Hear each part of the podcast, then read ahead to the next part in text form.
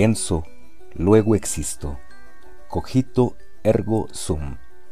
Celebradas palabras que todos habremos escuchado o leído alguna vez, es la sentencia más conocida del filósofo francés por excelencia, René Descartes, y una de las más populares de la historia del pensamiento. Es preciso reconocer que, en un primer momento, tales palabras pueden parecer un tanto oscuras, cuando no directamente triviales, por obvias. Pienso, existo. Nos repetimos muy bien. Pero, ¿qué más? ¿Dónde está el meollo? ¿Ocultan algún misterio accesible solo a los iniciados o son una solemne futilidad? Este tipo de interrogantes no son privativos de Descartes.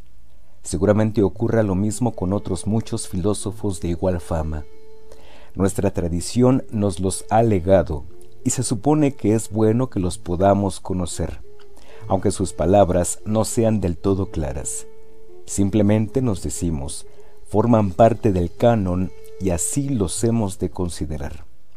Aunque la aceptación de tales afirmaciones porque sí, porque es lo que está prescrito, sea en cierto modo lo más antifilosófico que exista, es preciso comenzar por algún punto.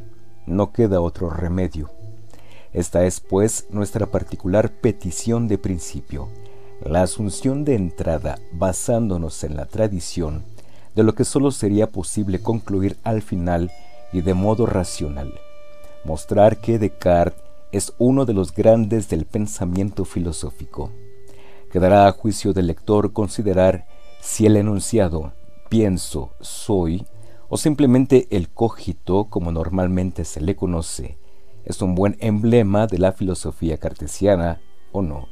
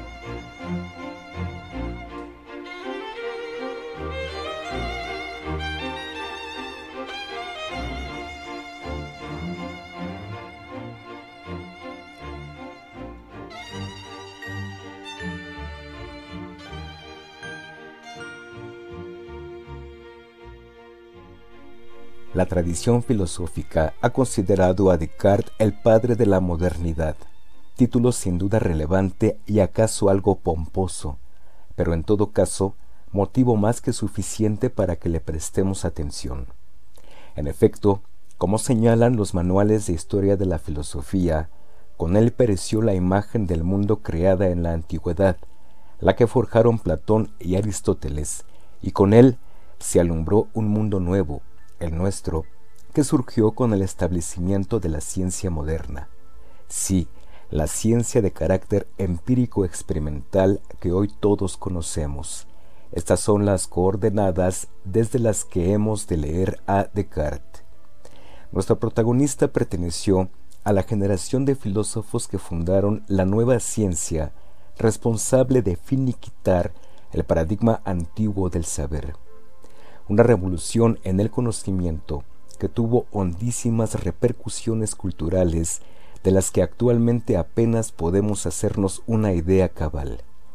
Descartes desempeñó un rol fundamental en este movimiento, no sólo por su contribución como científico en el sentido usual, sino también por su esfuerzo en proporcionar las bases filosóficas del nuevo saber, tanto en sus dimensiones metafísicas como en las epistemológicas, además de colaborar en la gestión del nuevo conocimiento, al igual que hicieron otros hombres de ciencia contemporáneos, Descartes determinó de manera explícita, a partir de un programa filosófico muy consciente, las nuevas ideas del ser y del conocimiento que iban imponiéndose. Semejante empresa fue lo que realmente elevó su obra por encima de las demás lo que le otorgó una fama imperecedera y un lugar en la historia de la filosofía y la razón por la que hoy en día sigue valiendo la pena que nos ocupemos de él. Ciertamente con Descartes y la nueva interpretación de la realidad y del conocimiento que necesitaba la ciencia moderna, comenzó un nuevo camino en el mundo de las ideas, hasta el punto de representar una auténtica fractura con relación a toda la filosofía anterior. A partir de sus tesis y planteamientos, y también confrontándolos, todos los filósofos posteriores tuvieron que posicionarse. Se sucedieron las problemáticas y las discusiones, cuyas evoluciones dieron lugar a las distintas familias filosóficas con las que convencionalmente las historias del pensamiento han intentado ordenar su desbordante historia. En diálogo con su obra, persiguiendo sus motivos fundamentales u oponiéndose a ellos, entraron en escena los otros filósofos que la tradición ha considerado como canónicos de la modernidad filosófica. Pascal, Malebranche, Spinoza o Leibniz en la Europa continental, Hobbes, Locke, Berkeley y Hume en el mundo anglosajón. Ninguno de ellos, ni de sus discusiones compartidas, podrían entenderse sin remitir a Descartes y a los problemas por él planteados. El alcance de todos estos cambios en la ontología o la epistemología lo iremos viendo en este volumen mientras exponemos sistemáticamente la filosofía de Descartes.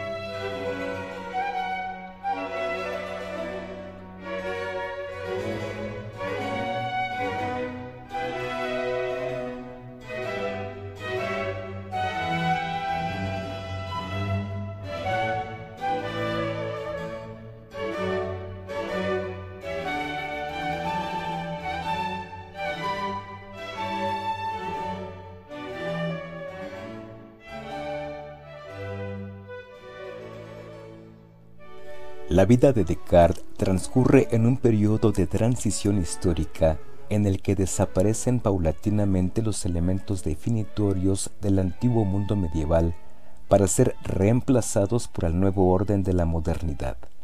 Este largo y profundo proceso de cambio social, cultural, económico y político se caracterizaría, entre otras cosas, por la progresiva extensión de la racionalidad a los más diversos ámbitos de la vida, Tal fue la importancia del proceso que hay quien incluso ha interpretado el pensamiento de Descartes en función del nuevo espíritu que lo definió.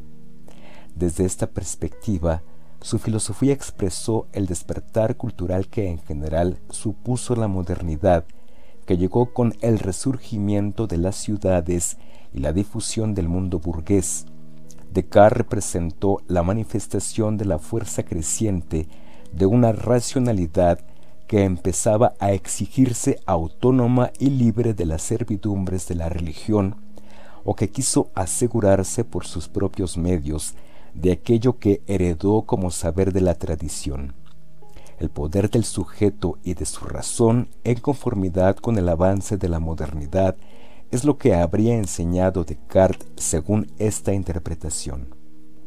En el plano político, la vida del filósofo coincide con la progresiva sustitución del antiguo particularismo feudal que descansaba en una maraña de obligaciones personales por el nuevo Estado-nación y que tiene en la Francia del siglo XVII precisamente una de sus más acabadas expresiones. Otro tanto sucede en el ámbito económico.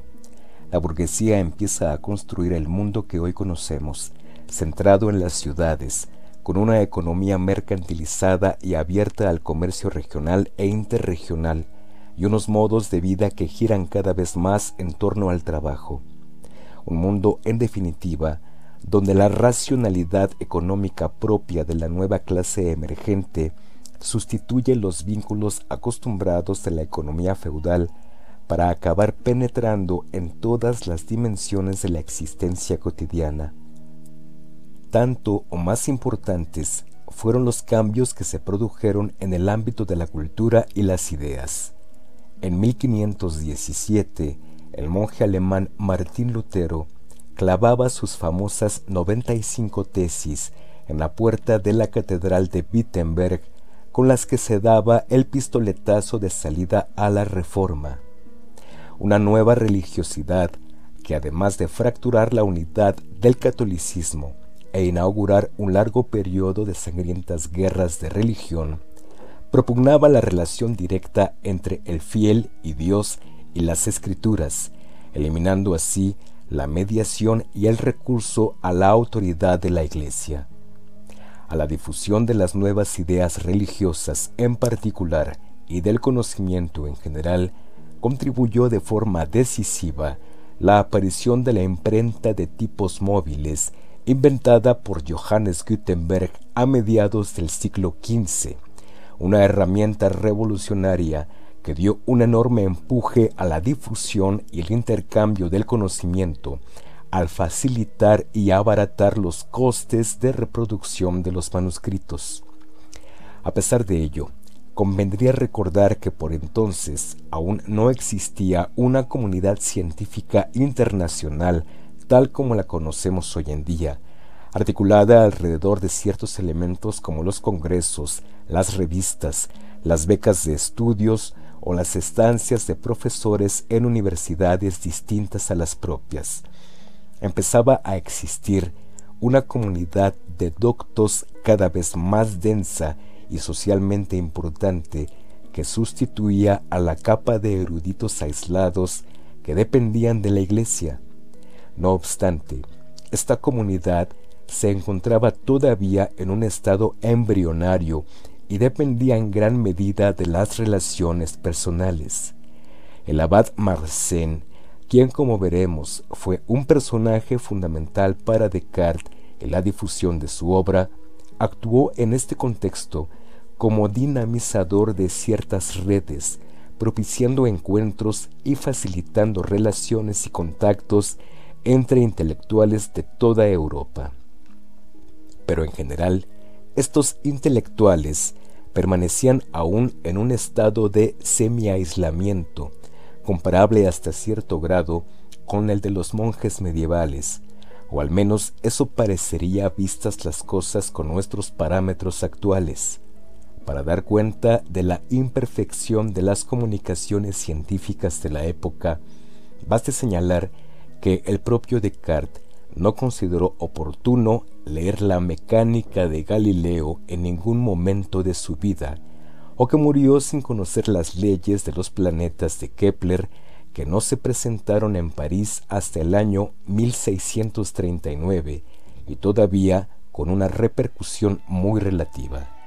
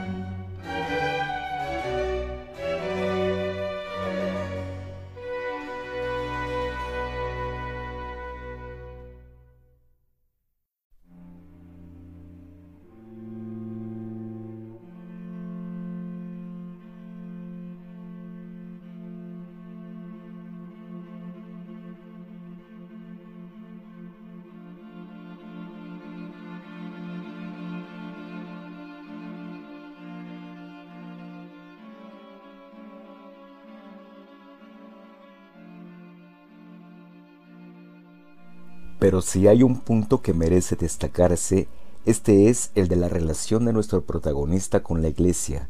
Entender a Descartes exige, en efecto, partir de las coordenadas religioso-culturales en estado de crisis que la época llevaba consigo, pues tales circunstancias afectaron a su trayectoria de manera muy particular.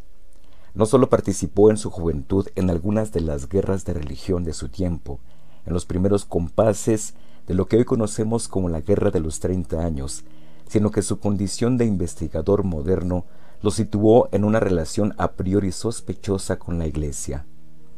En tanto que filósofo no adscrito a ninguna orden religiosa, Descartes y otros tantos como él encarnaron para el establishment cultural de entonces uno de los principales problemas a los que era preciso hacer frente, si no el mayor, que un laico pudiera inmiscuirse en los asuntos doctrinales que hasta ese momento pertenecían en exclusiva a los gestores y custodios de la fe.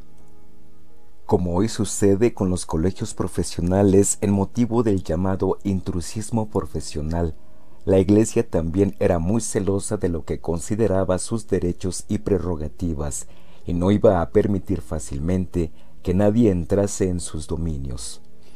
Más allá del contenido de las controversias particulares, el auténtico motivo de escándalo era que un escritor, por el solo uso de la razón, cuestionara la doctrina proveniente de las escrituras acerca del mundo, y este era, sin duda, el caso de un autor como Descartes, lo quisiera él o no. Desde las aulas universitarias, al igual que desde los púlpitos, se proclamaba la verdad oficial, pero dicha verdad cada vez estaba más amenazada. Según una argumentación que comenzaba a imperar, patrocinada desde los círculos de orientación más cientificista, la religión debía concentrarse en enseñar a la gente cómo ir al cielo y dejar para la ciencia la explicación de qué era el cielo. Los elementos del debate estaban claros. Era necesario establecer a quién le correspondía dictaminar el modo como funcionaban los astros y los planetas, y en función de qué recurso debía hacerse, si de la fe o de la razón.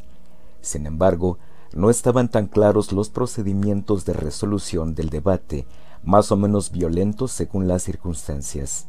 En efecto, en el tiempo de Descartes y en el inmediatamente anterior, no fueron pocos los que sufrieron la oposición de la Iglesia en la tarea de reformular el paradigma filosófico-cultural que permitiera entender el mundo, un asunto nada trivial por aquel entonces.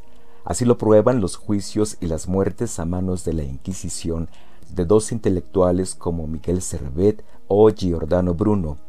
Y de hecho, ese peligro Descartes lo había sopesado detenidamente antes de publicar su primera obra, aunque en su caso el peligro de muerte no figurara dentro de la ecuación, al menos en apariencia.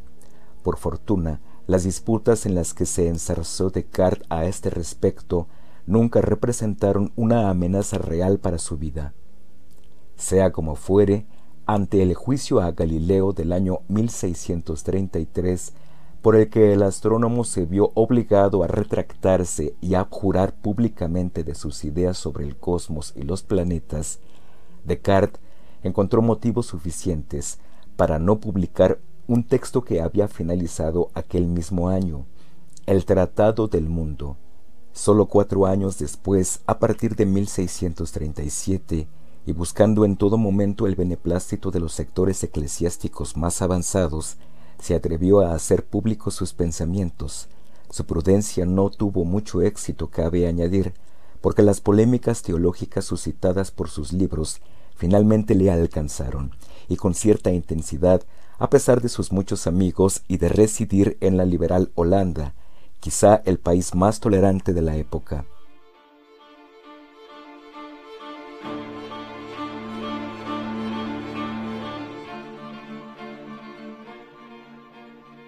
Ahora bien, Descartes no tenía un temperamento revolucionario ni tampoco vocación de mártir, más bien al contrario. No se encuentra dentro de mi forma de ser el navegar contra el viento, escribió a un amigo el año 1644. Su preocupación por no ganarse el repudio de la Iglesia fue, en opinión de algunos, hasta excesiva, al igual que sus intentos de mantener buenas relaciones con ella. Otros científicos de su tiempo llegaron a sostener públicamente ideas cercanas a las de Galileo en ambientes no tan propicios como los de Holanda, y sin embargo, Descartes resolvió que era mejor no publicar el Tratado del Mundo para evitarse una posible condena de la Iglesia. Incluso se esforzó por convertir su filosofía en la nueva filosofía oficial del catolicismo, extremo en el que sin duda había de fracasar. La situación en la que se encontró Descartes fue, por lo tanto, la siguiente. A pesar de su talante moderado y su deseo de agradar a la Iglesia, objetivamente sus ideas parecían conducirle a unas polémicas religiosas a las que tarde o temprano tendría que hacer frente, como así fue. Pero quizá lo más relevante fue que en ese punto no rehuyó el envite. Por encima de todos sus deseos y de las vicisitudes por las que pasó la recepción de su obra, lo que ha quedado para nosotros es que Descartes forma parte y en un lugar preeminente de ese proceso histórico que conocemos como modernidad y que nunca rehusó la lucha para defender que así fuera. Esta es también una de sus herencias. Descartes repudió gran parte de la cultura recibida, impregnada de cristianismo y en la que la razón acabó supeditada a la fe, y emprendió la exploración de un camino en realidad inexplorado y que directamente condujo hasta nuestros días. La filosofía no debía servir sólo para avalar racionalmente lo que ya le había sido revelado a la fe como verdad, sino que debía representar un nuevo comienzo para el descubrimiento de una nueva verdad. Esa aventura se concretó en abordar la cuestión de cuáles debían ser los nuevos presupuestos que requería la ciencia, tanto en el orden de nuestra concepción del mundo como en el de nuestra idea del saber, aunque tales interrogaciones tuvieron repercusiones incluso más profundas. Cierto es que el sentimiento sinceramente católico de Descartes permaneció inalterado a lo largo de su vida. No obstante, podría afirmarse que el carácter insobornable de su espíritu científico fue más hondo y que en cierta medida prevaleció ante aquel. Sea como fuere, todo lo dicho quizás sirva para anticipar aunque sea a modo de titular, uno de los rasgos más esenciales de la vida y la personalidad de nuestro filósofo, su apasionado amor a la verdad, así como su fe en la razón para asegurar la veracidad de cualquier enunciado. Todo ello, como veremos a continuación, queda patente en su biografía.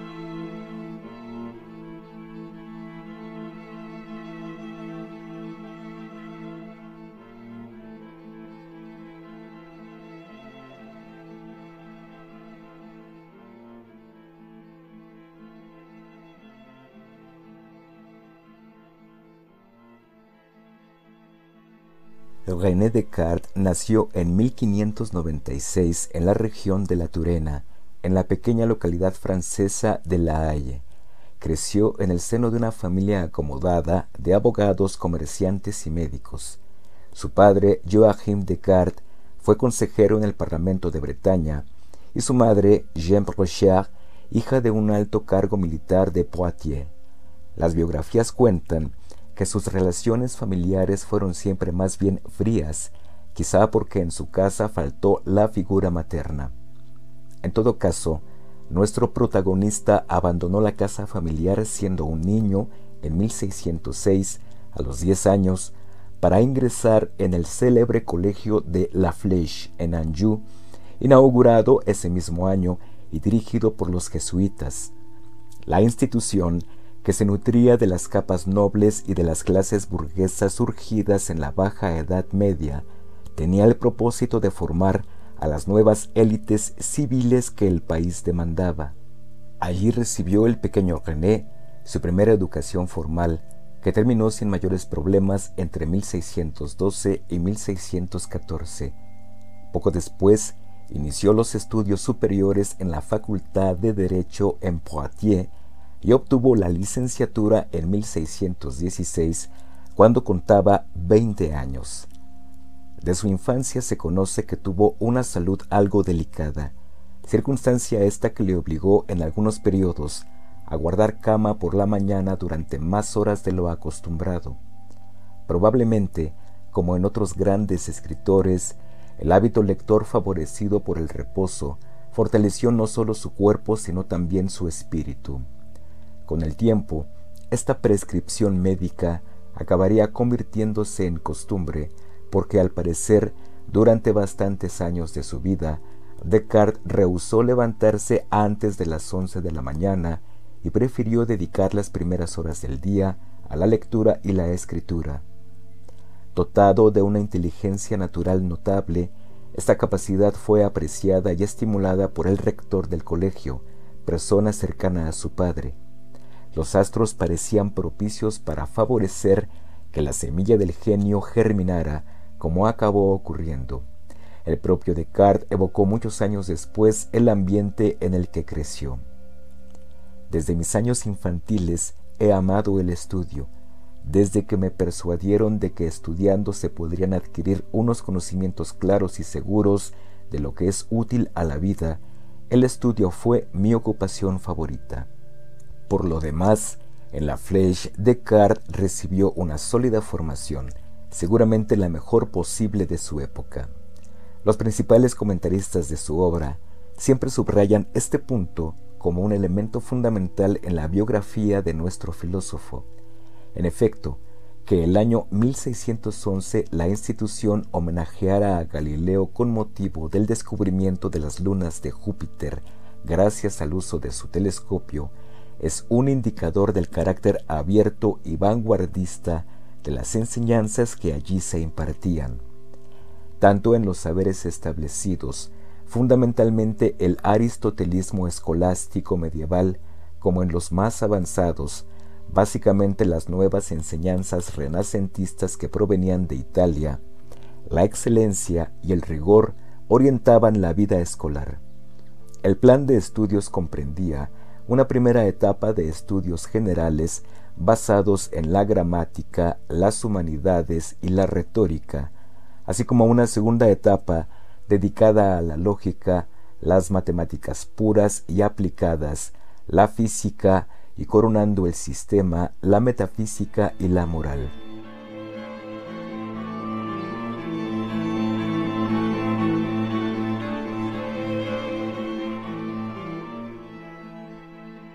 Todo apuntaba a que Descartes, como alumno destacado, saldría de la institución y se comería el mundo, pero algo falló. No siguió los pasos de su padre en la alta administración, ni tampoco encaminó su futuro al mundo de los negocios, ni siquiera intentó hacer carrera en la universidad, destino que quizá habría casado mejor con su natural predisposición a los estudios. Descartes mismo explicó dichas circunstancias en el discurso del método, su primera gran obra y la primera parte de la cual constituye una suerte de autobiografía intelectual. Ni el honor ni el provecho que prometían ciertas ciencias eran motivo suficiente para invitarme a aprenderlas, pues no me veía, gracias a Dios, en tal condición que hubiera de hacer de la ciencia un oficio con que mejorar mi fortuna, y aunque no profesaba el desprecio de la gloria, no estimaba en mucho aquella fama, cuya adquisición solo merced a falsos títulos puede lograrse. La fama debida a falsos títulos, según creía, había de ser una cosa poco estimable. Aludía con ello a un motivo fundamental a lo largo de su vida, consustancial por lo demás a su pensamiento. nos referimos al desprecio que siempre mostró por la falsa erudición. Conocer las obras del pasado podía convertirle a uno en erudito, quizá apto para engañar a los incultos que se dejaban deslumbrar por los ropajes de la sabiduría. Pero si una persona no era capaz de formarse un juicio correcto sobre las cosas, acabaría por aprender historia, pero no ciencia. Por tanto, Descartes no siguió el camino previsto, con lo que seguramente defraudó las expectativas depositadas en él. Ni el honor ni el provecho que prometía el cultivo del saber no lo tentaron lo suficiente, aunque siempre tuvo en alta estima a los jesuitas por la educación que le proporcionaron, no aprobó sus enseñanzas después de someterlas a un examen racional, ni consintió en unirse a la comunidad de los doctos que la compañía lideraba, prefirió alejarse de la vida que parecía estar destinada a él e incluso en ocasiones de la vida intelectual en general. Tan pronto como terminé de aprender lo necesario para ser considerado como persona docta, cambié enteramente de opinión porque eran tantos los errores y las dudas que a cada momento me asaltaban, que me parecía que, instruyéndome, no habría conseguido más que descubrir mi profunda ignorancia. Descartes no quería la fama del docto proporcionada por los títulos y los éxitos mundanos, pues menospreciaba la mera apariencia de saber sin poseer realmente ese saber, pero orar con una convicción solo aparente sobre asuntos en realidad ignorados le parecía una triste ocupación, suficiente tan solo para aquellos que se satisfacían con aparecer ante los ignorantes o incultos con el ropaje de la sabiduría. Descartes, en cambio, quería la satisfacción simple, sin oropeles, que sólo la posesión íntima de la verdad puede ofrecer. Sin embargo, ésta le estaba vedada, no se hallaba todavía preparado. Como ha sucedido en otras ocasiones, quizá precisamente con arreglo a esa educación excelente que recibió, y que tendría que haberle conducido a la condición oficial de sabio, el joven Descartes prefirió reconocer que no poseía ningún saber antes que sólo aparentarlo, y en lugar de ensayar la voz impostada del profesor, siempre algo dogmática ante su audiencia, estimó más provechoso sumergirse en la duda y, como veremos, en la búsqueda abierta de la verdad, sin asideros, como Sócrates en la antigua Grecia, solo parecía saber que no sabía nada, y al igual que el ateniense, ese fue el acicate de su pensamiento.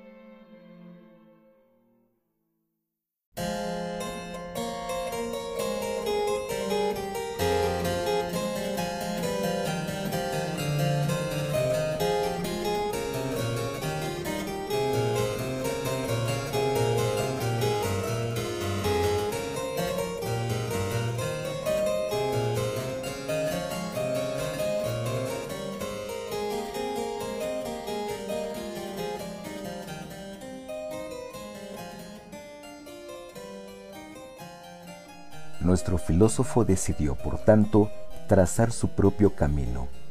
Rompiendo con las expectativas de su familia, renunció a la carrera jurídica o a cualquier otra especialización de provecho. Asimismo, desoyó su futuro como sabio, aunque en este punto se impone un matiz, porque si la academia no lo sedujo, no por ello desatendió sus intereses intelectuales, la búsqueda de la verdad fue siempre para él una guía para conducirse en la vida. Para coronar mi moral, examiné las profesiones que suelen ejercerse en sociedad a fin de elegir la que mejor me pareciera, y sin que esto sea despreciar las de los demás, pensé que la mejor profesión era la que ya practicaba, que la más noble misión del hombre consistía en cultivar la razón. El joven Descartes creía que la filosofía era la forma de vida más alta a la que podía aspirar un hombre. En conformidad con lo que ya habían establecido los filósofos griegos, también aquí nuestro autor barría para casa. No obstante, su interés por este tipo de vida tomó una dirección un tanto inesperada al transitar por derroteros diferentes a los de la vida del erudito de institución seguramente de acuerdo con las ansias de libertad que sin duda comenzaban a bullir en su interior y que en su caso parece que fueron muy intensas, su decisión de cultivar la razón tomó en su persona un carácter desusado, transgresor, y en lugar de aceptar la disciplina de una institución como la universidad, prefirió estudiar fuera de ella, en lo que denominó Universidad de la Vida. Ciertamente, la vida de Descartes está llena de gestos transgresores. El proyecto filosófico que emprendió a partir de 1628 fue, de hecho, el máximo exponente de ello, como veremos. La propiedad ser transgresor es, sin embargo, una idea un tanto confusa. Como quizá esta palabra es hoy mal entendida, convendría señalar que la suya no fue una rebeldía sin causa, sino al revés, una rebeldía que respondía a un apasionado amor por la verdad. Escribir el discurso del método en francés y no en latín representó ya un gesto transgresor. En concreto, supuso desobedecer una norma vigente hasta ese momento, según la cual las lenguas vernáculas o nativas de cada tierra eran aptas para la vida cotidiana mas no para las expresiones cultas que se reservaban al latín. Escribir en francés significaba no sólo oponerse a la relación jerárquica entre las lenguas, sino también dirigirse a un público nuevo, abierto a las investigaciones novedosas y más predispuesto a juzgar sobre la base de los argumentos esgrimidos y no según los prejuicios recibidos. En sus estudios geométricos también se distanció de la tradición al mostrar explícitamente los métodos utilizados para resolver los distintos problemas, subvirtiendo la costumbre de mantenerlos en secreto. Pero como ya hemos señalado, la mayor ruptura con lo establecido fue su desconfianza respecto a quienes hasta entonces eran los custodios oficiales del saber y el poder del supuesto saber que atesoraban. Cuando los sabios requerían de justificaciones de sus tesis, se refugiaban en los llamados argumentos de autoridad provistos por la tradición, es decir, algo así como enunciar, esto es verdad porque X también lo creyó, donde X sería la autoridad esgrimida en cada caso. Pero con este tipo de argumentos, los llamados sabios cada vez se mostraban más incapaces de dar cuenta de la legitimidad que tenía esa autoridad invocada, pues poco o nada decían ya de la fuente primigenia. La doctrina de la Iglesia era sin duda una autoridad junto a autores específicos de peso como Aristóteles, entre otros. Sin embargo, las enseñanzas de estos habían acabado desvirtuándose debido a la inercia con que se aceptaban. Se habían congelado y vaciado de vida, convertidas en dogmas, y además hacía tiempo que se invocaban mecánicamente, más para prohibir la discusión que para reforzarla y enriquecerla. Ahora bien, a ojos de Descartes y de tantos otros, el simple hecho de que algunas ideas hubieran permanecido en el tiempo constituía un argumento muy pobre en favor de las mismas. Quizá les confiriera un aspecto venerable, como de cosa antigua y digna, pero ni un gramo más de verdad, que era lo único que estaba en discusión para él. Por otro lado, Descartes siempre creyó que todo el mundo podía comprender la verdad perfectamente, sin necesidad de recurrir a tediosas, oscuras y viejas ideas, cuya función defensiva era apenas disimulable.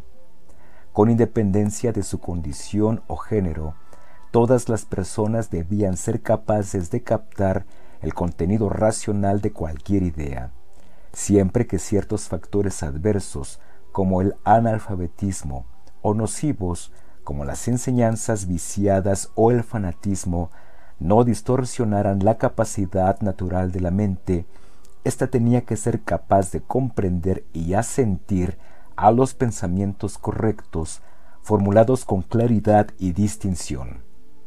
Muestra de ello es que Descartes apoyó que se enseñara ciencia a la gente no formada que lo deseara, como por ejemplo a los artesanos, convencido de que era un propósito perfectamente plausible. Visto en perspectiva, podría sugerirse incluso que el amor a la claridad que profesaba Descartes apuntaba al establecimiento de una vida que tendiera a ser igualitaria y libre, bajo el signo de una razón universal común a todos los hombres por igual. Aunque esta idea supusiera avanzarse un tanto en el tiempo histórico, quizá podríamos entender a nuestro autor como el preludio de los libre pensadores de la Ilustración que un siglo más tarde prepararían la Revolución Francesa.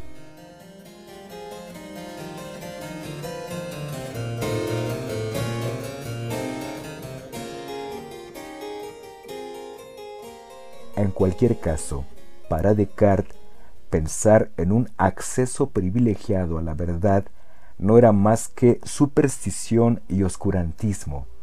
Ni los magos, en tanto que portavoces de lo oculto, ni los eruditos, en virtud de su supuesto conocimiento de las fuentes de autoridad sancionadas por la tradición, estaban más cerca de la verdad que el hombre común que sólo disponía de la razón natural. La verdad podía estar escondida y hallarla podía resultar una tarea difícil, mas no era un misterio impenetrable al buen juicio, a la razón vehiculada correctamente. Así pues, lo que había que favorecer era la educación del buen uso de la razón, para que las mentes dejasen de estar nubladas, alejándolas de las ideas erróneas o confusas que habían sido inculcadas por una educación deficiente. Al parecer, Descartes fue una persona altiva y orgullosa, y cultivó su sentido de superioridad hasta el punto de desdeñar los méritos y los logros de otros intelectuales. En su correspondencia, muestra incluso cierta tendencia a la burla respecto a otros científicos rivales, a fin de acentuar su excepcionalidad. No obstante, lo que podemos convenir con certeza es que nunca desconfío de la capacidad racional común a todo hombre. Quizá la creatividad y la originalidad eran cualidades reservadas a unos pocos, pero la facultad de advertir la verdad o de asentir a ella sobre la base tan solo de la luz natural era una propiedad que compartían todas las personas, y el saber debía hacer honor a dicha luz natural. En el plano moral, Descartes también se opuso al poder de lo que se da por cierto automáticamente, aunque en este caso no impugnó el valor de la tradición con el mismo ímpetu que en el plano de lo cognoscitivo. En este punto es necesario obrar con cautela, dado que la filosofía práctica o la referida a la orientación de la acción apenas ocupa espacio en su obra, que fue eminentemente teórica, es difícil hablar con propiedad de una moral cartesiana. Sea como fuere, apuntemos solo que en este ámbito también anunció ideas modernas, más propias de la actitud liberal que vendría unos decenios más tarde que de la sensibilidad más cerrada del mundo en que vivió. Bueno es saber algo de las costumbres de otros pueblos para juzgarlas del propio con mayor acierto, y no creer que todo lo que sea contrario a nuestras modas es ridículo y opuesto a la razón, como suelen hacer los que no han visto nada.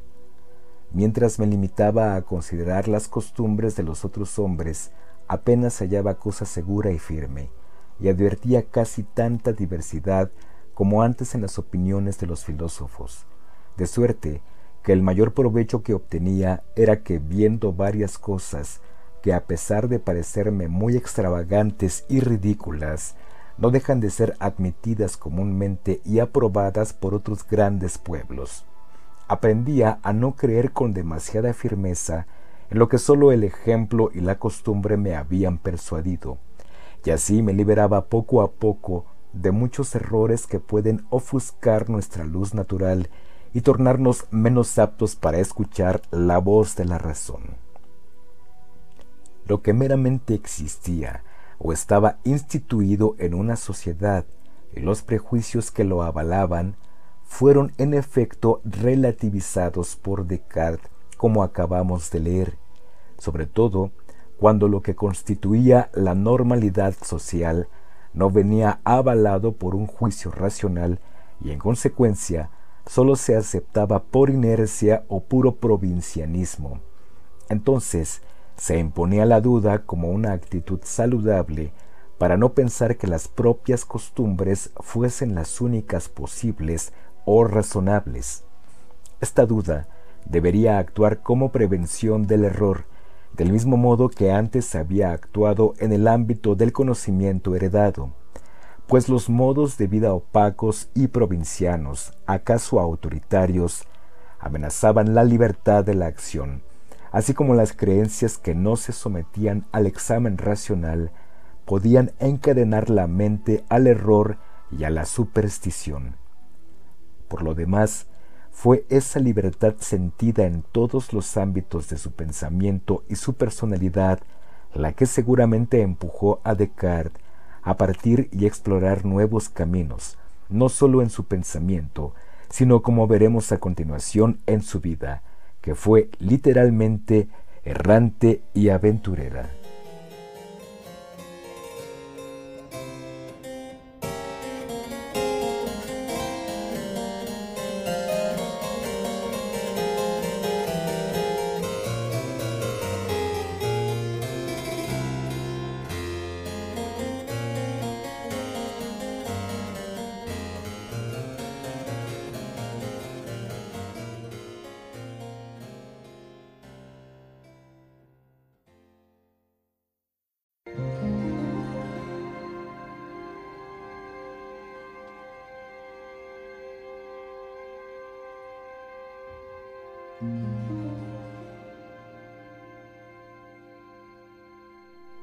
Después de que su hijo obtuviera la licenciatura en Derecho, Johannes lo envió a París para que se relacionara con el gran mundo.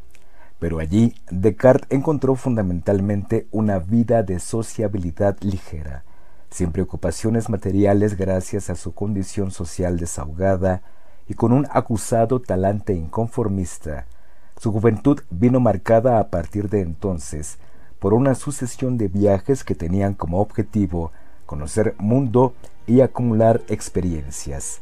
Sin embargo, en el marco de esta vida activa y ociosa a partes iguales, el joven no desatendió las investigaciones a las que le conducía su natural inclinación, ejercitándose sobre todo en las matemáticas y en ciertos asuntos relacionados con la nueva ciencia que por aquel entonces nacía. En 1618, Descartes se alistó en Holanda como voluntario en las tropas protestantes que Maurice de Nassau, príncipe de Orange, preparaba para combatir al ejército español.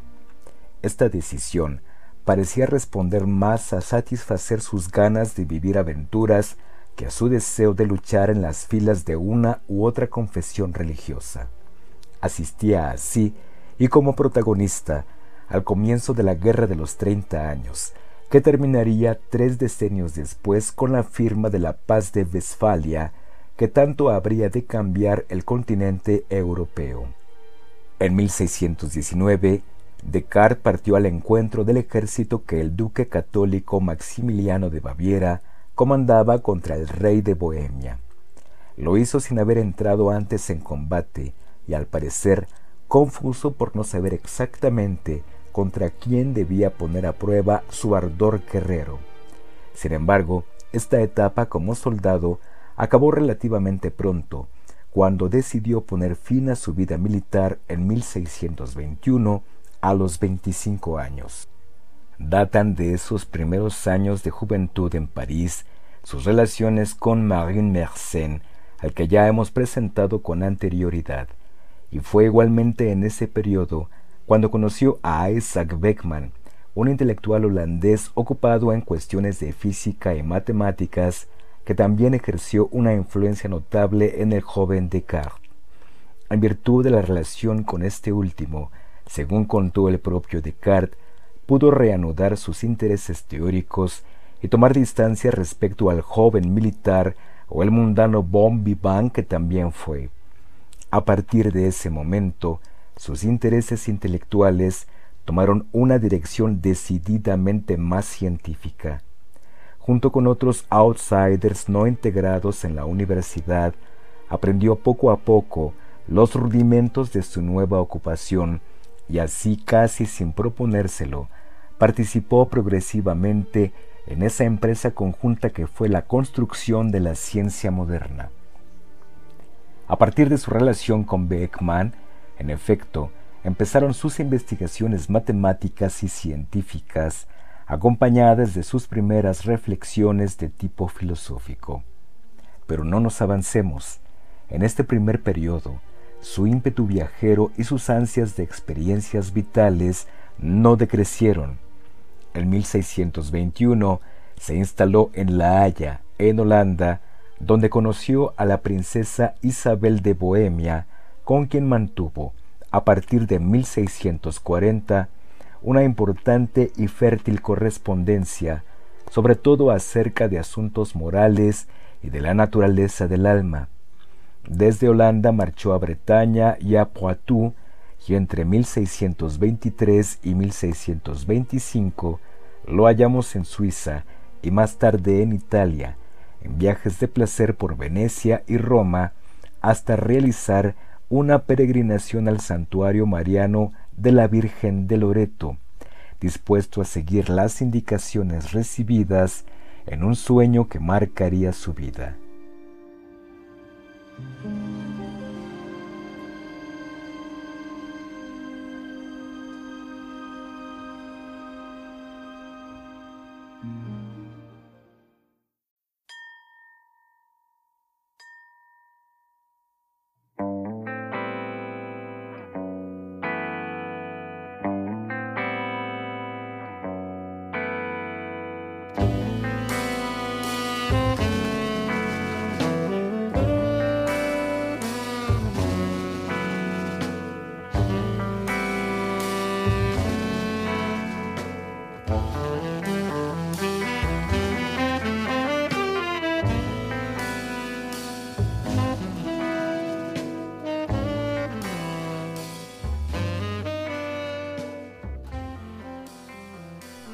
Entre los 22 y los 32 años.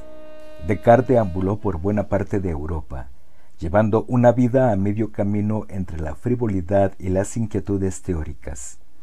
Algún biógrafo de la época se empeñó en ofrecer de él una imagen más digna, vinculando su afición al juego u otras prácticas poco decorosas a las malas compañías con las que se topó pero nosotros podemos prescindir del propósito más bien moralizador de dichos intentos. Nos limitaremos a recoger las palabras del propio Descartes, ya que él mismo se encargó de narrar su trayectoria y de no separar lo que a priori podría aparecer como diverso, incluso antagónico, la vida del ocioso y la del sabio.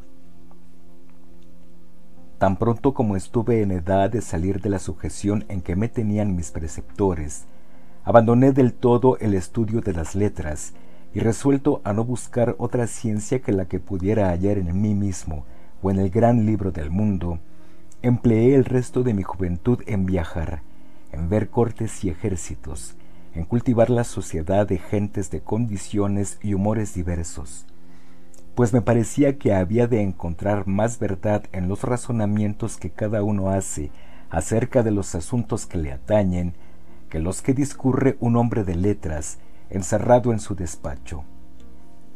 Y al final concluye, cuando hube pasado varios años estudiando en el libro del mundo y tratando de adquirir alguna experiencia, me resolví un día a estudiar también en mí mismo y a emplear todas las fuerzas de mi ingenio en la elección de la senda que debía seguir, lo cual me salió mucho mejor según creo, que si no me hubiese nunca alejado de mi tierra y de mis libros.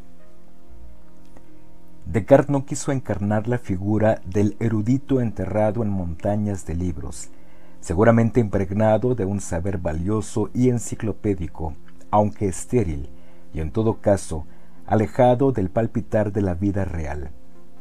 Los saberes recibidos, a pesar de sus muchos méritos, no parecían un motivo suficiente para contar con la verdad de su lado, ni tampoco que fueran inquebrantables a las críticas. Las disciplinas en las que se ejercitó eran muy provechosas, que duda cabe, pero no bastaban para lo único verdaderamente importante, como se deduce de las dos citas que reproducimos a continuación. No dejaba de estimar en mucho los ejercicios que se hacen en las escuelas. Sabía que las lenguas que en ellas se aprenden son necesarias para la inteligencia de los libros antiguos, que la gentileza de las fábulas despierte el ingenio, que las acciones memorables que cuentan las historias lo elevan y que leídas con discreción ayudan a formar el juicio, que la lectura de todos los buenos libros es como una conversación con los mejores ingenios de los pasados siglos, que la elocuencia posee fuerzas y bellezas incomparables, que la poesía tiene delicadezas y suavidades que arrebatan, que en las matemáticas hay sutilísimas invenciones que pueden ser de mucho servicio, tanto para satisfacer a los curiosos como para facilitar las artes todas y disminuir el trabajo de los hombres, que la teología enseña a ganar el cielo, que la filosofía proporciona medios para hablar con verosimilitud de todas las cosas, pero creía también que ya había dedicado bastante tiempo a las lenguas e incluso a la lectura de los libros antiguos. Descartes rindió un tributo a su educación con estas palabras, que uno diría que sólo pueden surgir de un espíritu que guarda un sincero respeto por ella. Pero también se propuso pasar cuentas y someterla a juicio. Estimaba en mucho la elocuencia y era un enamorado de la poesía pero pensaba que una y otra son dotes del ingenio más que frutos del estudio. Gustaba sobre todo de las matemáticas por la certeza y evidencia que poseen sus razones, pero aún no advertía cuál era su verdadero uso. Y pensando que sólo para las artes mecánicas servían, me extrañaba que siendo sus cimientos tan firmes y sólidos, no se hubiese construido nada más. No diré de la filosofía, sino que al ver que ha sido cultivada por los más excelentes ingenios que han vivido desde hace siglos, y sin embargo nada hay en ella que no sea objeto de disputa, y por consiguiente dudoso, no tenía yo la presunción de acertar más que los demás. Y en cuanto a las otras ciencias, ya que toman sus principios de la filosofía, pensaba yo que sobre tan endebles cimientos no podía haberse edificado nada sólido. El balance que dejó el examen al que sometió su formación fue, por tanto, bastante desalentador. Nada le pareció suficientemente sólido y seguro. En una tesitura así, Descartes resolvió considerar falso todo lo que no fuera más que verosímil, especialmente en el terreno de la filosofía, pues en ella no había teorema o idea que no hubiera encontrado su defensor por peregrina e insólita que fuera.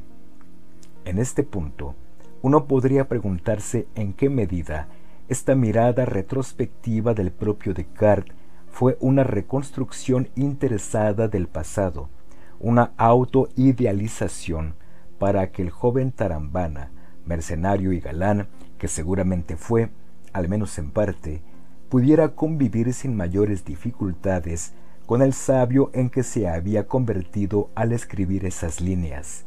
Sin embargo, ¿realmente importa? A nuestros efectos, dejó bien establecido lo más relevante, que el punto de partida de ese joven apasionado por la verdad fue la decepción que le produjo todo el saber que la tradición le legó, un espacio de conocimiento donde la razón no podía sentirse a sus anchas. En efecto, sintiéndose liberado del peso de lo aprendido, después de haberlo tirado por la borda, Descartes se fue preparando poco a poco para captar lo que importaba verdaderamente, la voz de la razón, nada más que su luz natural. Una nueva tarea asomaba en su horizonte, y sólo era precisa una cosa, no seguir estudiando en los libros, sino dar con el método apropiado para aprender a conducir correctamente el propio ingenio. A ese objetivo dedicó todo su empeño. El propósito filosófico de Descartes se estableció, siquiera en modo germinal, apenas abandonó los estudios y se incorporó a la vida adulta, tal como recogió él mismo unos años después en las Regulae. Antes de disponernos a conocer las cosas en particular es necesario, siquiera una vez en la vida, buscar cuidadosamente a qué conocimientos es capaz la razón humana. En efecto, antes que ningún otro saber, se imponía el saber sobre la razón y sus límites, sobre la razón que conoce y también la que fabula y especula, para que todo lo conocido tuviera solidez y estuviese más allá del alcance de la duda. Debía ocuparse en buscar el método, un afán que por cierto era idéntico a aquel otro que en 1619 se le reveló en un sueño y que señalaría su vocación, la búsqueda de un método que diese unidad y seguridad a todos los saberes.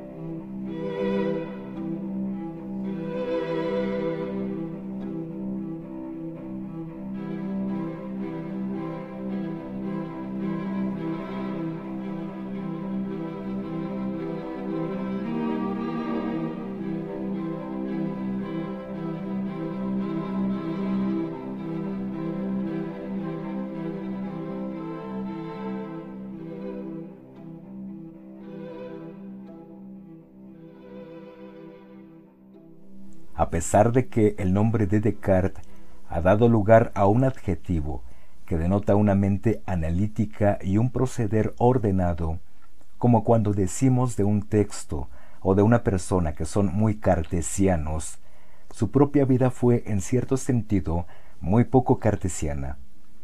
En 1628, sin embargo, justo en el umbral del periodo en que desarrollaría su obra filosófica madura, Descartes decidió dar un giro a su existencia, dejar su vida errante y hacerla más austera, dedicada casi por entero al estudio. Según parece, al fin vio claro que el aire de París, como dijo en alguna ocasión, le predisponía a concebir quimeras en lugar de pensamientos filosóficos y que más valía actuar en consecuencia, o de lo contrario, desatender sus ambiciones de pensador. Sin vacilaciones esta vez, se retiró a Holanda a los 32 años y allí permaneció casi hasta el fin de sus días. Ponía tierra de por medio con Le Monde, con la ociosidad característica de la buena sociedad y con la vida aventurera que había llevado hasta entonces y que más o menos felizmente había intentado combinar con su natural propensión a la reflexión y a la investigación. Data de ese periodo uno de los pocos episodios que se conocen de su vida privada y según las fuentes sin duda uno de los que más desolación le causaron. El fallecimiento en septiembre de 1640 de su hija ilegítima, con apenas seis años de edad. Paradójicamente, este fatal acontecimiento coincidió con el momento cumbre en la producción de sus obras. Entre la publicación de sus dos grandes textos, El discurso del método en 1637 y las Meditaciones metafísicas de 1641. A partir de entonces, llegaron el reconocimiento a su figura y a su ingreso en la historia de la filosofía, que Descartes recibió serenamente en su retiro holandés. Las primeras obras importantes quedaron sin publicar. Nos referimos a las Regulae ad Directionem Ingeni 1628-1629, una obra que además está inacabada, y al Traité du Monde 1633, que no vio la luz en su momento ante el temor de la reacción de la Iglesia. Una y otra fueron publicadas póstumamente en 1701 y en 1677 respectivamente.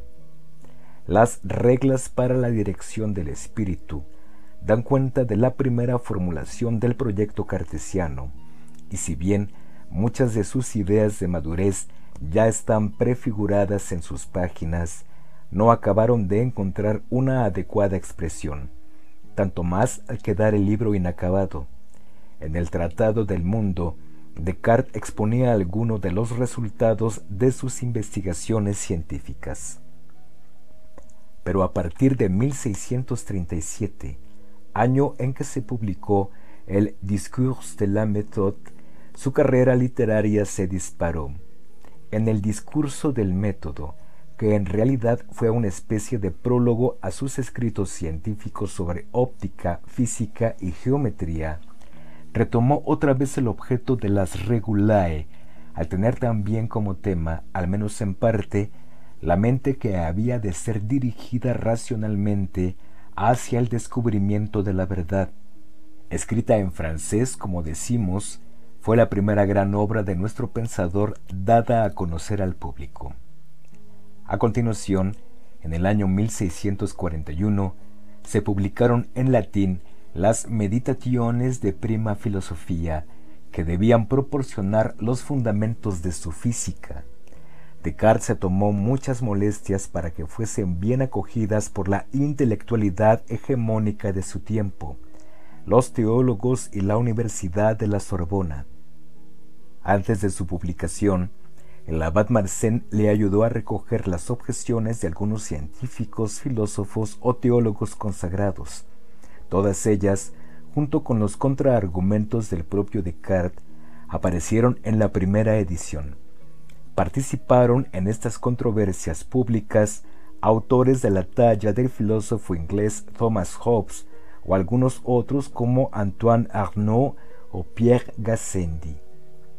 En su siguiente libro, los Principia Philosophae, publicado también en latín en 1644, se propuso compendiar sus ideas y darles una forma casi de manual con el propósito de que fueran adoptadas como filosofía oficial de la enseñanza católica.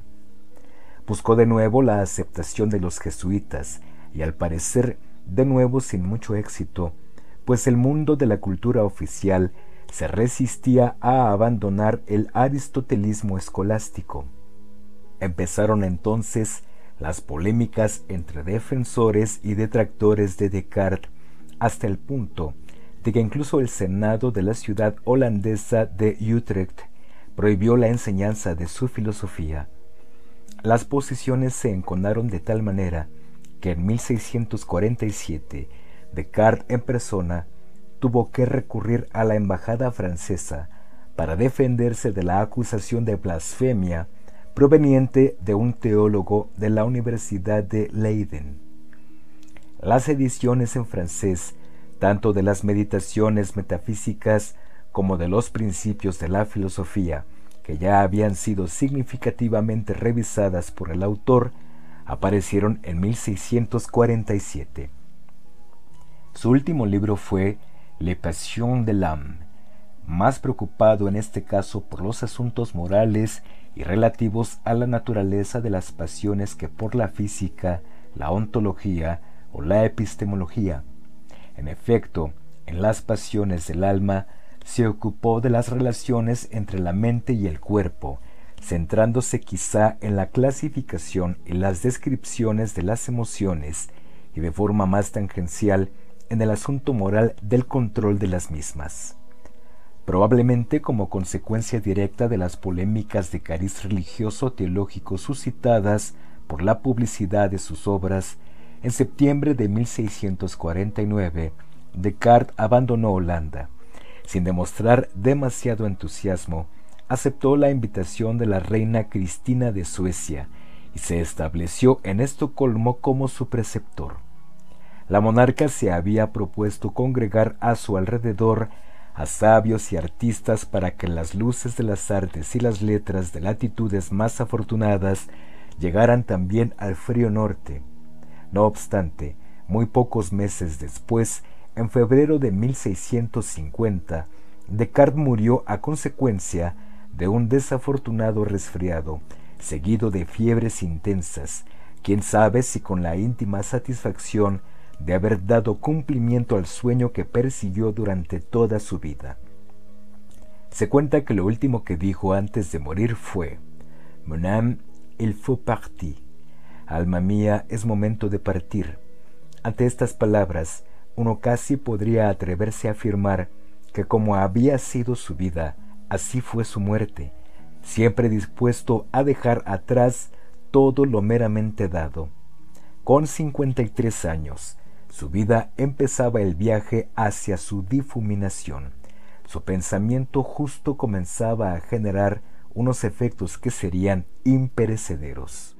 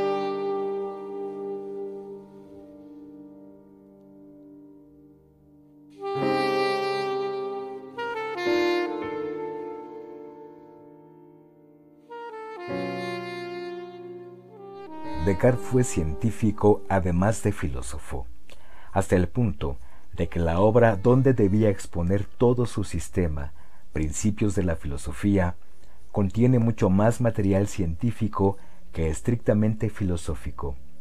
Y sin embargo, nosotros lo conocemos sobre todo por su faceta de filósofo.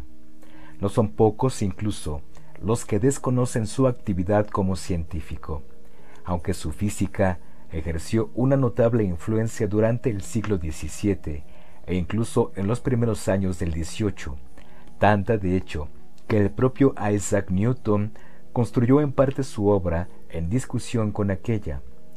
La historia de la ciencia reserva un lugar relativamente modesto a las contribuciones de Descartes, a diferencia del destino que mereció su filosofía.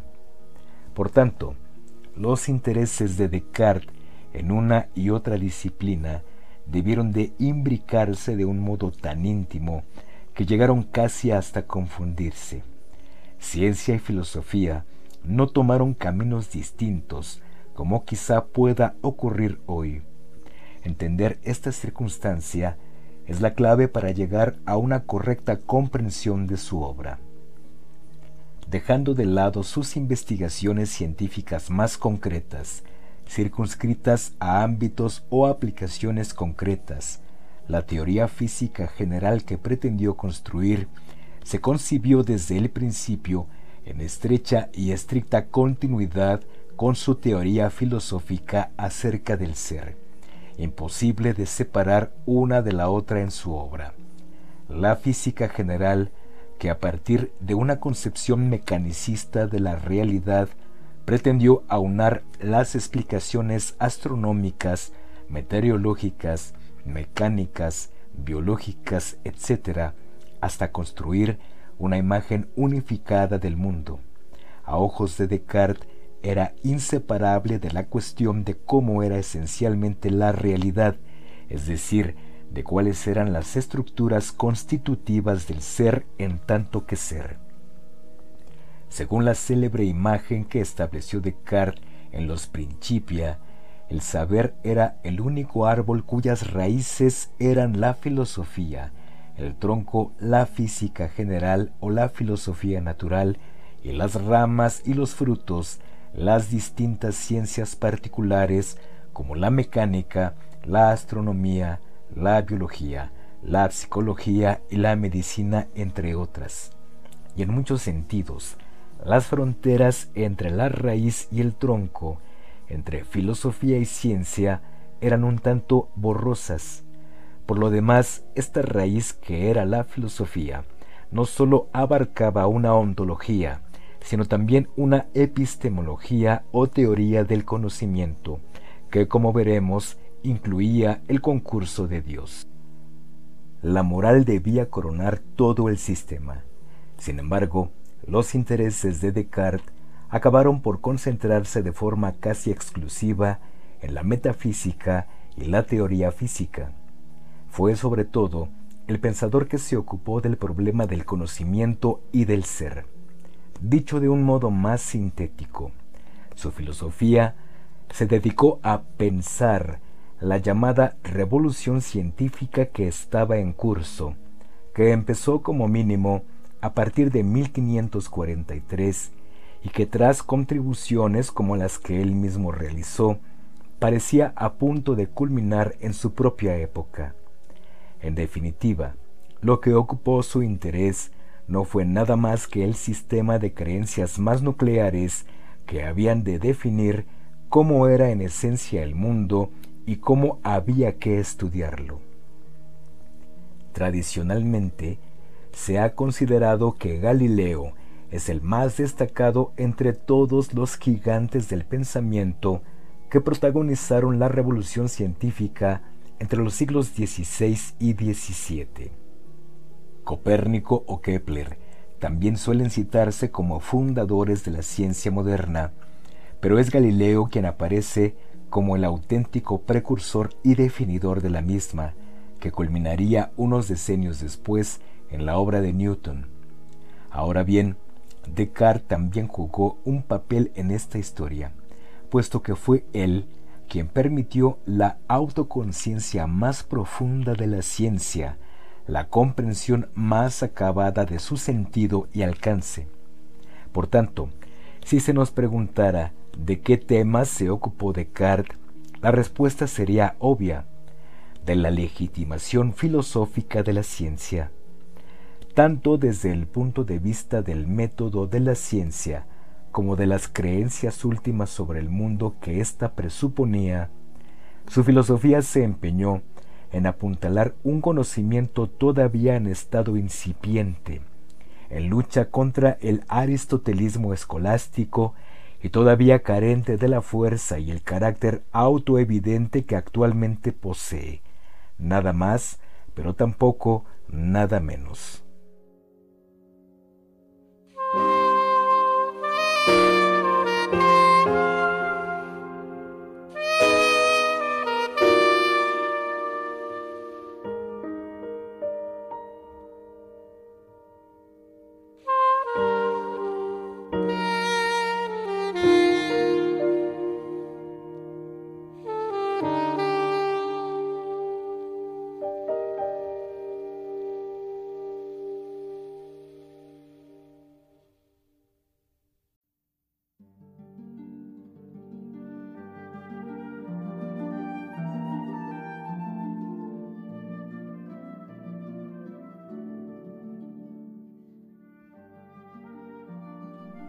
Filosofía cartesiana la dividiríamos en dos partes, una dedicada a la verdad y al conocimiento y otra dedicada al ser o a la realidad.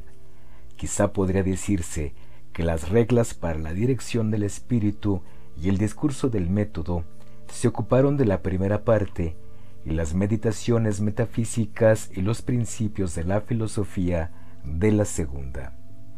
Las regulae y el discours tenían como tema de fondo la cuestión del método del conocimiento en general, aunque el alcance fue mucho mayor en el segundo de los libros.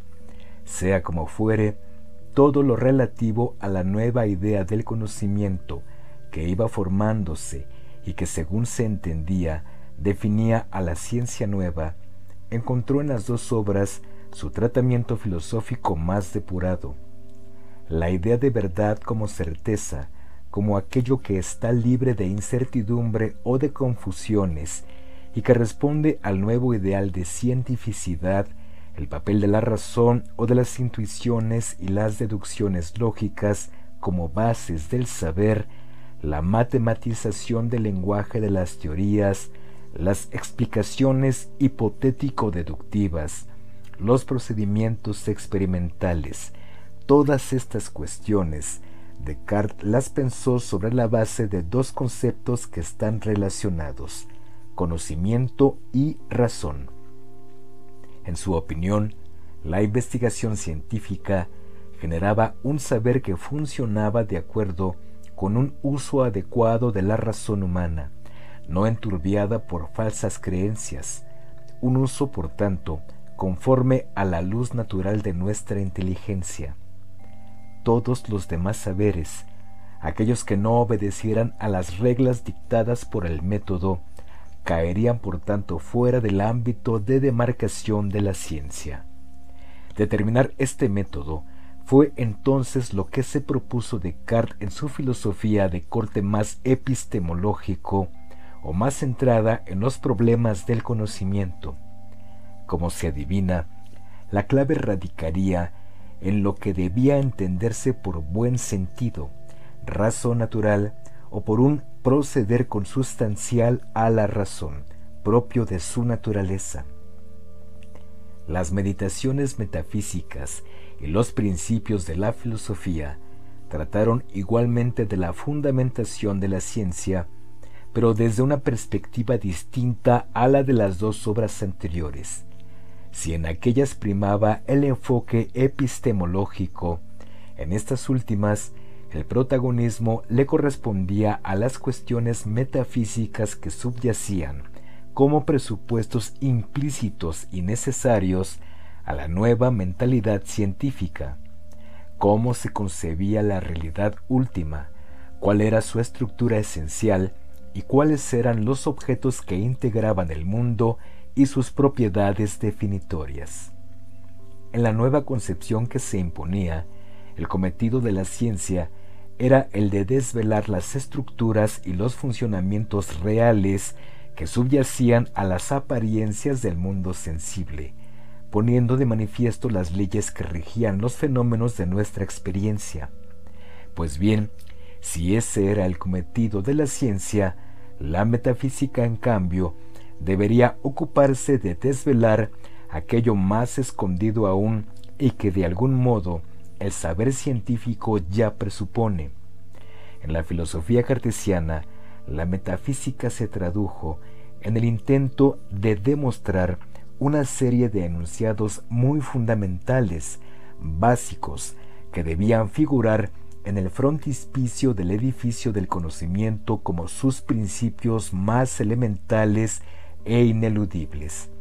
Anticipándonos a lo que veremos más adelante, para Descartes esos supuestos fundamentales eran que el mundo existe, lo cual si se piensa bien no es tan obvio, pues como dijo el poeta, la vida podría ser un sueño.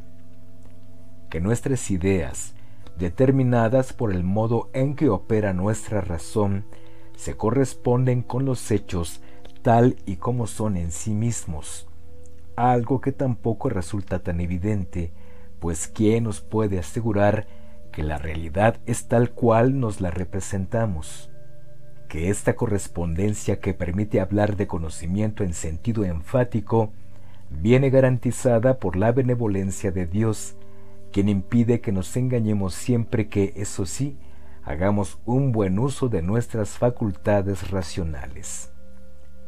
Que la realidad es susceptible de matematización y así se acomoda a las exigencias de inteligibilidad de la razón, porque en esencia no es nada más que materia extensa y lo concomitante a ella, volumen, figura, movimiento, peso, duración.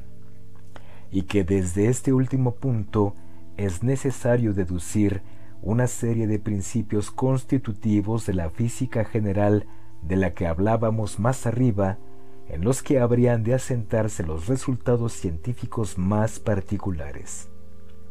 Pero, ¿por qué era necesario fundamentar filosóficamente la ciencia? ¿Qué motivó a Descartes su compromiso para llevar a cabo tamaño proyecto? Pues todavía está por esclarecerse la cuestión de a qué estadio del espíritu respondió en realidad concretamente su filosofía. De ahí que sea tan importante el contexto filosófico-cultural en el que todas estas cuestiones aparecieron como problemas para nuestro autor.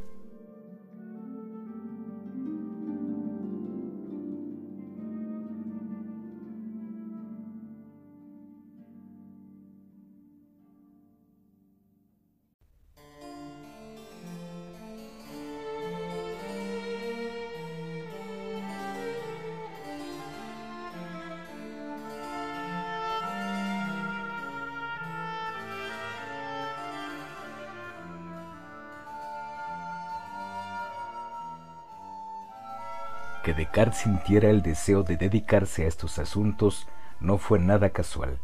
Al contrario, una época de incertidumbres como fue la suya, cuando la capacidad humana de conocer estaba de algún modo en entredicho, casi imponía elaborar un programa filosófico como el que se propuso. Recordemos que Descartes desarrolló su obra en un tiempo en que el terreno de lo cognoscitivo era bastante inseguro, donde lo nuevo no había nacido del todo y lo viejo se resistía a desaparecer. La tradición escolástica y medieval parecía derrumbarse sin remedio, como un viejo baluarte con grietas cada vez más ostentosas. Sin embargo, era aún el marco de pensamiento vigente y contaba con numerosos activos difíciles de combatir, que para nada debieran desconsiderarse sino todo lo contrario. Entre ellos, el aval que suponía la tradición, el respaldo social de la Iglesia y de las universidades, el que fuera concebida como una teoría global aparentemente capaz de explicarlo todo, la perfecta coherencia entre sus partes, el rigor y la elaboración filosófica, su correspondencia con las experiencias más inmediatas o las creencias del sentido común, etc. Por su parte, la ciencia como hoy la conocemos se encontraba en un estadio muy inicial, casi de tanteo. No podemos decir ciertamente que contara con demasiados activos, pues apenas estaba ensayando sus primeras formulaciones y tampoco abundaban los éxitos. Si el envite que planteaba pasaba nada menos que por la destitución del marco filosófico medieval, ante semejante desafío, era necesario hacer acopio de fuerzas. A día de hoy, cualquiera de nosotros podría considerar que el tránsito de la escolástica a la ciencia fue un poco inevitable, obvio, e interpretar elementos aislados de ese proceso como un anuncio de lo que sólo el paso del tiempo confirmó. Pero Descartes, al igual que Galileo u otros de sus contemporáneos, no podían gozar de esa perspectiva, y en cambio si tenían la experiencia de la hegemonía del sistema tradicional. Quizá por eso pudieron sentir que su labor de desafiar el viejo marco tenía algo de acuciante. Por otra parte, señalemos otros dos factores que contribuyeron a esta desazón o incertidumbre intelectual de la época. En primer lugar, el cisma religioso a que dio lugar la Reforma, que sin duda no contribuyó a mantener la confianza en el aristotelismo en el que se apoyaba la Iglesia. Parece obvio suponer que al quebrantarse la confianza en la autoridad de la Iglesia para responder a todo tipo de cuestiones, hubo de ponerse también bajo sospecha la filosofía en la que ésta se basaba. Y en segundo lugar, la epidemia de supersticiones y prácticas mágicas que recorrió Europa en ese periodo, una circunstancia que con frecuencia no suele figurar en el cuadro que nos componemos cuando reconstruimos de qué modo se gestaron la ciencia y la filosofía modernas. Ambos factores son importantes, puesto que fenómenos de esta naturaleza podrían leerse como otras posibles causas de la necesidad de la empresa cartesiana. La cosmovisión medieval se estaba erosionando y se imponía la construcción de un nuevo marco que sustituyese al antiguo, desde los cimientos, y que estableciera una nueva normalidad ante el desorden sobrevenido con el Renacimiento y las debilidades que mostraba la ciencia tradicional. O dicho en otras palabras, se imponía una nueva actitud ante el saber y ante el conocimiento del mundo, que literalmente fundase una nueva cosmovisión o mirada sobre la realidad. La ciencia era ese nuevo saber que trataba de conquistar la hegemonía, y a ese saber Descartes sintió que le convenía una filosofía que sentara sus bases, que definiera con exactitud el paradigma en el que se desarrollarían sus actividades y que le otorgase evidentemente fundamentación y legitimidad. Hoy en día existe un gran consenso en torno a la idea de naturaleza de la física moderna. Forma parte de nuestro sentido común, por así decirlo. Pero dejemos constancia de que hubo un tiempo en que ese sentido común no existió o no pudo ser considerado como una cosa evidente. Al revés, fue preciso construirlo e imponerlo. Su construcción, como ha estudiado ejemplarmente Alexandre Coiré, no resultó una empresa nada fácil. En realidad, requirió del concurso de algunas de las mentes más privilegiadas de Europa de ese tiempo no sólo tuvo que imponerse a otro modo de pensar previamente dado, sino que ese modo de pensar al que había de combatir contaba con la ventaja de responder al modo intuitivo de ver las cosas, por lo que la ciencia quedaba relegada al ámbito de lo contraintuitivo. ¿O no es ciertamente contraintuitivo pensar que es la Tierra y no el Sol lo que está en movimiento cuando todas las evidencias de la experiencia inmediata confirman que es el Sol el que cada día da vueltas en torno a la Tierra, ¿o no es sumamente contraintuitivo pensar la realidad en términos matemáticos como hace la ciencia, en lugar de como se nos aparece a nuestra percepción? Entiéndese bien, la generación de los fundadores de la ciencia no tuvieron únicamente que descubrir las leyes que gobernaban la naturaleza en los diferentes campos en los que se aplicaron, ni tampoco se limitaron a someter sus hipótesis a pruebas experimentales, ingeniosamente diseñadas, y a formularlas con rigor matemático a partir de un sinfín de mediciones y de sutiles ecuaciones matemáticas. En primer lugar, o de la mano de estos descubrimientos, tuvieron que enfrentar otro reto, el de construir el espacio mental en que todo ello fuera posible, lo cual implicaba desechar también el marco tradicional que lo impedía y en el que incluso se habían educado. Esa tarea de deconstrucción pronto concitaría cuestiones más filosóficas como Galileo y sobre todo Descartes no dejaron de advertir.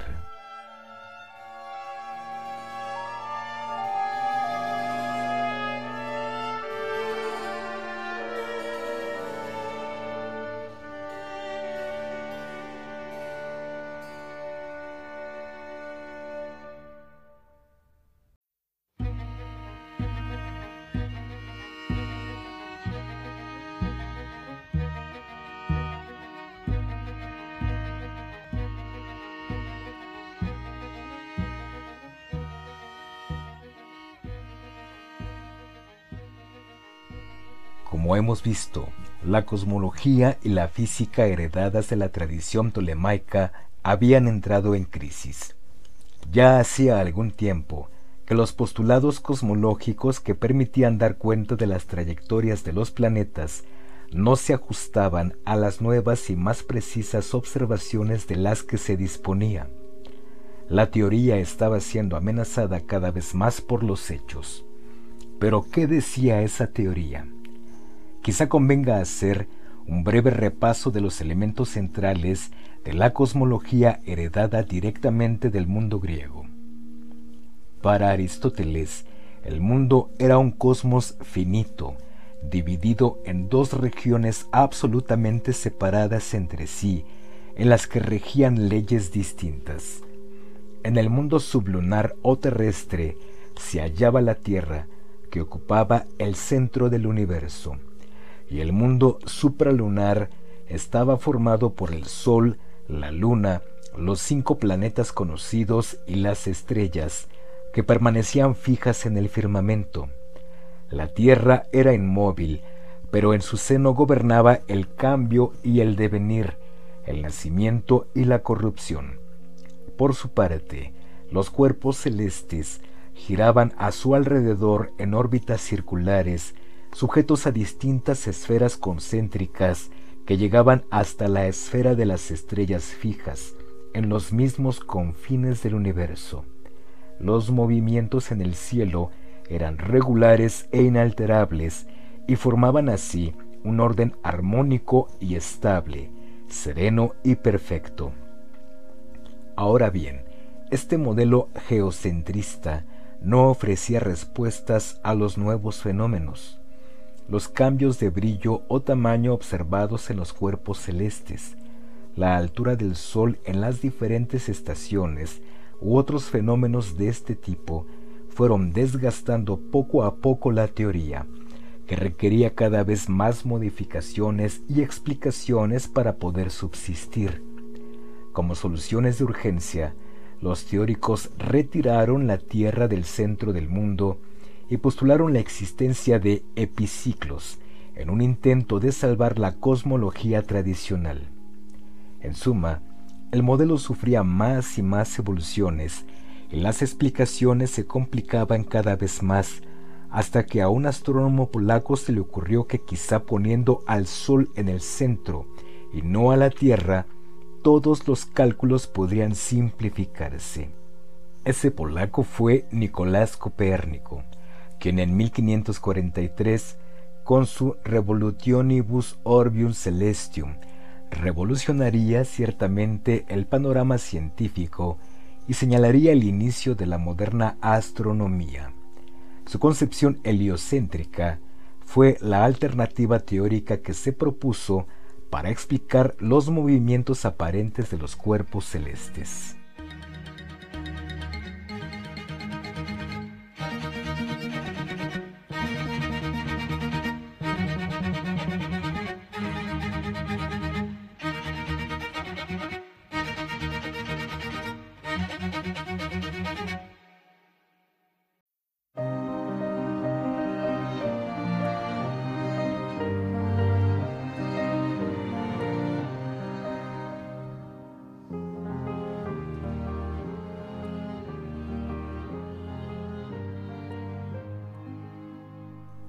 Heliocentrismo cuestionó sin duda la astronomía clásica, pero también las escrituras. Sin embargo, las repercusiones potencialmente heréticas de la nueva doctrina fueron amortiguadas por medio de un ardid intelectual, a saber, la cláusula que el editor de la obra se apresuró a introducir en el prólogo, la afirmación de que el modelo copernicano era tan solo un medio de cálculo más útil, nada más, de ningún modo, una descripción auténtica de la realidad.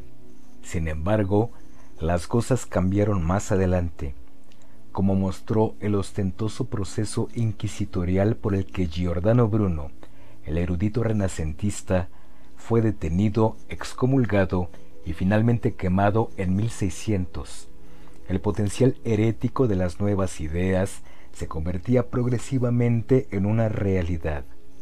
que el cosmos de Bruno fuera materialmente homogéneo, sin distinciones entre la región sublunar y supralunar e infinito, parecía una provocación intolerable.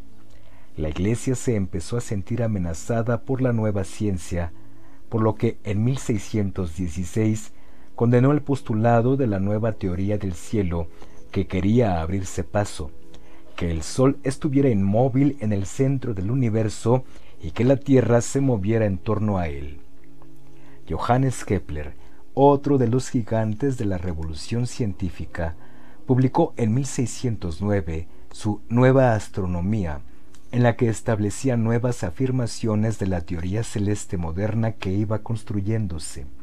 En concreto, que los planetas no describían círculos sino elipses en las que el Sol ocupaba uno de los focos y que la velocidad de los planetas no era uniforme, sino variante, mayor cuanto más próximos se hallaban al Sol.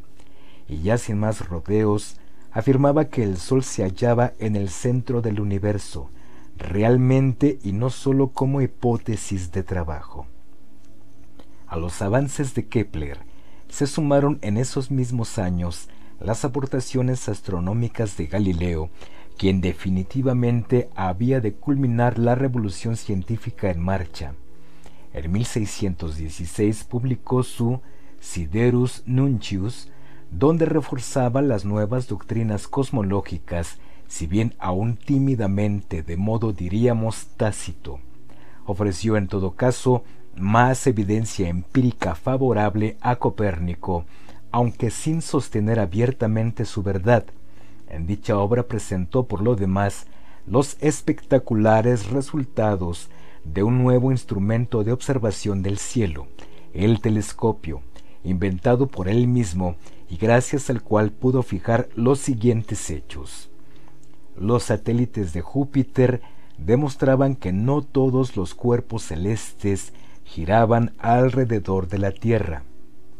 La existencia de manchas solares, así como de montañas y valles en la Luna, ponía en duda el postulado de la perfección del mundo celeste, puesto que también en él había alteraciones e irregularidades.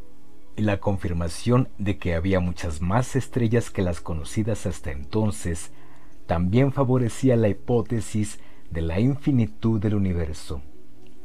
Por lo demás, Galileo escribió en 1623 el Saggiatore, donde exponía qué era el método científico y en el que sostenía que todos los objetos de la ciencia, y no sólo los cosmológicos, debían abordarse desde un planteamiento matemático, la celebérrima frase según la cual el libro de la naturaleza está escrito en lenguaje matemático, pertenece a dicho libro.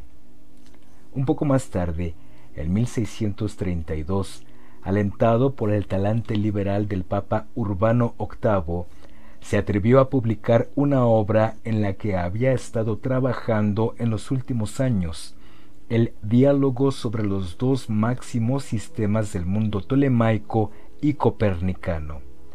Al parecer de muchos, en esta última obra, el temperamento resuelto, cuando no osado de Galileo, le hizo llevar las cosas demasiado lejos y en consecuencia despertar la reacción hostil de sus enemigos, que ciertamente no se hizo esperar. La revolución científica era irreversible. Comenzaba la etapa histórica en que la fe y el saber se separarían y en la que se sucederían los intentos provenientes tanto de la religión como de la filosofía de conciliar las verdades de las ciencias con las verdades de la revelación.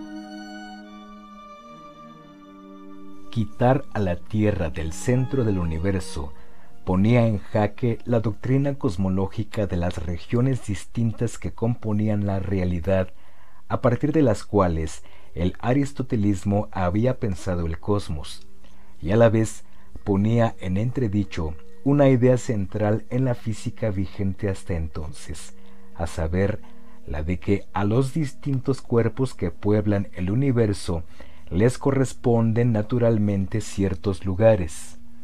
Las grietas en el sistema antiguo se iban ensanchando, como si desde todos los frentes se preparasen sucesivos asaltos para desbancar al sistema filosófico tradicional. Ciertamente, otras ideas de la física antigua se tambaleaban.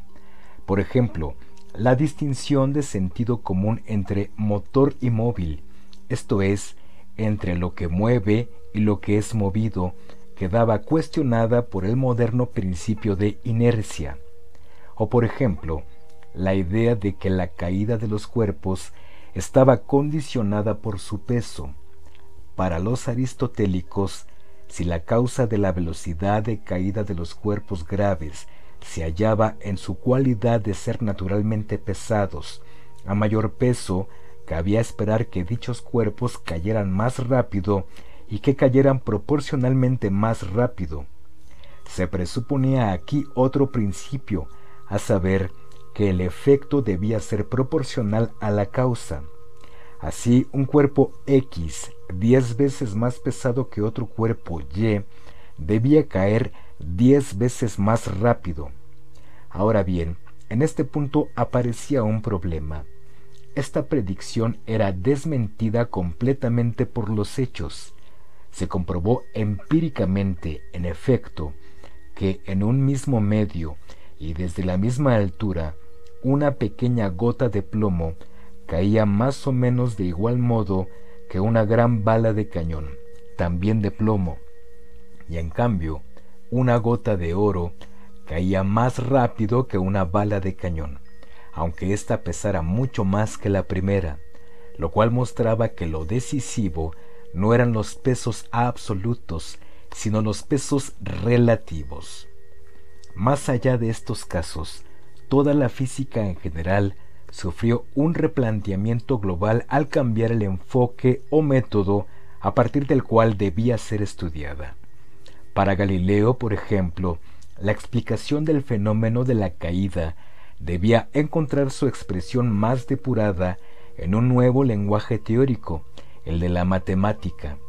Como hemos visto, hasta ese momento, el abordaje matemático del movimiento se había reservado al estudio del cosmos, pero Galileo ensayó la posibilidad de extender este modo de tratar los hechos a todos los fenómenos, incluidos los pertenecientes al mundo sublunar. Entraba en su ocaso el viejo axioma según el cual debía entenderse el movimiento como el tránsito de la potencia al acto, y con el ocaso de dicho axioma se enterraba también la aproximación cualitativa propia de la filosofía natural medieval. La nueva aproximación era cuantitativa y matematizante. Ahora bien, ¿qué significa la matematización de la ciencia? ¿Qué implica que la ciencia descanse en una aproximación cuantitativa a su objeto en lugar de la aproximación cualitativa de la filosofía natural antigua? Veámoslo con el ejemplo del fenómeno de la aceleración en la caída libre que estudió Galileo. Respecto a dicho fenómeno, Galileo comprobó que existía un orden entre las distancias recorridas por el cuerpo y los periodos de tiempo transcurridos, un orden escondido a simple vista, pero posible de establecer mediante ecuaciones algebraicas y demostraciones geométricas. En el primer segundo, el espacio recorrido era x. En el segundo era tres veces esa distancia, 3x. En el tercero, 5x. En el cuarto, 7x. Y así sucesivamente, según una proporción constante. Y de dichos datos, se podía deducir que la aceleración parecía siempre la misma, una variable constante y perfectamente determinable. Galileo descubrió en una palabra que la velocidad de los cuerpos crecía proporcionalmente al tiempo, que los cuerpos caían de forma acelerada, pero que esa acumulación de velocidad seguía un cierto orden de acuerdo con una regularidad universal que se podía determinar mediante una fórmula matemática. Las leyes que regían el movimiento de los cuerpos eran, pues, leyes matemáticas. Así se abrió paso el programa de una física matemática que procediera a una explicación total de la naturaleza, de todos los fenómenos, tanto de los celestes como de los terrestres.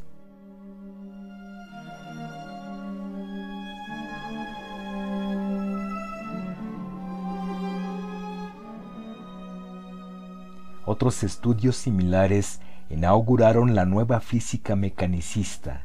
Más en general, este tipo de estudios inauguraron el tiempo de un saber que se orientaría decididamente de modo cuantitativo, más atento a las magnitudes que a determinadas cualidades. La nueva ciencia se desarrollaba, pues, a partir de una serie de supuestos o principios la matematización de la realidad, la subsunción de los fenómenos bajo leyes generales, rigurosa y exactamente expresadas, y un proceder sustentado en las experiencias controladas, esto es, en la experimentación. El movimiento del cual hablan los filósofos antiguos es tan diferente del que yo concibo que es fácilmente posible que lo que es verdadero de uno no lo sea de otro. Confiesan que la naturaleza del movimiento es poco conocida, y para hacerla inteligible no la han sabido explicar más claramente que en estos términos. El movimiento es el acto de un ser en potencia, que son para mí tan oscuros que me veo obligado a dejarlos con su lenguaje porque no lo sabría interpretar. Pero al contrario, la naturaleza del movimiento al que me refiero yo es tan fácil de conocer que los mismos geómetras la han juzgado más simple y más inteligible que la de sus superficies y sus líneas, como lo parece en que han explicado la línea por el movimiento de un punto y la superficie por el de una línea. La ciencia bajo medieval y renacentista planteó nuevas cuestiones físicas y astronómicas y encontró problemas, ciertamente, pero nunca osó abandonar el marco de interpretación de una filosofía que parecía poder explicarlo todo y que profundamente elaborada y sin olvidar su coherencia, venía avalada además por el sentido ordinario, intuitivo de considerar las cosas. El uso meramente metodológico de las matemáticas para abordar ciertos problemas dentro todavía del marco filosófico tradicional transitó solo muy inadvertidamente y con muchas dificultades hacia una nueva teoría acerca del mundo y del conocimiento. Costó mucho que cristalizara la aparición de un nuevo sistema de creencias fundamentales sobre cómo era el mundo y cómo debía estudiarse. Este cambio de paradigma no se produjo definitivamente hasta Galileo, cuando los objetos de la física tradicional se convirtieron en objetos geométricos. Cumplido este giro, el nuevo método, el empleo de las matemáticas aplicadas al estudio de la fisis condenó como ilegítimas todas las cuestiones anteriores. Con la nueva ciencia, pues, nacía también una nueva concepción de la naturaleza u ontología. La realidad no era más que un conjunto de cuerpos materiales extendidos en el espacio y dotados de cierta cantidad de movimiento, sin principios internos de ningún tipo que los movieran, sujetos tan solo a la legalidad matemática que regía a la naturaleza, independientemente del lugar del cosmos en que se hallasen, de su interna composición o de sus supuestos movimientos naturales. Ahora bien, tamaña transformación necesitaba todavía ser pensada en todas sus implicaciones filosóficas, no sólo esbozarse. Pues bien, esta fue la tarea que se propuso Descartes, pensar a fondo, desde el punto de vista filosófico, la consumación de ese cambio de paradigma que tuvo que esperar hasta la obra de Galileo para hacerse realidad. El mismo Descartes explicó su tarea en dichos términos, tal como escribió en una carta a Mersenne. Encuentro que, en general, Galileo filosofa mejor que la gente vulgar, pero me parece que falla mucho porque hace continuas digresiones y no se detiene a exponer completamente ninguna materia. Esto muestra que no las ha examinado ordenadamente y que sin haber considerado las primeras causas de la naturaleza, ha buscado tan solo las razones de algunos efectos particulares y así ha construido sin fundamento. La filosofía de Descartes, considerada desde esta perspectiva, en tanto que intento de fundamentación de la ciencia moderna, es lo que nos ocupará a partir de ahora.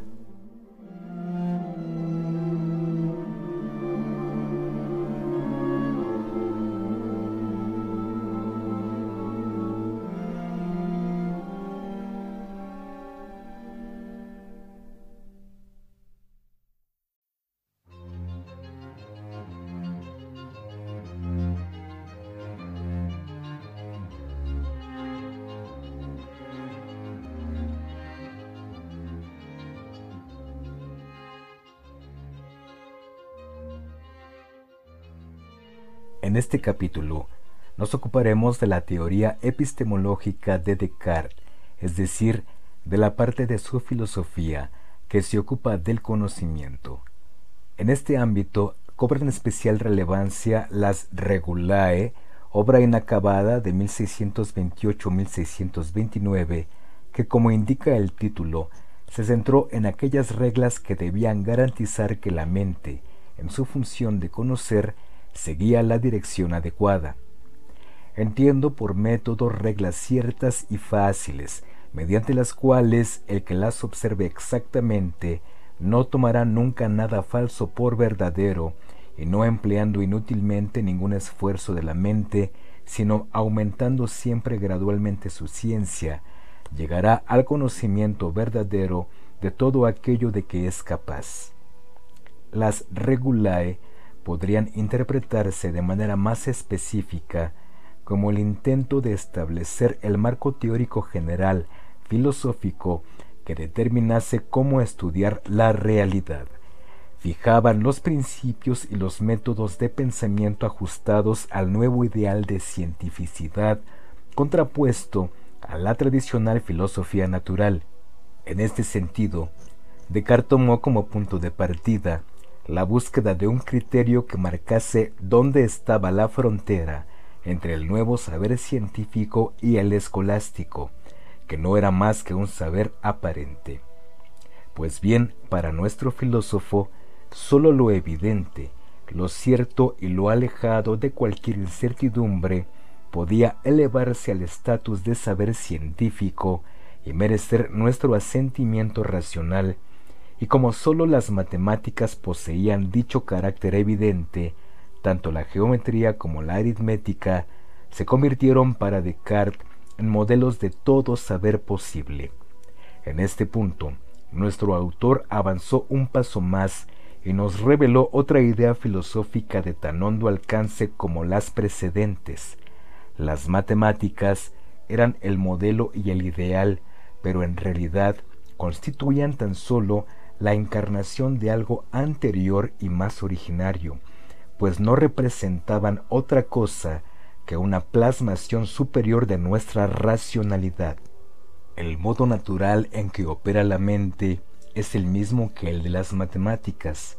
Por lo tanto, esta disciplina, interpretada de forma amplia, se erigía en paradigma del conocimiento verdadero.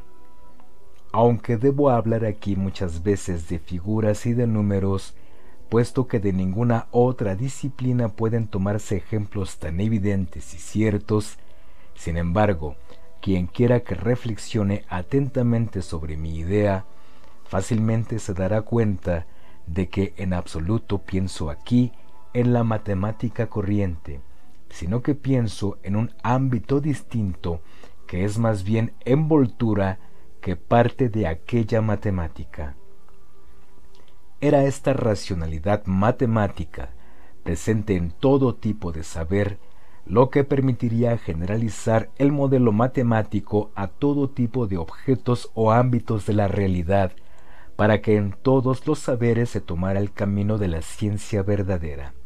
Ello era posible porque todas las ciencias no son otra cosa que la sabiduría humana, que permanece siempre una y la misma, aunque aplicada a diferentes objetos, y no recibe de ellos mayor diferenciación que la que recibe la luz del sol de la variedad de las cosas que ilumina.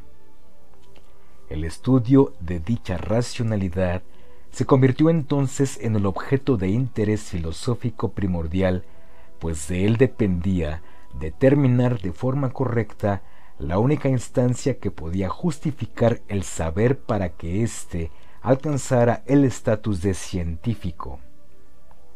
Me parece asombroso que casi todo el mundo estudie a fondo y con atención las costumbres de los hombres, las propiedades de las plantas, los movimientos de los astros, las transformaciones de los metales y otros objetos de ciencia semejante, mientras que nadie se preocupe del buen sentido o de esta sabiduría universal cuando sin embargo todas las otras cosas deben ser apreciadas no tanto por sí mismas, cuanto porque aportan algo a ésta. La ciencia mirabilis, o ciencia completamente nueva del sueño de 1619, que comentábamos en capítulos anteriores, ya aludía a dicho estudio como tarea primordial de la filosofía, las regulae retomaron de nuevo la cuestión.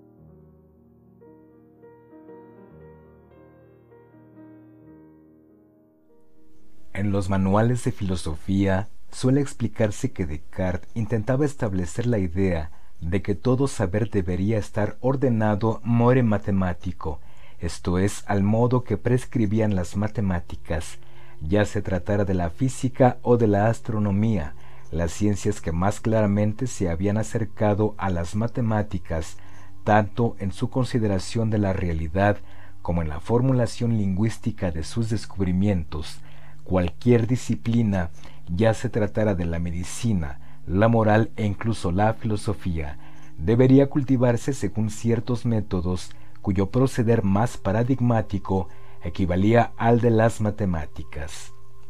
Para Descartes, la demostración de un teorema lógico-matemático no proporciona la convicción de lo evidente por la sola luz de la razón sin dejar lugar a la duda.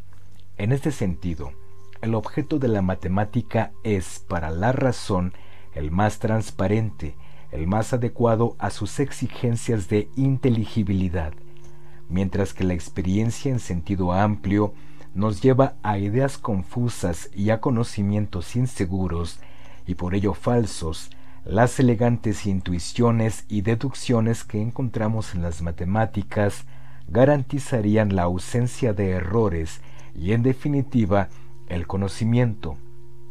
Esta disciplina nos provee de un conocimiento que se desarrolla como un todo, deductivamente, a partir de unas primeras verdades que son autoevidentes.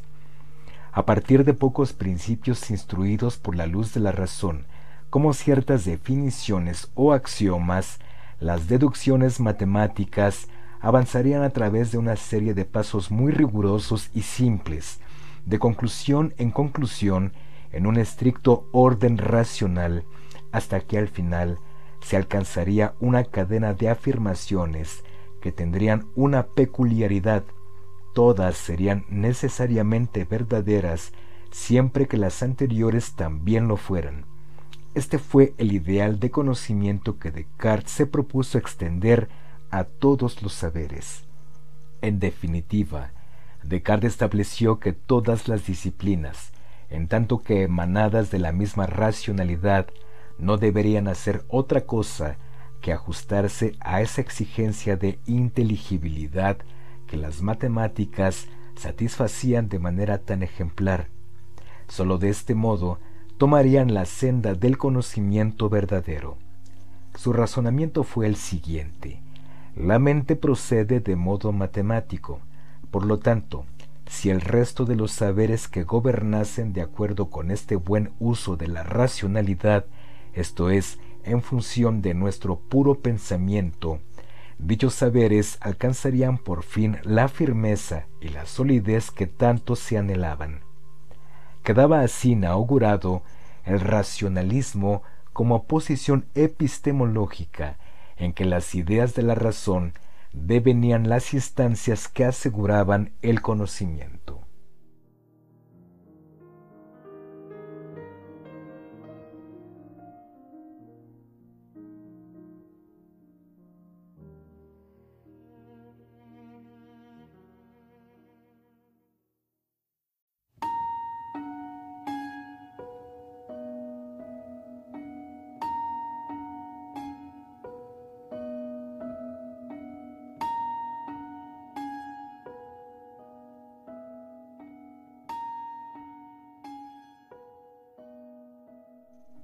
Satisfacer la regla por la que hay que matematizar todos los saberes posibles exige, evidentemente, determinar en primer lugar qué se entiende por racionalidad matemática en general.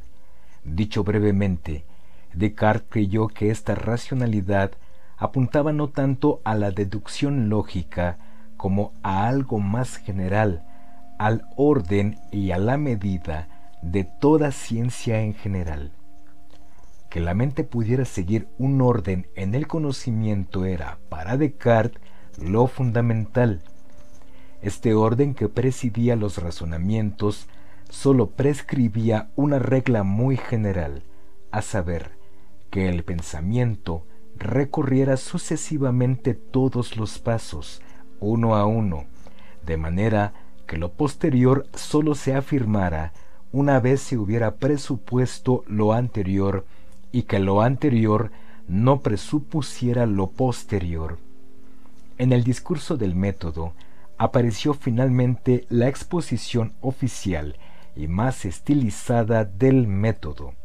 Este comprendía las famosas cuatro reglas que en principio deberían entenderse como la expresión más depurada de todo lo planteado en las regulae como un hombre que camina solo y a oscuras, resolví ir tan lentamente y proceder en todas las cosas con tanta prudencia que, aunque no avanzara mucho, como mínimo me guardara de caer. Pensé que sería suficiente con los cuatro preceptos siguientes, siempre que tomar la resolución firme y constante de no dejar de observarlos ni una sola vez. El primer precepto era no aceptar nunca ninguna cosa como verdadera sin saber evidentemente que lo era, y no incluir en mis juicios nada más que lo que se presentara a mi espíritu tan claramente y tan distintamente que yo no tuviese ningún motivo de ponerlo en duda. El segundo, dividir cada una de las dificultades que examinase en tantas partes como fuese posible y como fuese necesario para resolverla mejor. El tercero, conducir con orden mis pensamientos, comenzando por los objetos más simples y fáciles de conocer, para ascender poco a poco, gradualmente, hasta el conocimiento de los más complejos y suponiendo un orden hasta en aquellos que por naturaleza no se preceden los unos a los otros. Y el último, hacer recuentos tan completos y revisiones tan generales que llegase a estar seguro de no omitir nada. Como se sabe, esta es la exposición usual que se hace de la filosofía cartesiana del conocimiento. Pero conviene admitir que seguramente el resultado no está a la altura de lo prometido como objetivo del método. No ofrece unas reglas aplicables de forma mecánica y sus resultados sin duda son demasiado abstractos. Por eso no sería extraño preguntarse si, con reglas de este tipo, uno podría llegar muy lejos. Como observó con mordacidad Leibniz, estas reglas eran como las recetas de algunos farmacéuticos. Toma lo que necesites, haz lo que debas y obtendrás lo que quieres.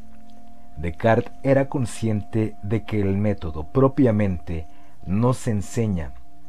Consiste más bien en saber decidir y actuar en cada caso, en cómo usar la intuición o la deducción ante cada reto. Solo mediante la práctica concreta, atendiendo al problema planteado, se puede formar la inteligencia para que ésta descubra el orden más conveniente en cada caso. Solo así pueden valer las intuiciones de los principios y las conclusiones entrelazadas que siguen a posteriori. Resumiendo, con las regulae, Descartes pretendió fijar la formulación teórica de la práctica de la investigación que él mismo desarrolló entre 1619 hasta 1628 en campos como la óptica o la mecánica. De hecho, se supone que la ciencia que elaboró, publicada junto al discurso del método, sería una demostración de cómo aplicar el método. No en balde, la exposición de éste era una suerte de prólogo a los resultados del método. En filosofía, por su parte, las meditaciones metafísicas serían otra aplicación también ejemplar del mismo método.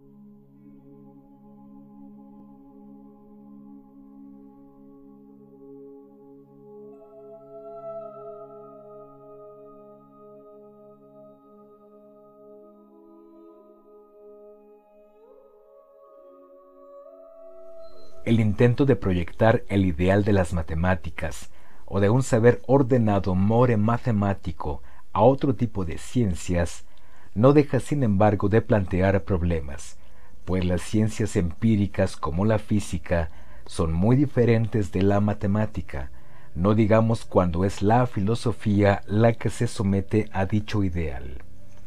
¿Qué puede significar entonces que todo saber científico se ordene de modo matemático, el problema salta a la vista.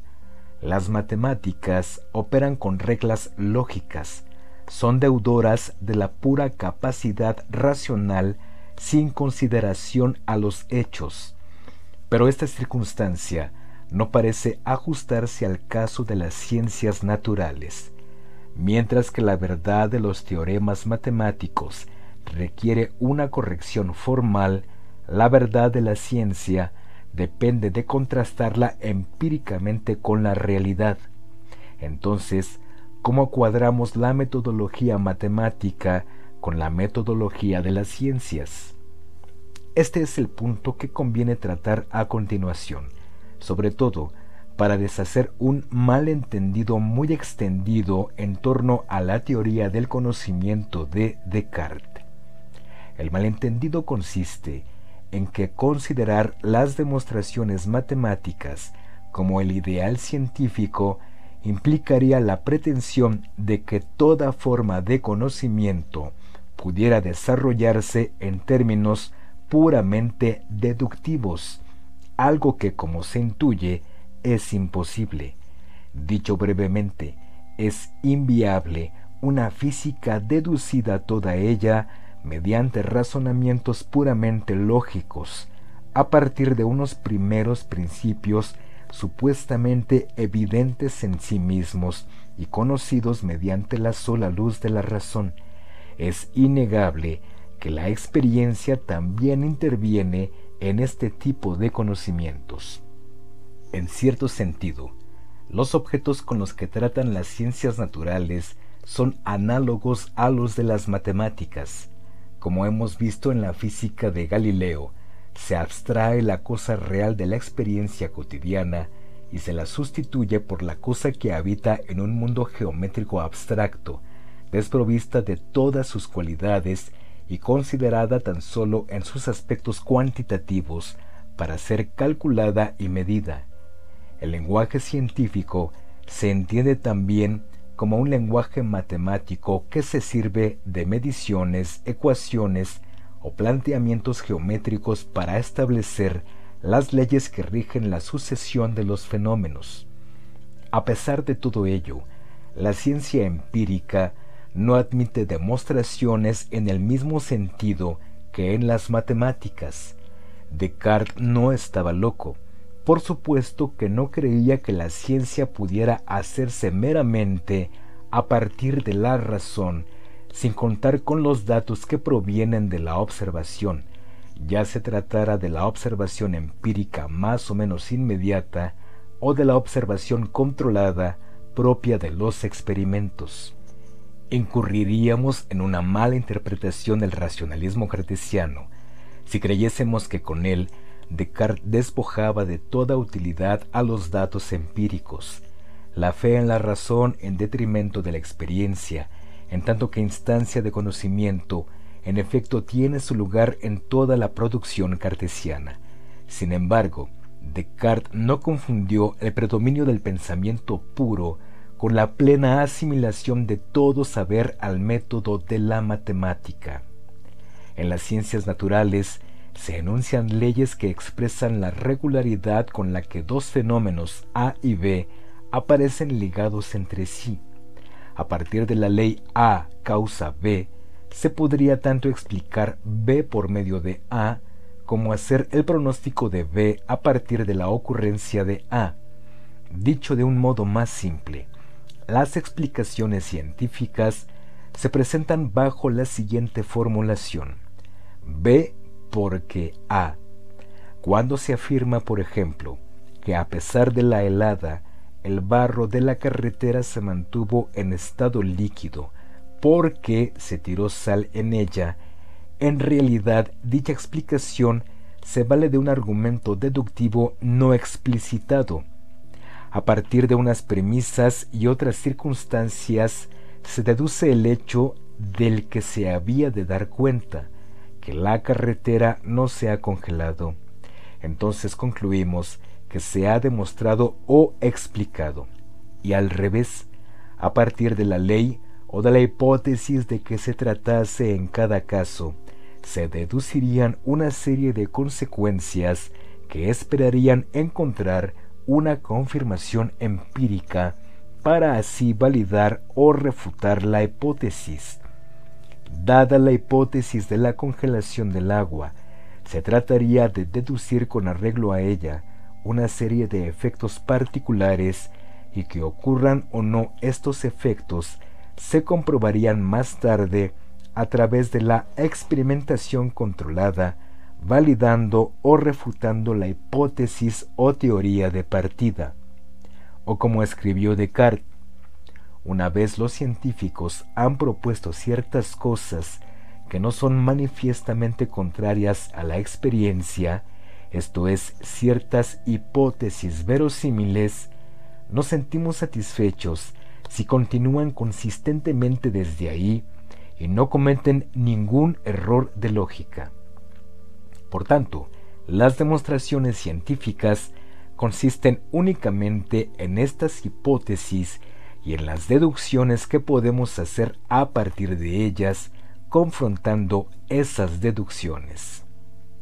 Con el rigor de las matemáticas, la ciencia deduce ciertas consecuencias de los principios teóricos de los que parte, pero este procedimiento desemboca en explicaciones científicamente avaladas solo cuando la experiencia confirma esas consecuencias. Esta es, si se quiere, la relación de continuidad y de discontinuidad existente entre las matemáticas y la ciencia empírica.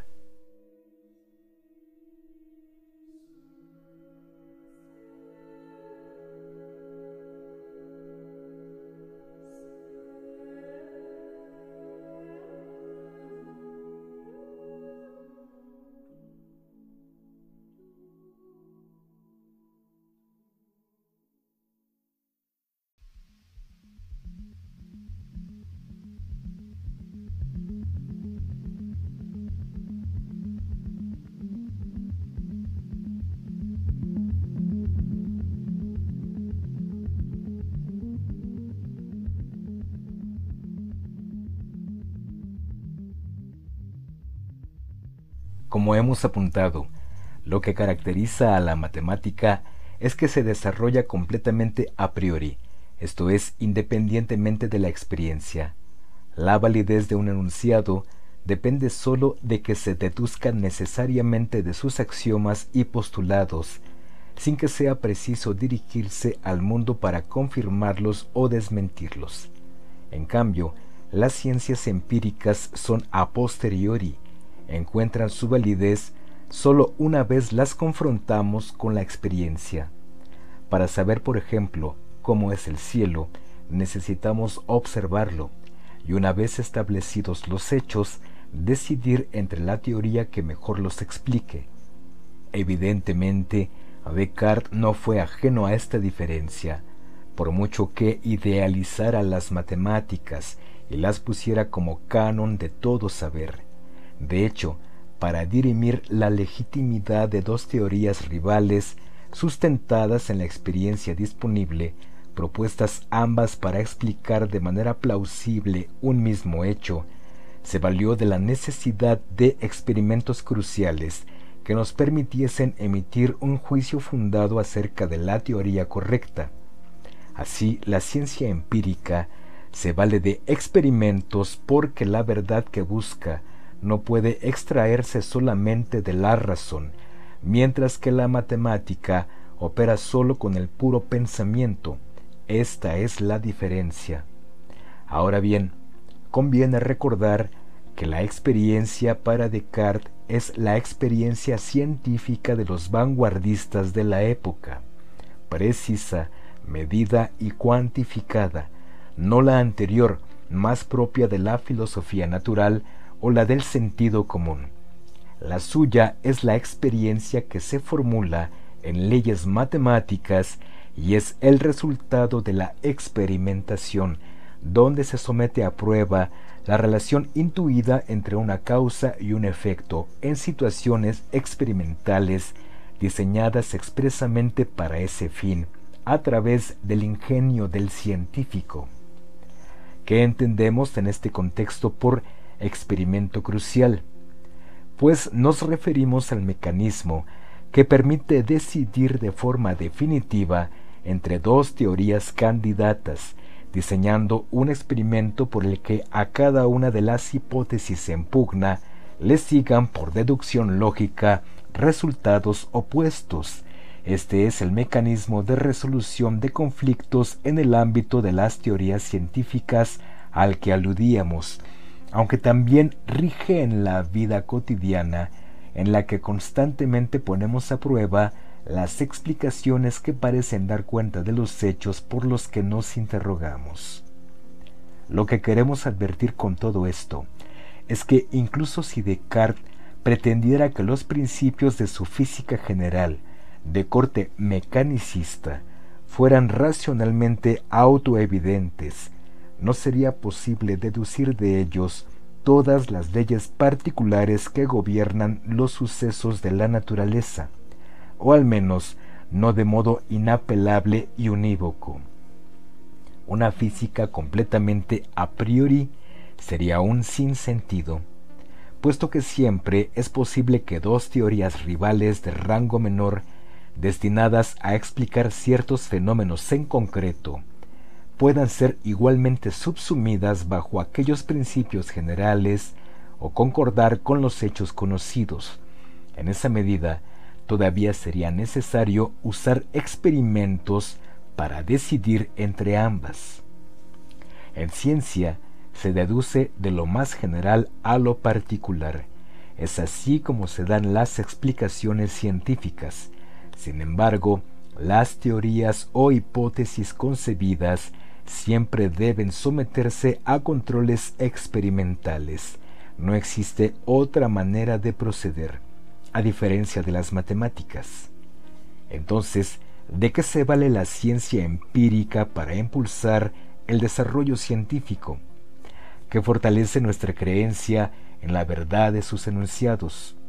Lo hemos apuntado antes, a diferencia de las matemáticas, que apelan tan solo a la coherencia lógica y al carácter necesario de sus demostraciones, las ciencias empíricas también recurren a la experiencia.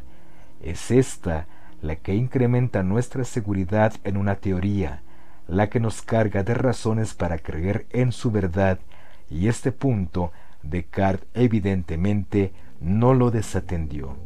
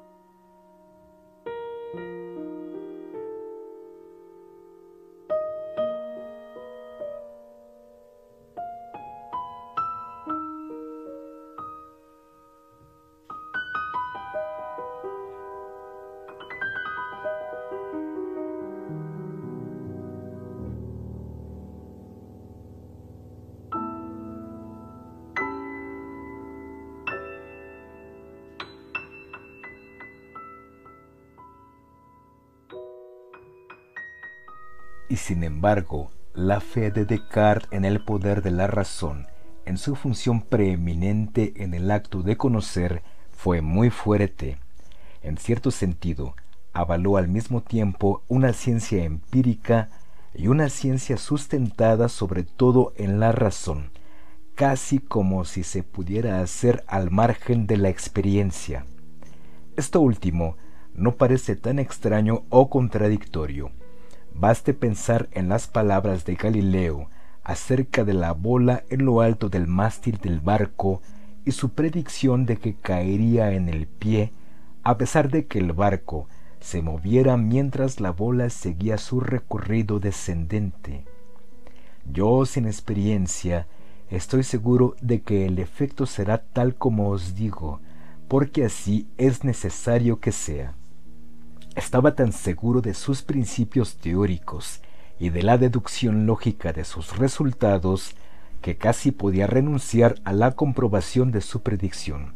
Pues bien, esta es, entre otras, la grandeza de la capacidad racional en la que pensaba Descartes al ofrecer su concepción racionalista del conocimiento. Es tal la autoconfianza que se desprenden algunas teorías, que de tan sólidas y bien asentadas, por pura consecuencia racional, desafían incluso los hechos contrarios a ellas. En casos así, la razón parece desafiar a la experiencia y erigirse como la instancia única del conocimiento.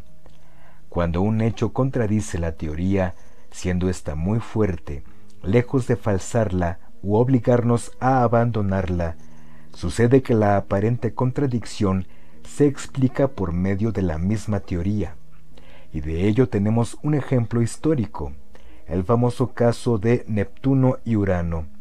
Como se recordará, Urano no se ajustaba a la órbita prevista por la teoría newtoniana, lo cual había de suponer en principio un problema. Pero era tanta la desconfianza que había en Newton y su teoría de la gravitación estaba tan firmemente establecida que lejos de cuestionarla, se optó precisamente por buscar otra explicación que sirviese para entender esa discordancia. A partir de la teoría de la gravitación, se predijo la existencia de un planeta hasta entonces desconocido, que mediante su relación de atracción respecto a Urano, hacía que este último variara su trayectoria prevista. Ese planeta era Neptuno, del que se dedujo mediante puros razonamientos lógicos, su tamaño y la distancia a la que se encontraba respecto de Urano. Es decir, era la influencia de este planeta desconocido pero supuesto por la nueva teoría, al que ésta asignó un tamaño y una trayectoria, la explicación del enigma. Evidentemente, cuando se confirmó empíricamente la existencia de Neptuno, la teoría así entendida fue reivindicada de forma espectacular. Un planeta descubierto únicamente a partir de las deducciones, valiéndose sólo de la razón. El poder que demostró la teoría, la razón, iba incluso más allá de su capacidad explicativa. Era capaz de descubrir hechos nuevos y de tanta relevancia como el que hemos explicado. Seguramente el racionalismo cartesiano deba entenderse como expresión filosófica de este tipo de fenómenos tan característicos de la nueva ciencia, al menos en parte. Descartes subrayó el papel de la razón y sus modos de operar tallados de acuerdo con el ideal matemático. Y sin embargo, como no podía ser de otro modo, reconoció igualmente el papel de la experiencia, nada desdeñable en la praxis investigadora concreta, pero sin duda, este nuevo modo de proceder en el que la teoría interrogaba a la naturaleza y la forzaba a responder a sus preguntas, no se parecía en nada a la contemplación pasiva de lo que natural y espontáneamente acaece. El científico era ahora el juez que preguntaba a la naturaleza como a un testigo, para sonsacarle la verdad, mientras que el antiguo filósofo natural adoptaba la figura del alumno que dócil y atento escuchaba a su maestro. Esta actitud activa de la razón en la práctica del conocimiento, la circunstancia de que la teoría también precede a los hechos y es resultado de intuiciones verdaderamente geniales, la construcción de modelos teóricos altamente idealizados y la confrontación con la experiencia de los resultados deducidos de ellos con plena seguridad lógica y por el solo medio del pensar son elementos todos que subyacen a la idea del conocimiento teorizada por Descartes.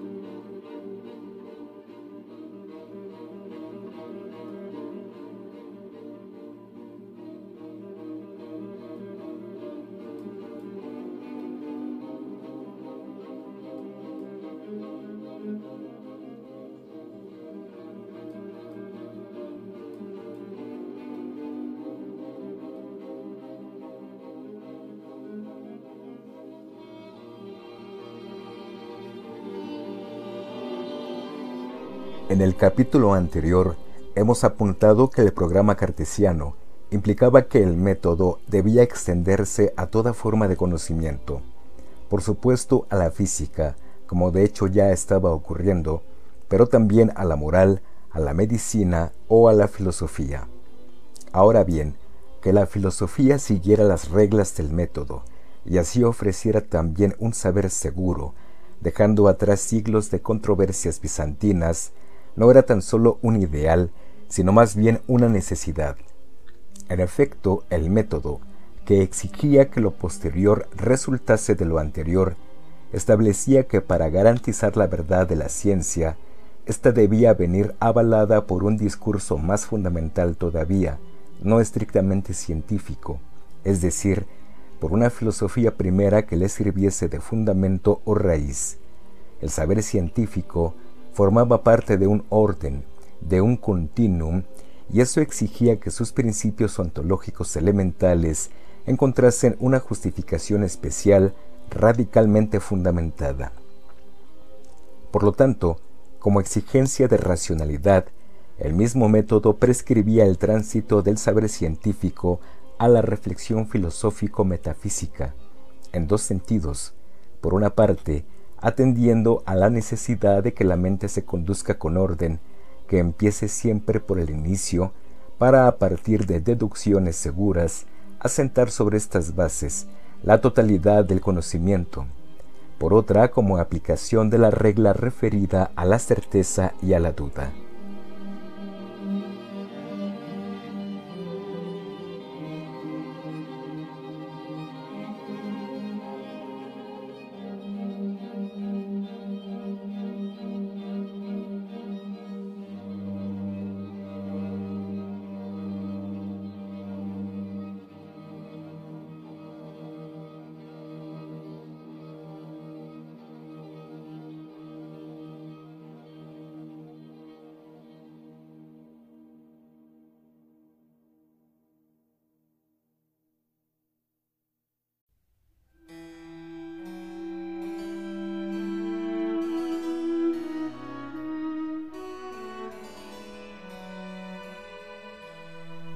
Descartes comprendió la filosofía fundamentalmente como teoría del conocimiento.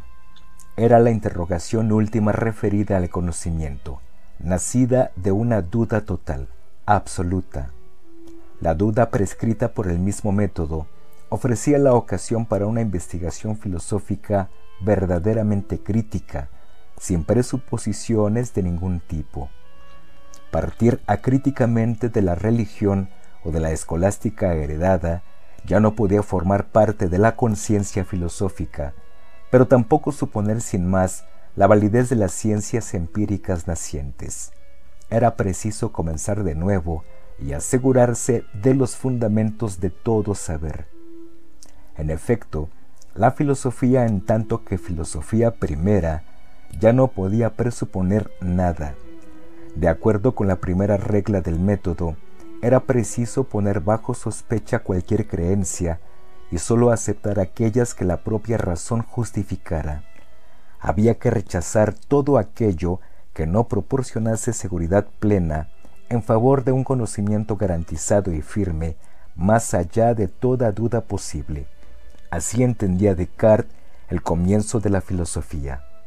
Por tanto, Descartes se impuso como método filosófico el método de la duda, dispuesto como estaba a no tomar por verdadero nada de lo que pudiera dudarse. Es lo que se conoce como la duda metódica.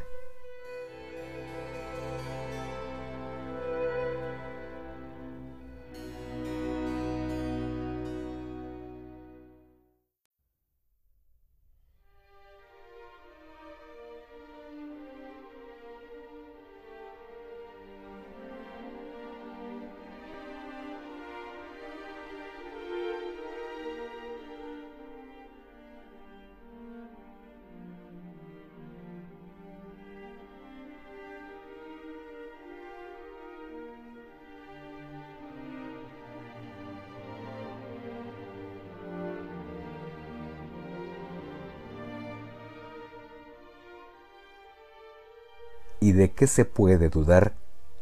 La conciencia común puede dudar de muchas cosas como todos sabemos.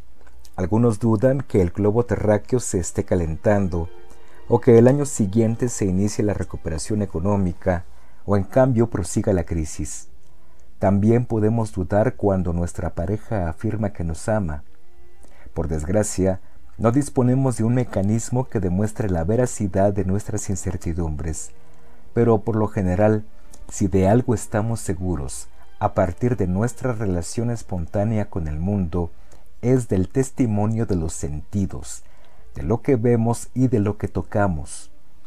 A este respecto, muchas filosofías han considerado la experiencia sensible como los cimientos del conocimiento, como un punto de partida ineludible para pensar el saber. Descartes también participaba de este prejuicio instalado en lo más profundo del espíritu humano, pero se obligó a someterlo a examen racional y después de revisarlo, encontró que las percepciones sensoriales no eran una fuente tan fiable de conocimiento como pudiera creerse. En efecto, está fuera de toda duda que los sentidos, en más de una ocasión, nos engañan. A veces nos parece ver algo que en realidad no está ahí, o no del mismo modo que pensábamos, y así caemos víctimas de una ilusión óptica. La fruta no resulta estar tan madura como creíamos, y aquella casita en lo alto de la montaña no es tal, sino una vieja estación de tren abandonada. Claro que estos errores se corrigen a su vez por medio de los sentidos que certifican lo que hemos percibido a través justamente de percepciones más exactas. Descartes mismo reconocía dichas circunstancias. Y sin embargo, incluso estas representaciones sensibles no deformadas por deficiencias manifiestas de nuestra percepción, de la que pareciera por tanto no poder dudarse, no escapan de la duda. Que usted, lector, esté ahora mismo leyendo, no es tan evidente como pudiera parecer a primera vista, pues la duda, proseguía Descartes, nos atrapa incluso cuando no parece haber razones para dudar de lo que estamos percibiendo.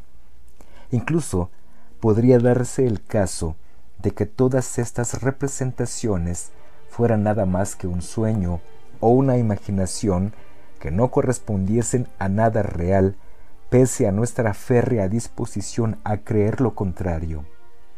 En sentido estricto, si llevamos la duda hasta el final, no podemos distinguir la vigilia del sueño.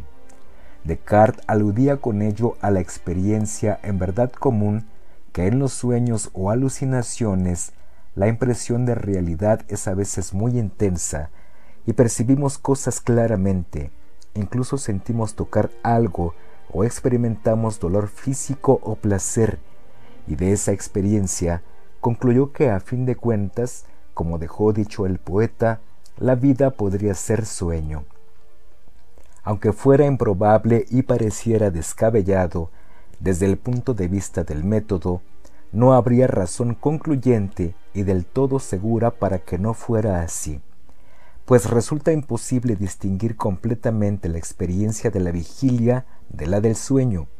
Al menos eso creyó nuestro filósofo por pura reflexión racional.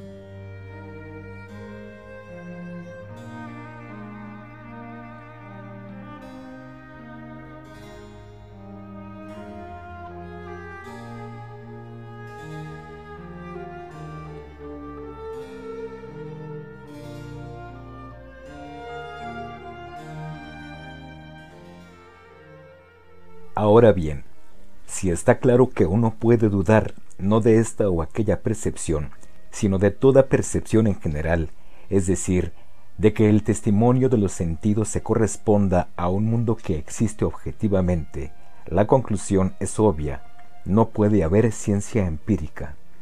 La posibilidad de la ciencia caería por su base, puesto que ninguna ciencia tendría sentido si no pudiera asegurar siquiera la realidad de las cosas sobre las que versa.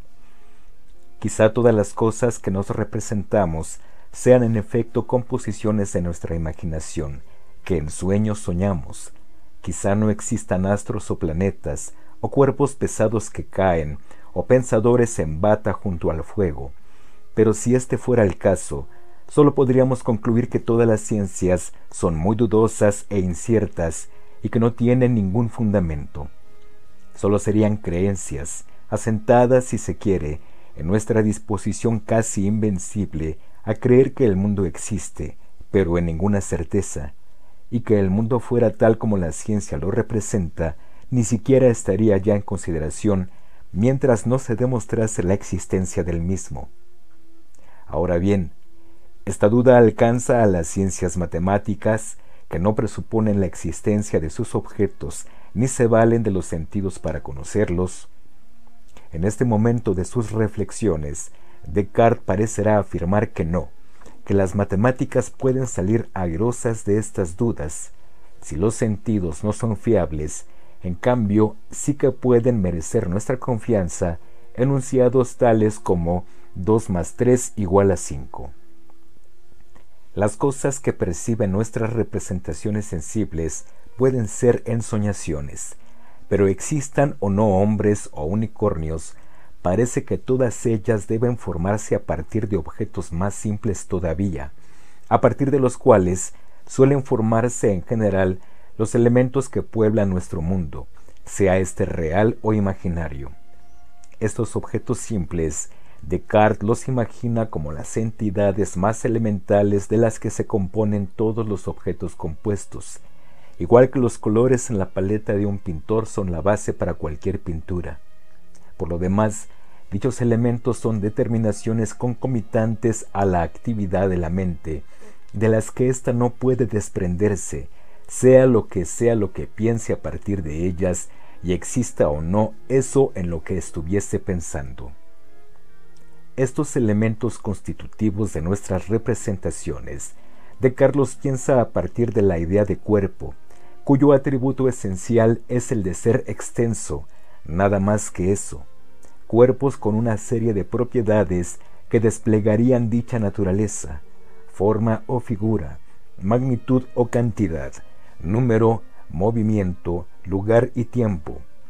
Exista o no el unicornio o el hombre, estos pueden reducirse a partes más simples, a cuerpos extensos que ocupan un espacio, que están ahí en un tiempo, tienen una forma y una magnitud.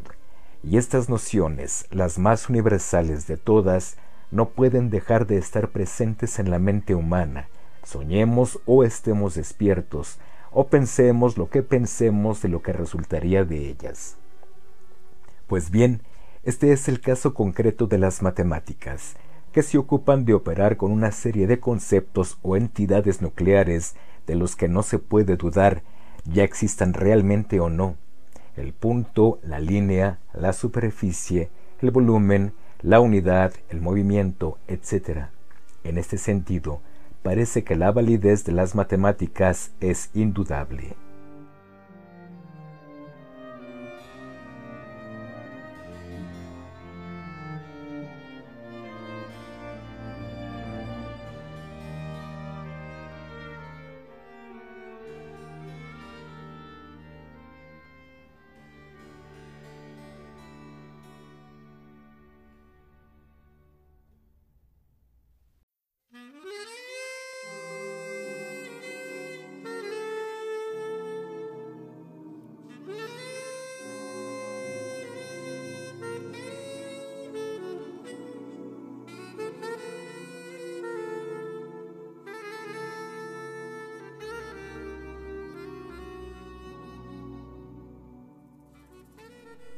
Así pues, ofrecen las matemáticas un conocimiento cierto, fuera de toda duda, podríamos concebir una situación que las desacreditara. Este fue el nuevo interrogante que a continuación se planteó Descartes en su afán por estar seguro del saber. Aunque con las matemáticas parecía haber hallado el suelo firme que buscaba, no dejó de preguntarse por la certeza que ofrecían y su respuesta no deja de parecernos sorprendente, al afirmar que ni siquiera las matemáticas tendrían la consistencia requerida, que no eran ese principio seguro que buscaba para apuntalar el conocimiento. Y para argumentar esta tesis, más bien insólita, hizo entrar en escena la famosa hipótesis del genio maligno, más insólita todavía, esto es, la existencia de un ser supuestamente capaz de confundir a la razón incluso en sus operaciones más diáfanas y en el ámbito en el que más segura se sentía. Cuando la mente tiene como objeto enunciados aparentemente necesarios, como que el triángulo tiene tres lados, o que dos más dos igual a cuatro, podría ocurrir, sostenía Descartes, que un ser tunante operase en nosotros para que nos engañásemos realizando operaciones de esta naturaleza y que ni siquiera las matemáticas estuvieran a salvo del error. Y en tanto qué posibilidad efectiva, aunque ciertamente poco probable, Descartes prefería seguir la regla que le prescribía prudencia y no precipitación. Al lector contemporáneo, este recurso a un dios engañador o a un genio maligno le puede parecer un tanto extravagante, pero quizá atempere esta sensación saber que de algún modo formaba parte de las discusiones filosófico-religiosas de la época, referidas a la cuestión del poder de Dios. Como recordaba Gómez Pin, la discusión versaba sobre si Dios tenía que ser pensado como un ser tan poderoso que ni siquiera tuviera que plegarse al principio de no contradicción o a las verdades lógico-matemáticas de la razón, o si por el contrario estaba limitado por dichas verdades. Por su sola voluntad, Dios podía hacer variar el curso de los planetas y las leyes de la naturaleza, o hacer del bien pecado y del pecado virtud, o su ser se identificaba justamente con este orden del mundo en tanto que expresión de su esencia omnipotente.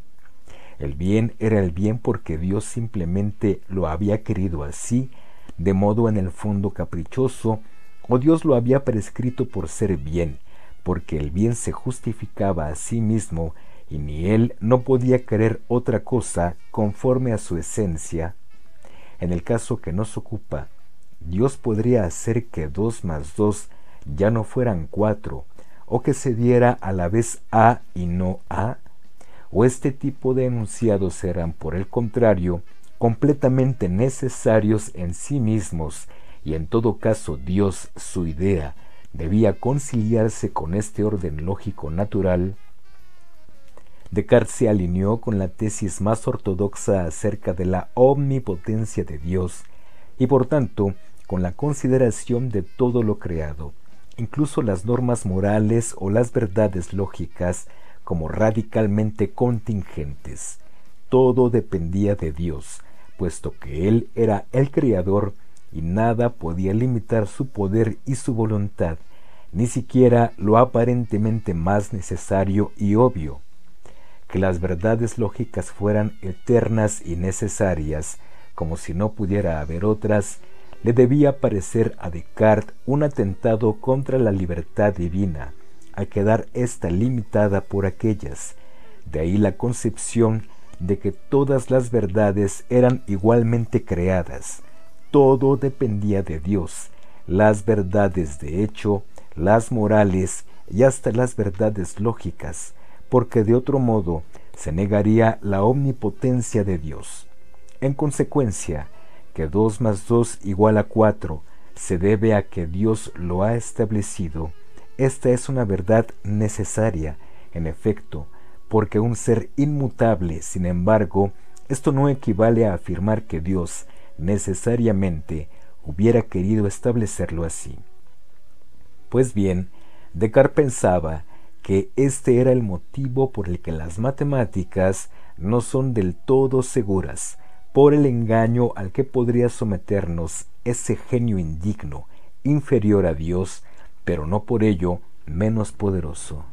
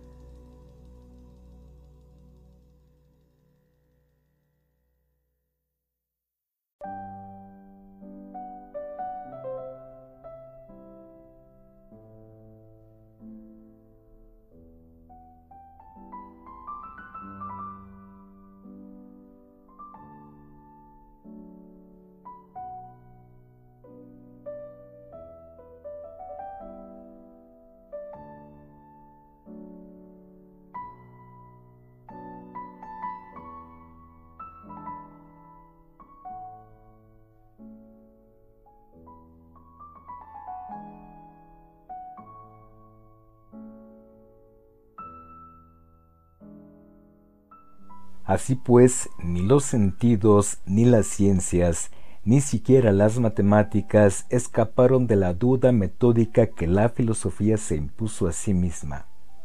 En medio de esta incertidumbre que parecía corroerlo todo, Descartes se preguntó con cierta desazón si existiría alguna verdad evidente y acaso con la capacidad suficiente para generar otras, porque si nada era seguro, si ni siquiera las matemáticas podían cerrar la puerta a cualquier resquicio que cuestionara su validez, el problema para Descartes estaba bien claro. Si el conocimiento ha de ser posible, tiene que haber un principio absolutamente garantizado, inmune a cualquier duda, una verdad primera tan clara y evidente que despejase la más mínima sombra de sospecha, y sobre la cual edificar todo el resto. En caso contrario, no sería posible el conocimiento. Pues bien, después de meditar con esmero, se respondió que sí, que existía esa verdad indubitable, el cogito ergo sum, el famoso pienso, luego existo, era esa verdad, el principio último que necesitaba para fundamentar toda la filosofía, y con ella todo el sistema del saber. Pero inmediatamente después me di cuenta que mientras quería pensar que todo es falso, necesario es que yo que lo pensaba fuera algo, ya percibiéndome de que esta verdad, pienso, luego soy, era tan firme y segura que las más extravagantes suposiciones de los escépticos serían impotentes frente a ella, juzgué que podía sin escrúpulo alguno considerarla como el primer principio que buscaba. Vi que podía fingir que carecía de cuerpo y que no había mundo, ni lugar en el cual me encontrara, pero que no por ello podía fingir que no soy en modo alguno. Por el contrario, del hecho mismo de pensar en lo dudoso que era todo lo demás, se deducía con evidencia y certidumbre mi ser.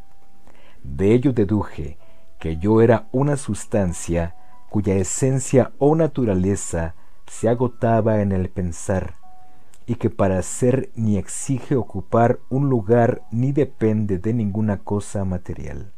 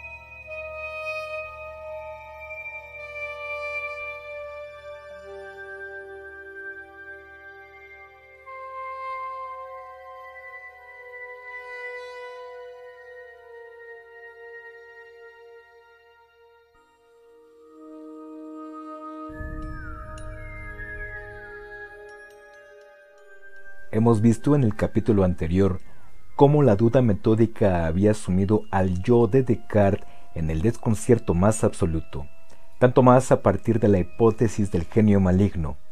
Pero mientras pensaba que no podía estar seguro de nada, de una cosa sí podía estarlo, de que él estaba dudando.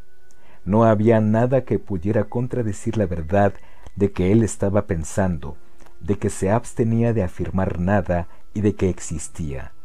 Descartes se reconoce en esta medida como res cogitans, sustancia pensante que piensa y existe, y que para existir no depende del cuerpo ni de los sentidos, puesto que por el momento nada sabe de ellos. En este estadio del discurso, Descartes no sabe aún nada acerca de si existe el mundo material, incluido su propio cuerpo. Y en cambio, al menos mientras se está pensando en este tipo de asuntos, puede estar seguro de que es, de que existe y de que piensa. De ello concluye que es puro pensamiento y que el pensamiento realmente no necesita del cuerpo para existir, es decir, que es una sustancia, concepto que en el sistema cartesiano significa aquello que existe de tal modo que no necesita nada más para existir. Pero, ¿qué es él en tanto que pensamiento? se pregunta. Pues lo dicho, una mente que duda, intuye, entiende, afirma, niega, pero también quiere, imagina y siente, y que no presupone la existencia de ningún cuerpo. Para Descartes, el yo es una sustancia cuyo atributo o naturaleza esencial es el pensamiento, y cuyas propiedades o modificaciones de dicho atributo, los modos, son las diferentes formas que adquiere el pensar, la comprensión, la duda, la abolición, la sensación, el sentimiento, etc.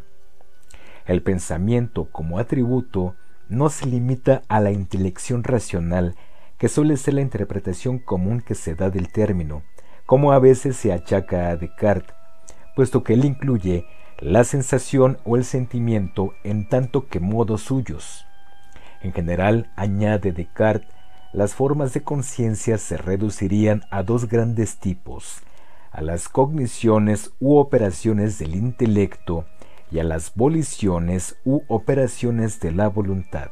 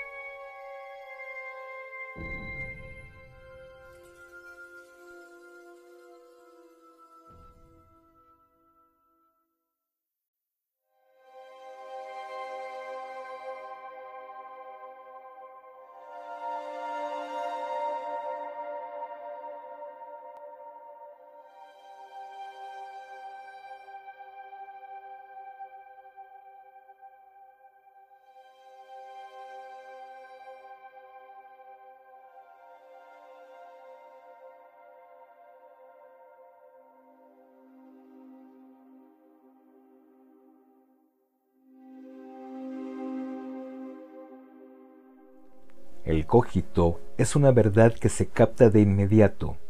Es una evidencia que la razón aprehende de forma intuitiva, sin mediaciones de silogismos o razonamientos de ningún tipo. Pienso, soy.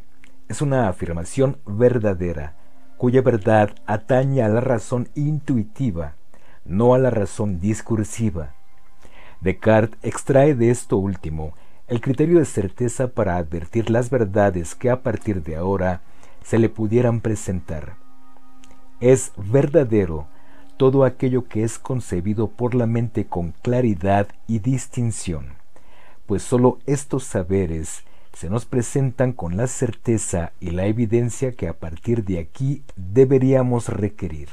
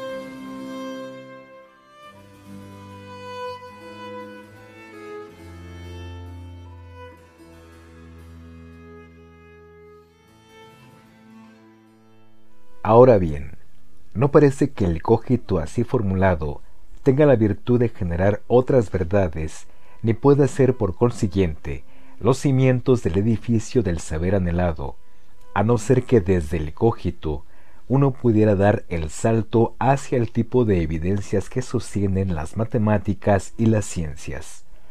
Descartes se encuentra en este punto en una situación de solipsismo radical en la que solo parece existir o conocerse el yo. No sabe aún si las matemáticas proporcionan certeza, ni siquiera si existe el mundo exterior, material, estudiado por las ciencias. Así que por lo pronto, se limitará a mirar con más detenimiento dentro de sí mismo y a examinar sus ideas. ¿Y qué es lo que encuentra? Lo primero que hace Descartes es categorizar las distintas ideas en función de su origen o proveniencia. De este modo, distingue entre ideas innatas, adventicias o ficticias. Las primeras son las ideas que provienen de la razón pues ésta las capta de inmediato. Las segundas son las ideas provocadas por los objetos externos, los de fuera, los del mundo. Y las últimas serían las que la mente forma arbitrariamente, meras quimeras de la imaginación surgidas muchas veces por combinación de otras ideas. Sobre esta clasificación, Descartes procede con cautela. De las ideas adventicias, afirma que parece que las causan cuerpos exteriores y que en esa medida asaltan nuestra mente de modo involuntario, pero admite que no puede estar seguro de ello, pues podría existir algo en la propia mente que diera lugar a tales ideas sin el concurso de la voluntad, sin que tales ideas fueran el resultado de la influencia de los objetos en los sentidos. Asimismo, aun suponiendo que estas ideas procedieran de objetos externos, tampoco sabríamos si se corresponden con su objeto o no, como es evidente en el caso de la idea del Sol, que puedo representármela como una esfera diminuta y móvil en el cielo, o bien como una esfera de enorme tamaño y alrededor de la cual se movería la Tierra. Respecto a las ideas innatas, un malentendido muy frecuente es creer que Descartes las catalogó así en el sentido literal del término, como si un bebé dispusiera de ellas porque desde siempre han estado en su mente, lo cual es un absurdo, pues incluso las ideas innatas dependen del desarrollo del hombre. Más bien, el filósofo se refiere a las ideas de contenido solo intelectual, a las ideas puras del entendimiento productos de nuestra facultad racional de pensar, y que para discurrir sobre ellas no dependeríamos de la experiencia o de causas externas. Es decir, son las ideas que aparecen como las determinaciones más fundamentales y concomitantes a la actividad de la mente, de las que ésta no puede desprenderse, sea lo que sea lo que piense a partir de ellas, y exista o no eso en lo que estuviese pensando.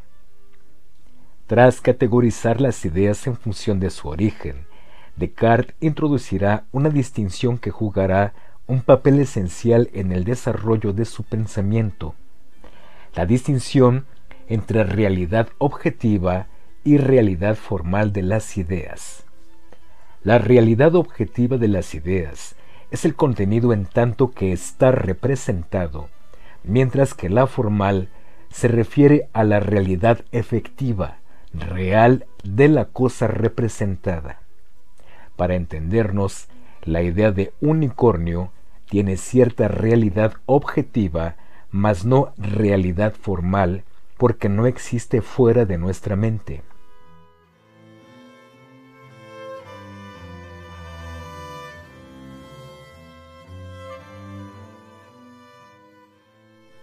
La realidad objetiva de la idea se refiere a lo representado, su contenido u objeto, mientras que la formal remite a una realidad exterior supuestamente representada, en mayor o menor medida, por la realidad objetiva. Entiéndase bien, muchas ideas podrían ser ideas de cosas que no existieran en absoluto, pero como ideas poseerían sin duda una realidad objetiva, la que fuera, según lo que ellas representasen. Y de existir tales cosas, también tendrían en correspondencia una cierta realidad formal, un grado u otro de realidad formal o perfección real. La idea de altura, por ejemplo, se refiere a una propiedad de un cuerpo, mientras que la idea de hombre se referiría a la de un sujeto del que se predica la propiedad anterior. Las ideas se distinguirían en esta medida según sus grados de realidad, como si la realidad admitiera un más y un menos. Por ejemplo, el hombre posee mayor realidad que la altura, en tanto que la sustancia es más real que la propiedad. En general, para Descartes una sustancia infinita poseería mayor realidad que una finita. La sustancia tiene más realidad que el atributo y el atributo evidentemente más que el modo.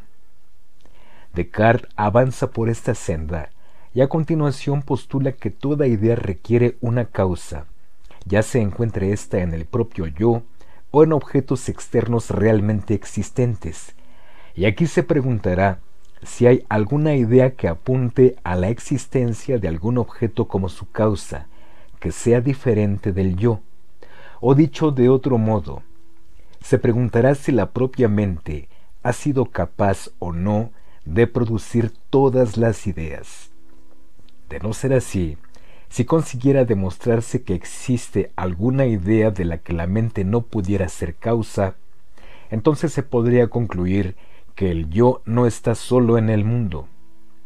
En este punto, y de forma un tanto sorprendente, Descartes hará valer algunas nociones de la filosofía escolástica para seguir avanzando. Concretamente, cierta doctrina sobre la causalidad de procedencia aristotélica, según la cual las causas deben tener cuando menos la misma cantidad de realidad que sus efectos. Aplicado este principio al ámbito de las ideas, resulta que las causas que las originaban debían poseer al menos tanta realidad formal como realidad objetiva poseyera la idea. Veámoslo con un ejemplo.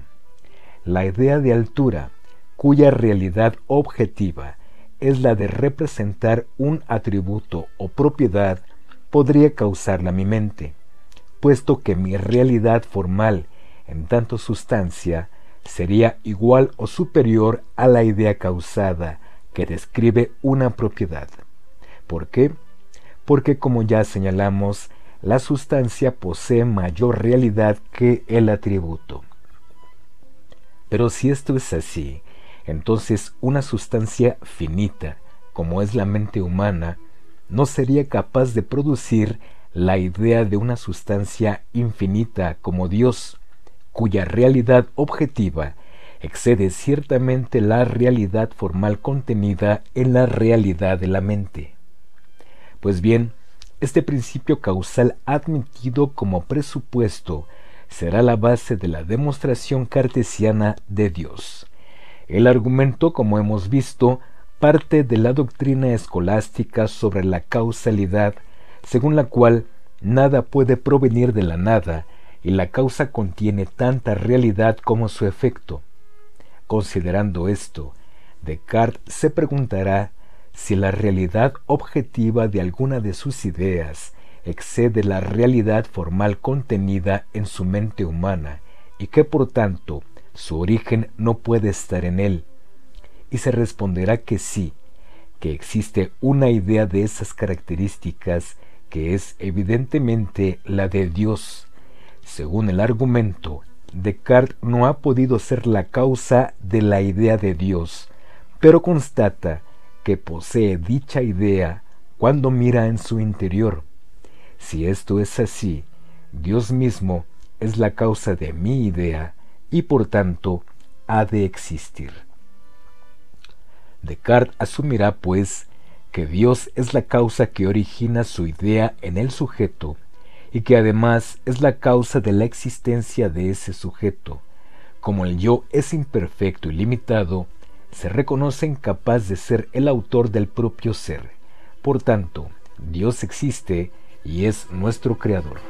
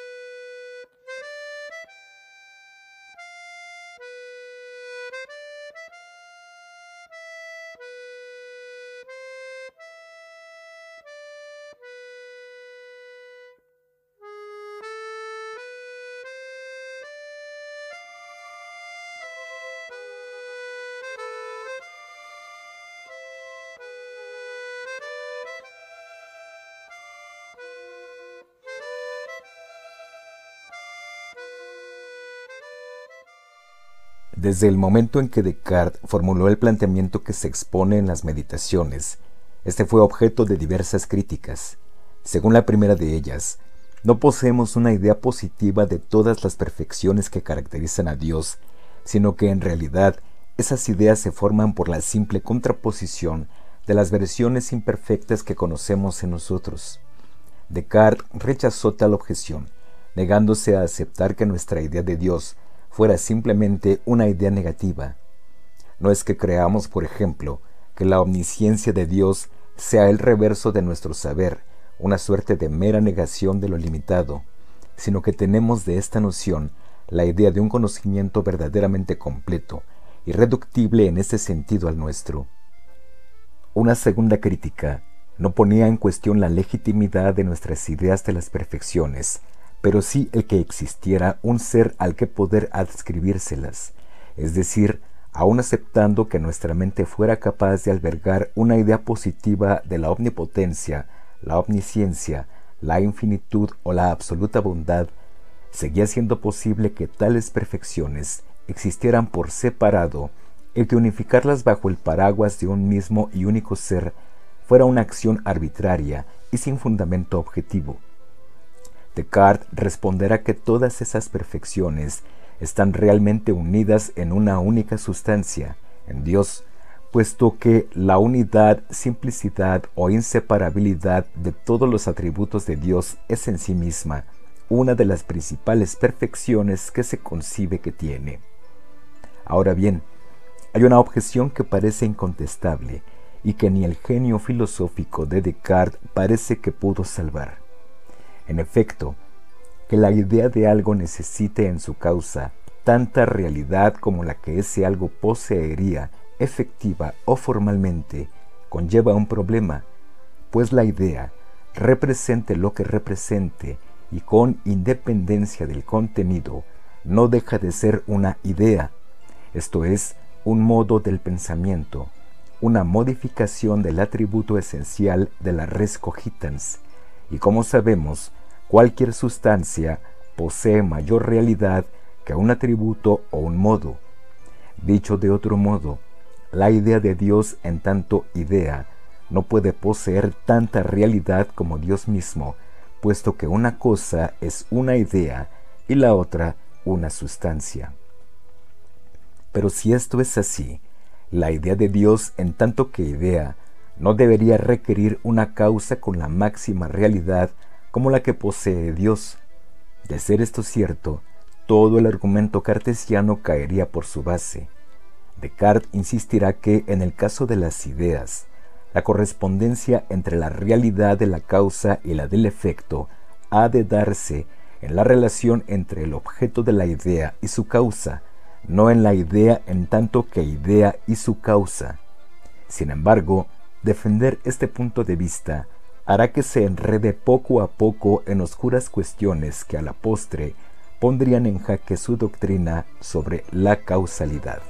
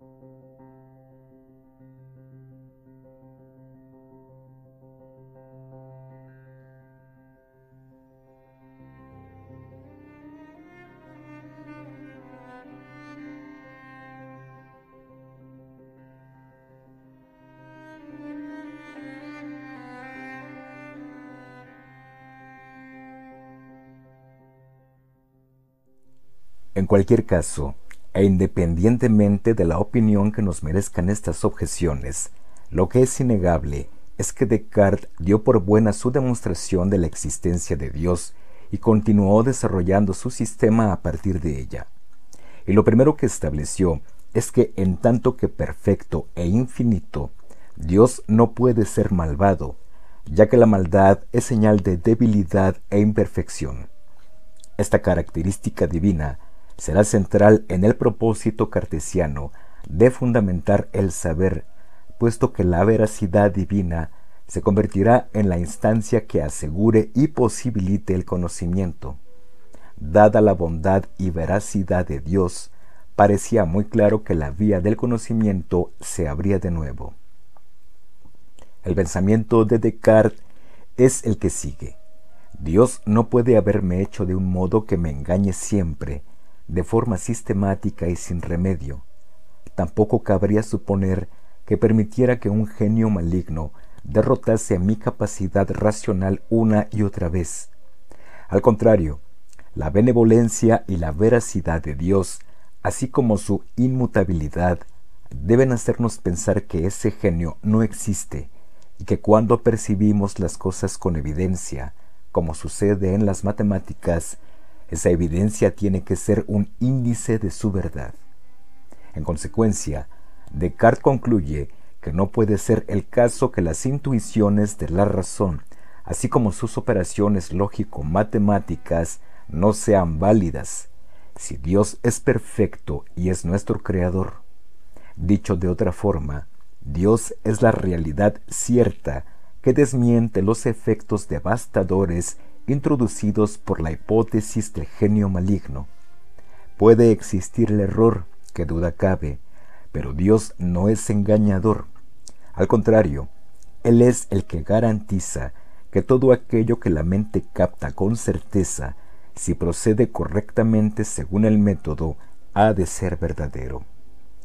Dios se convierte así en la garantía de la verdad de los enunciados cuya evidencia o certeza es señalada por la luz de nuestra razón. Es la instancia que certifica que lo concebido con claridad y distinción es realmente verdadero, auténtico conocimiento que se corresponde con el ser de las cosas. De forma un tanto sorprendente, para nuestro filósofo, el conocimiento de Dios es más cierto que el de las matemáticas, y de hecho no es sólo más cierto y anterior sino que es la condición de su validez. Sea como fuere, Descartes ya había dado con el punto firme que necesitaba sobre el cual construir su sistema. Dios le permite pensar que el conocimiento humano es posible, siempre, claro está, que la razón se atenga a las reglas dictadas por el método o no se enturbie o se use incorrectamente.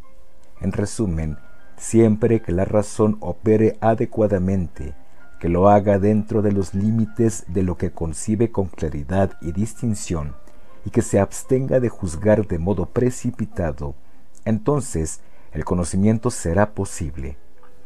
El error cognitivo, que no puede negarse que existe, no es atribuible a Dios sino al hombre, cuya libertad a veces le hace precipitarse y afirmar enunciados falsos, a hacer juicios que la realidad desmiente porque ha usado mal sus facultades racionales, pero el conocimiento de sí de la razón ha de permitir que ésta, por fin, se pueda corregir a sí misma y avance por el camino del saber.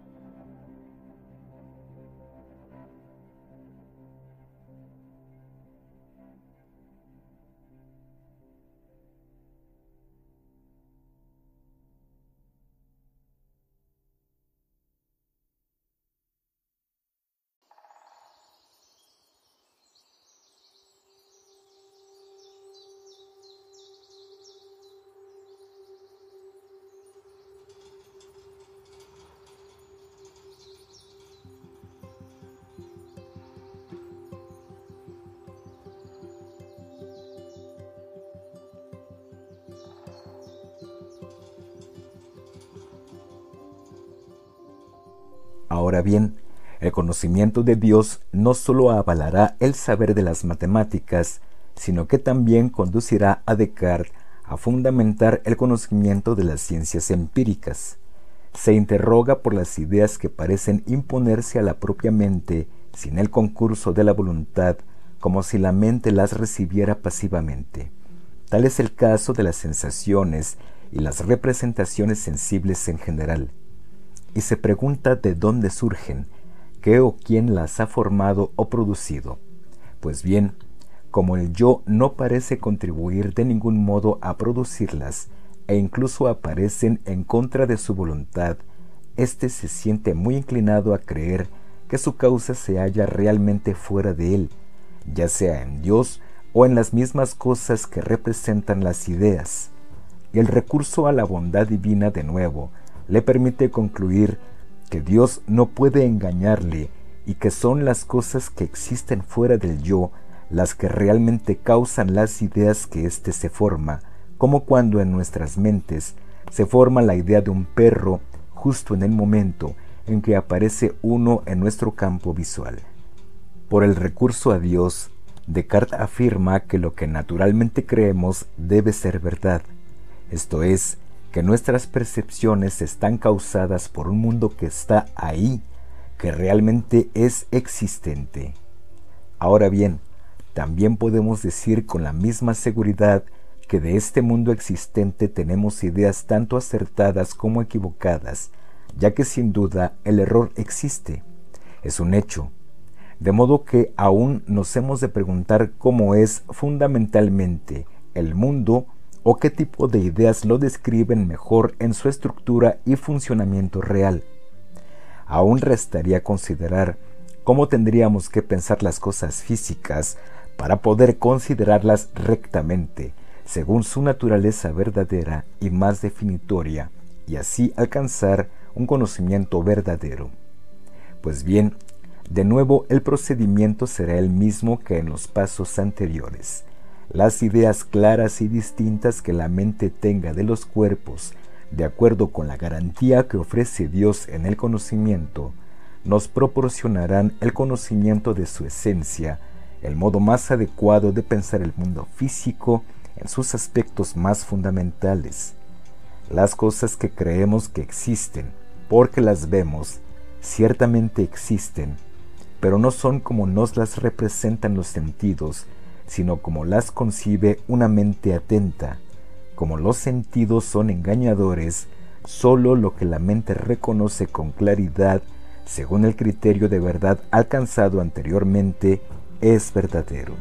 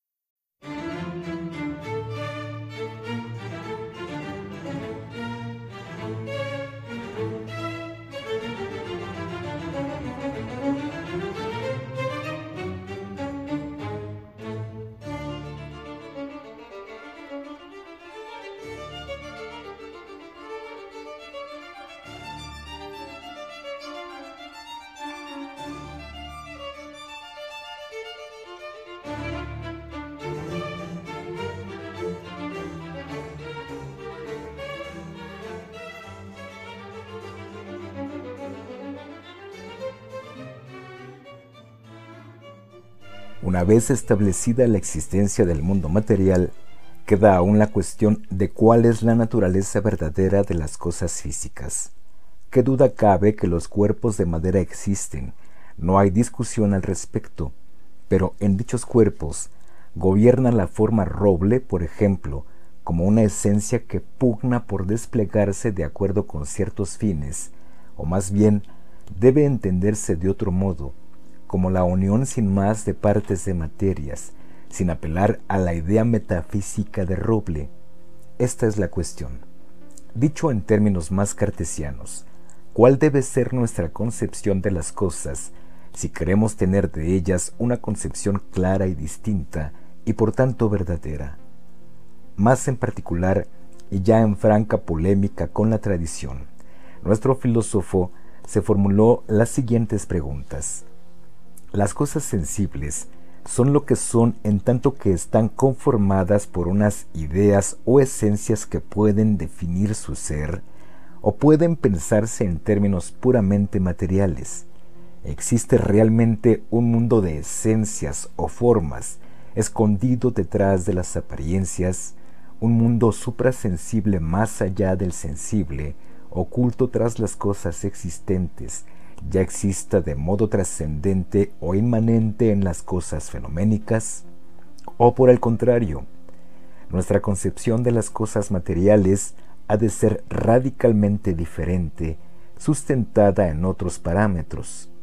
En definitiva, hay en todas las cosas que existen un ser que es más que tales cosas particulares, un ser de carácter ideal o conceptual y que constituye de hecho su auténtica realidad, o por el contrario, la propiedad que realmente poseen las cosas del mundo, su atributo esencial, se agota en su ser material o naturaleza corpórea, lo fundamental en el caso de Descartes es que, a diferencia de cuanto había sucedido hasta entonces, la búsqueda de las respuestas no partirá ya de la reflexión acerca del ser último de las cosas, sino que atenderá en primer lugar a consideraciones epistemológicas, reflexionando sobre qué ideas puede tener de los cuerpos y cuáles de ellas pueden ser ideas claras y distintas. Por tanto, para él lo primero en la filosofía no es lo que pensamos de las cosas, de los objetos, sino lo que pensamos de las ideas que tenemos de ellos. Este es el giro filosófico introducido por Descartes, la primacía de la reflexión sobre el sujeto respecto a la reflexión directa sobre el objeto. Sigamos con el ejemplo de ¿qué es el roble? Ante esta pregunta, sería más pertinente partir de las ideas claras que podamos tener sobre él que interrogarse vanamente sobre supuestas esencias y fines. En este punto ya podemos intuir que Descartes considera que las ideas que tenemos de las cosas sensibles pueden ser de dos tipos, o bien ideas un tanto confusas, procedentes de los sentidos o de la imaginación, o bien ideas claras, que tienen su origen en las intuiciones intelectuales o las ideas innatas de la mente. Y tampoco debería extrañarnos la conclusión extraída de esta consideración. Como Dios garantiza el acuerdo entre el sujeto y el objeto, esto es, que las ideas de la mente se corresponden con el ser de las cosas conocidas, estas ideas que son el producto de nuestra facultad de pensar proporcionarán la concepción adecuada verdadera del mundo natural. O dicho de un modo más sencillo, para Descartes el ser verdadero es lo que es comprendido a partir de las ideas puras del entendimiento.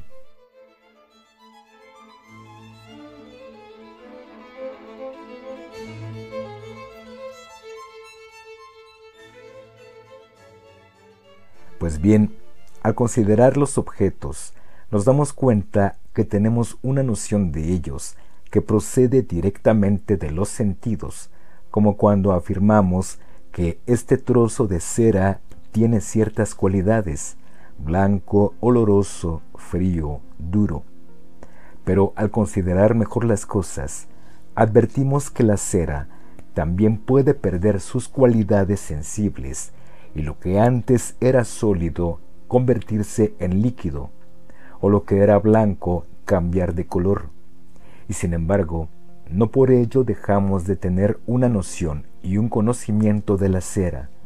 Las propiedades de este objeto cambian, ciertamente, y a pesar de todo, no tenemos ninguna duda de que se trata de la misma cera. Entonces, ¿qué es esto que permanece? ¿Cuál es la esencia de la cera?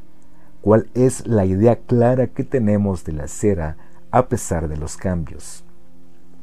No cabe duda, la idea de la cera que tenemos siempre, más allá de si es dura o blanca, es la de algo material, extenso, que ocupa un espacio y un tiempo y que es algo cambiante y flexible.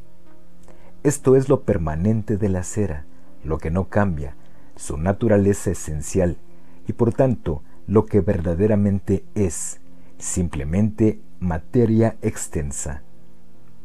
Y así advertimos que esto que permanece, la esencia o identidad de la cosa, lo aprehendemos en virtud de una comprensión intelectual, no por los sentidos.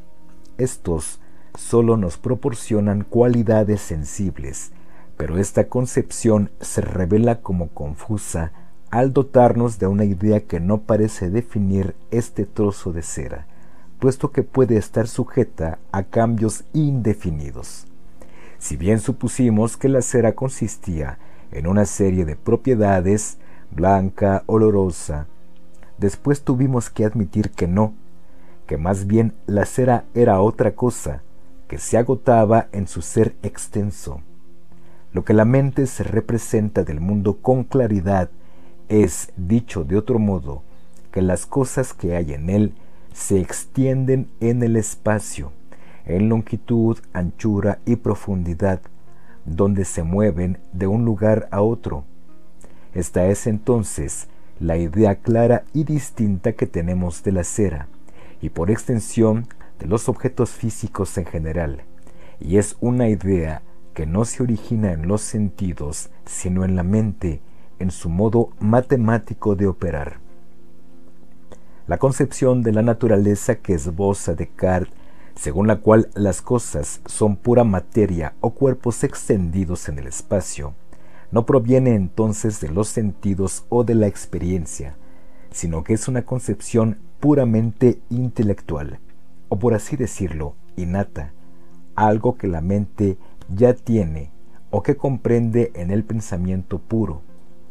Para Descartes, como para todo racionalista, lo más seguro que existe en nuestra experiencia sensible es lo que el pensamiento ha introducido en ella, justo lo contrario de la tesis empirista, para la que nada hay seguro en el pensamiento más que las ideas que pudieran encontrar una inmediata correspondencia con los datos de los sentidos.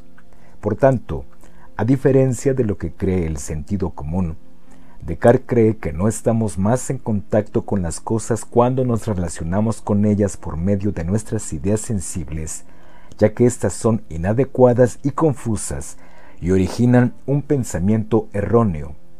Serán sólo las ideas intelectuales las que nos abran paso a una consideración justa de las cosas, esto es, a una consideración científica, o traducido en términos históricos, a la matematización de la realidad que la nueva ciencia favorecía.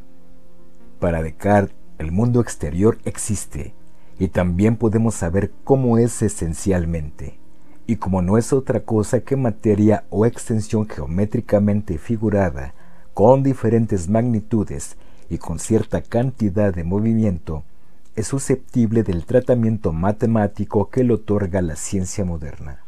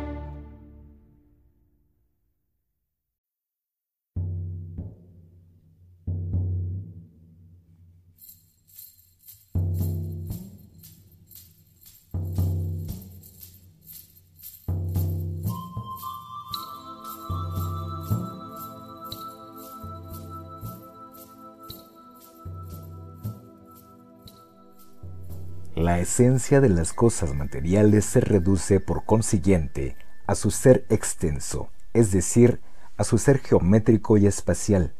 Las demás propiedades, olores, sabores, sonidos, no existen en la realidad, no son otra cosa que el efecto sobre nuestros sentidos de lo único real, la extensión. Las diferencias en cuanto a la forma y al movimiento de la materia hacen que percibamos estas cualidades en la mente, pero no existen en sí mismas. Las cualidades subjetivas que percibimos en los objetos no existen, menos aún las esencias o formas al modo aristotélico, o un movimiento intrínseco a la cosa surgido de su naturaleza, ni fines, tan solo hay cualidades primarias o matematizables, así como movimientos sin fin que resultan de la acción de unos cuerpos sobre otros. La res extensa, la sustancia corpórea, la otra sustancia que existe en el mundo al lado de la res cogitans, no es otra cosa que el objeto físico con el que nos topamos en la vida cotidiana, como el trozo de cera, convertido, eso sí, en un objeto geométrico, abstracto, matematizable, esto es, un objeto que ocupa un espacio en longitud, altura y profundidad, que tiene una forma y un tamaño, que se mueve de un punto a otro y que tiene cierta duración en el tiempo. La extensión es por tanto la esencia o el atributo principal de la realidad material, entendida como sustancia corpórea, y ciertas propiedades o modos desplegarían dicha naturaleza, forma, tamaño, movimiento, etc. Fuera de estas propiedades, nada existiría en realidad.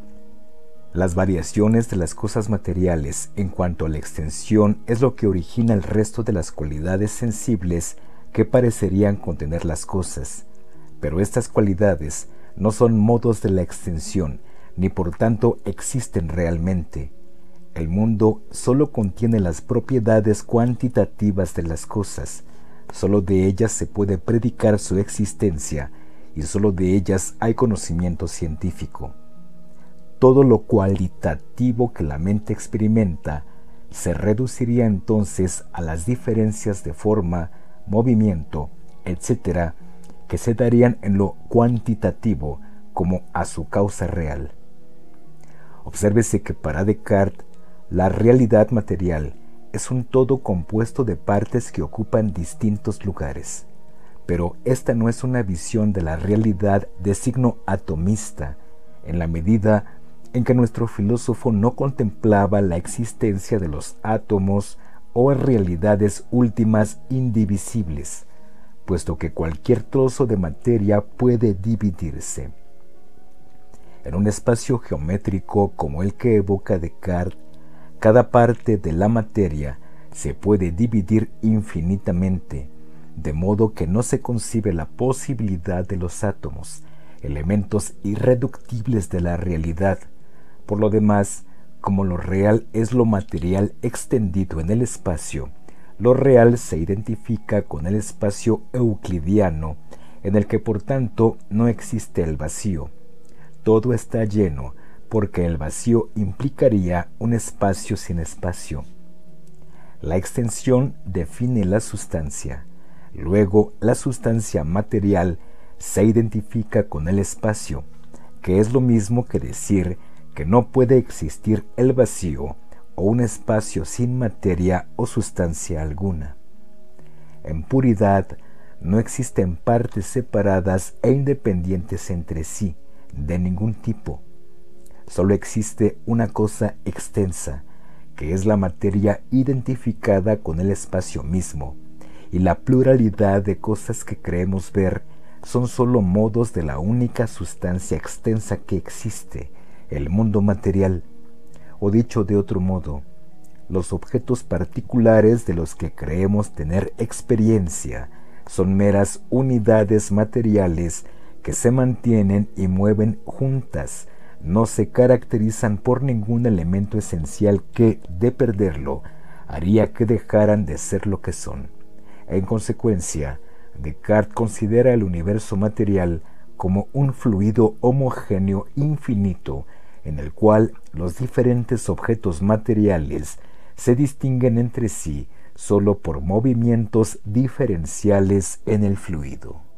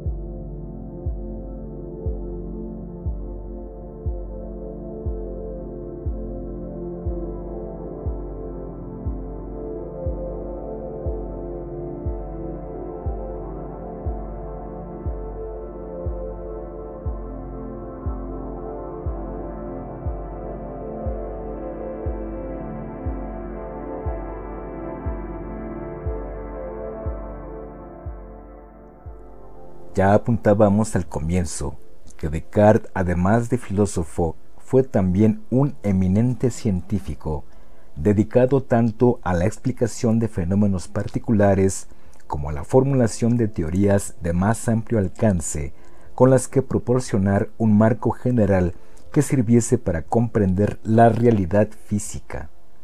A pesar de no ser este el lugar adecuado para exponer su legado científico, quizás sí sea oportuno señalar, siquiera muy brevemente, algunas cuestiones relativas a dicha teoría física. Descartes partía de la necesidad de establecer una vinculación entre las explicaciones físicas y la concepción metafísica que había expuesto en sus obras filosóficas. Se trataba de derivar todo lo dado en la experiencia, objeto de las ciencias particulares, con la idea de naturaleza alcanzada por su filosofía, reducida, como acabamos de ver, a cuerpos situados en ciertas posiciones en el espacio, con distintas figuras y cantidades, y dotadas de movimiento. Por tanto, de la metafísica habían de deducirse los enunciados más generales de una teoría física que, en tanto que teoría global, dotase de una mayor coherencia y unidad a los desarrollos científicos más particulares, ocupados en las problemáticas de detalle. Esa teoría física fue, como se sabe, la teoría mecanicista, según la cual había que comprender el mundo como un mecanismo, es decir, según el modelo interpretativo de mecanismos automáticos como los relojes alejado del arsenal metafísico de la filosofía natural medieval, Descartes partía de la base de una realidad reducida a una materia continua, infinita y homogénea, sin ninguna clase de movimiento intrínseco, sino puramente mecánico, según una causalidad eficiente. Según este modelo, todo se explicaba sencillamente por la divisibilidad de la materia en ciertas unidades y sus movimientos e interrelaciones con otras unidades. Pero además, Descartes necesitó postular ciertas leyes fundamentales de la naturaleza para dar cuenta del movimiento, sin las cuales no habría teoría física alguna. Ahora bien, según su filosofía, dichas leyes debían derivar de Dios, o tenían que poder deducirse de su naturaleza esencial, puesto que del saber entendido como un todo continuo, lo posterior se seguía deductivamente de lo anterior. Según Descartes, Dios no sólo habría creado la naturaleza y la habría puesto en movimiento, sino que le habría dado las leyes fundamentales por las que debería regirse y a continuación autorregularse, igual que un sistema mecánico. En este punto, sin embargo, apenas se puede hablar de deducción, o solo en un sentido muy laxo, pues dichas leyes únicamente se apoyaban en el carácter inmutable e infinito de Dios.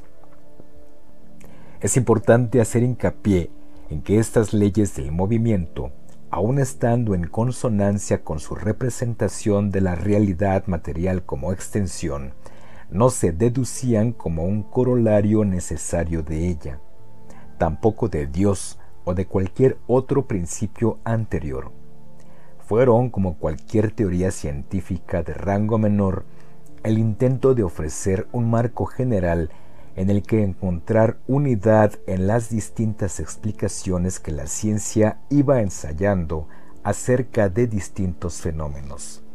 Un intento puramente científico irrebatible, sometido a revisión y crítica, y no una conclusión deducible necesariamente de algo anterior, con la seguridad que ofrecen las demostraciones matemáticas. En todo caso, esta teoría general estableció tres puntos. A.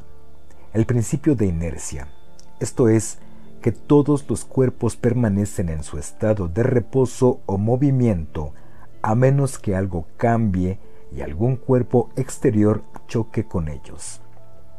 B. Que los movimientos se transmitían de acuerdo con siete leyes que enseñarían el modo en que la cantidad de movimientos se repartía entre los cuerpos y C, que en un espacio lleno, como el postulado, el movimiento siempre debía entenderse en espiral. Un cuerpo expulsa a otro de su lugar al chocar con él, y éste a su vez expulsa a otro, y este otro a un tercero, y así sucesivamente, hasta que el último toma el lugar del primero que se movió. La paradoja de esta parte de su obra es que él, que tanto contribuyó a establecer la idea de ciencia moderna con dicha teoría general, no llegó muy lejos. Configuró un marco general de corte mecanicista, pero se mostró incapaz de extraer o deducir de ese marco una serie de leyes particulares, expresadas con fórmulas matemáticas o previsiones rigurosamente deducidas de las mismas. Descartes advirtió este punto, poco conforme con la ciencia naciente. Según su misma formulación, los movimientos producidos por el choque eran tan complejos que como mucho la teoría establecía los mecanismos que podían subyacer a los fenómenos visibles, pero no era capaz de conjugar estos mecanismos con las explicaciones particulares que acabarían concretándose en las leyes por las cuales ocurrían los fenómenos.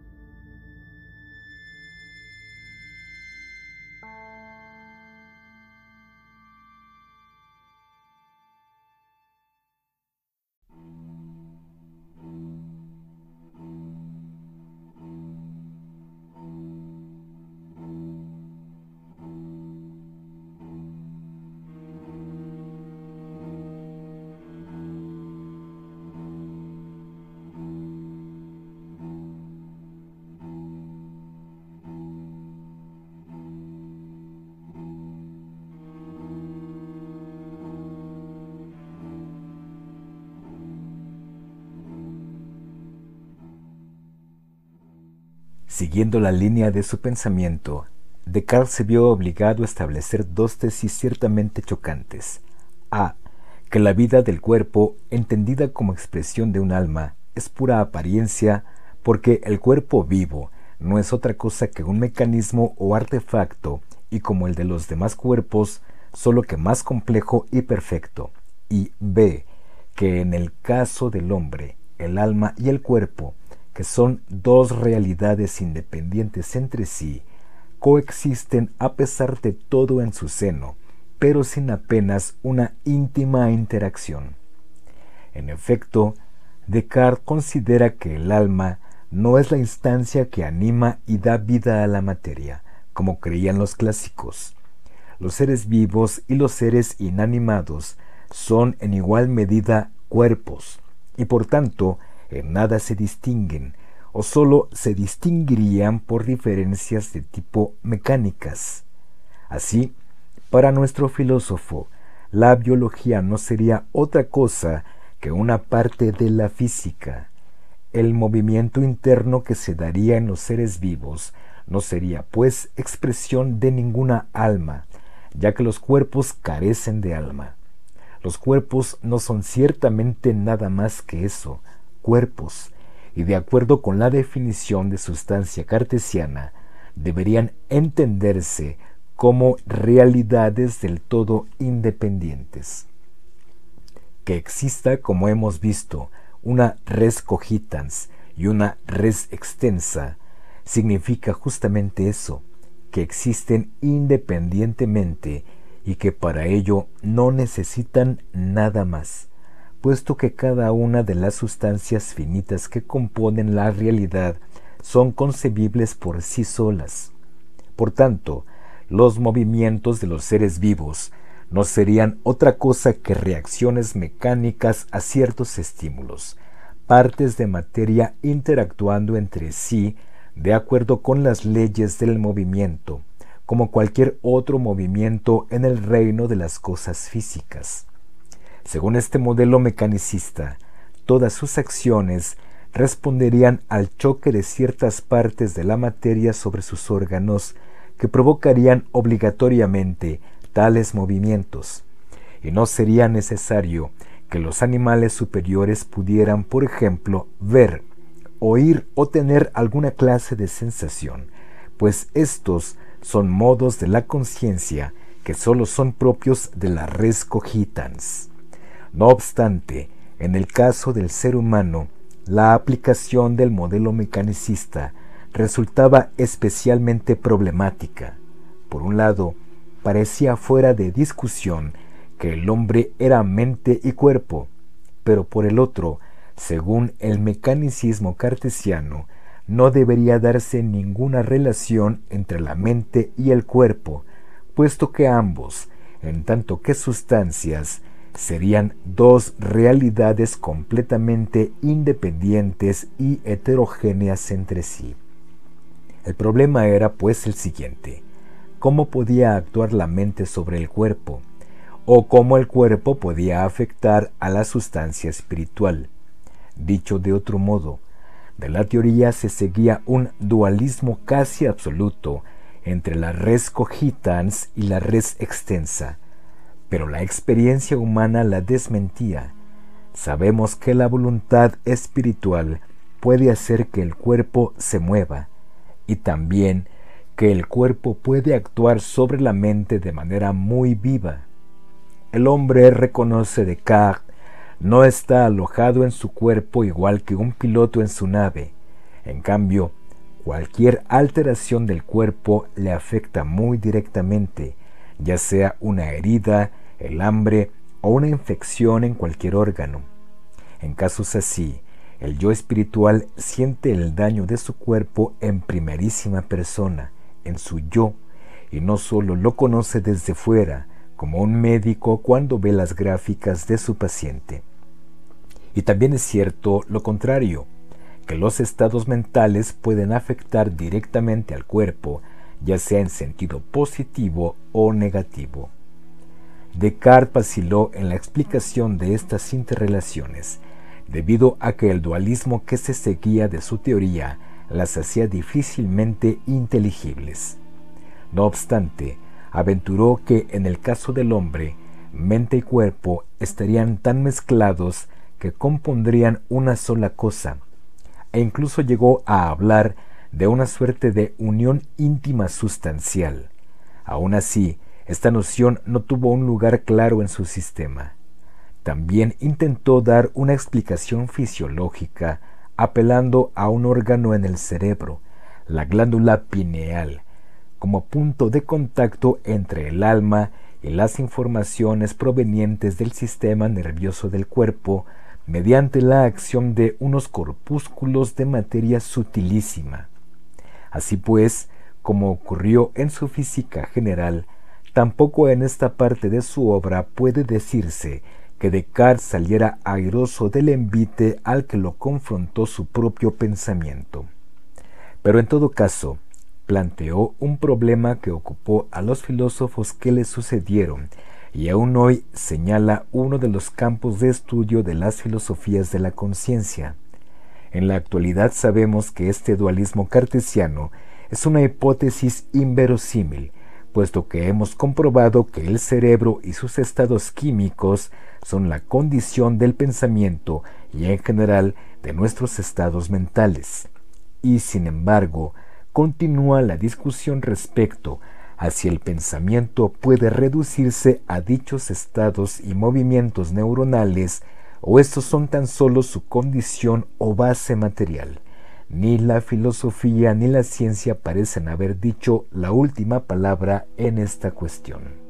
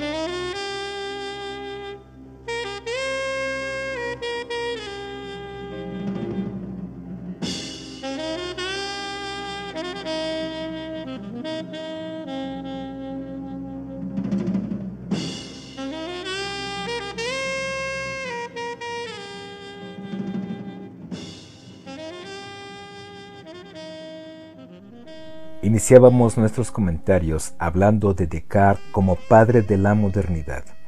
Ahora quizás se pueda tener una idea más cabal del sentido y alcance de esta afirmación, pues en efecto, junto a Galileo, nuestro filósofo es considerado el agente más importante en el derribo de la filosofía natural medieval y en la construcción de la ciencia moderna, y con ella de la filosofía moderna. Hemos visto cómo Descartes puso el marco teórico general de tipo filosófico para fundamentar el nuevo saber y cómo en esa tarea estableció lo que debía entenderse por realidad y conocimiento sobre nuevas bases. El ser y la verdad adquirieron nuevos significados.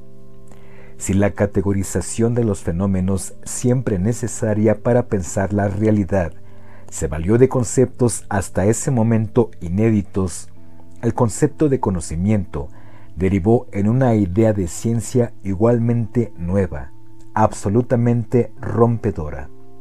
Lo que Galileo y otros estaban llevando a la práctica, a saber, la unión de filosofía natural y matemáticas, un nuevo modo de tratamiento de los hechos desde consideraciones matemáticas, y una nueva metodología sustentada en la postulación de hipótesis, deducción de previsiones y su comprobación experimental.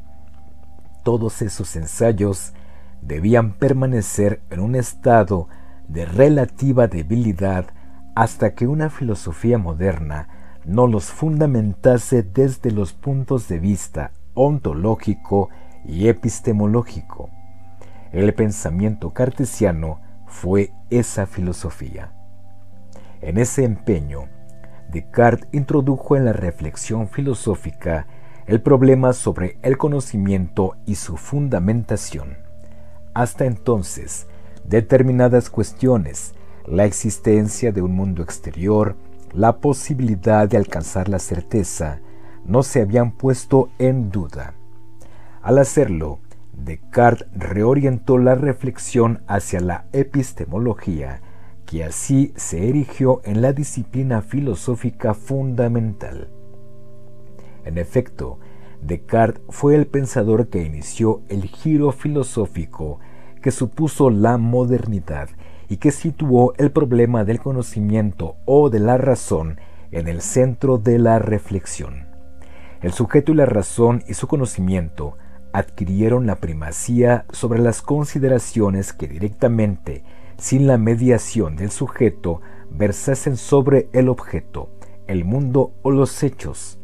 De repente, se sintió la necesidad de que la filosofía se asegurara de sus instrumentos antes de lanzarse a conocer el mundo, y por ello las distintas escuelas que se sucedieron a partir de aquí se ensarzaron en discusiones sobre conceptos de sesgo claramente epistemológico como método, razón, experiencia, representaciones, ideas, categorías innatas, percepciones, intuiciones, origen y límites del saber, criterios y naturaleza de la verdad, y un largo etcétera. Descartes, el empirismo inglés y la filosofía crítica kantiana fueron tres grandes hitos de esta nueva senda que de modo preponderante convertía fundamentalmente la filosofía en teoría del conocimiento. Hasta ese momento, como se sabe, el conocimiento no había sido un asunto especialmente problemático, ni por tanto ocupó ningún puesto central en los sistemas filosóficos. A lo sumo, era un asunto que, como otros, requería de explicación, pero dicha explicación presuponía todo otro tipo de saberes considerados más fundamentales de tipo metafísico, a partir de los cuales se daba cuenta precisamente del conocimiento. Platón o Aristóteles, por poner el caso, entendieron el conocimiento sobre la base de sus ideas metafísicas sobre la realidad. Pues bien, a partir de Descartes los términos se invirtieron y la reflexión sobre el objeto devino secundaria respecto a la reflexión sobre el sujeto, de modo que la filosofía, antes de dirigirse hacia las cosas, debía tratar sobre las ideas de tales cosas en la mente.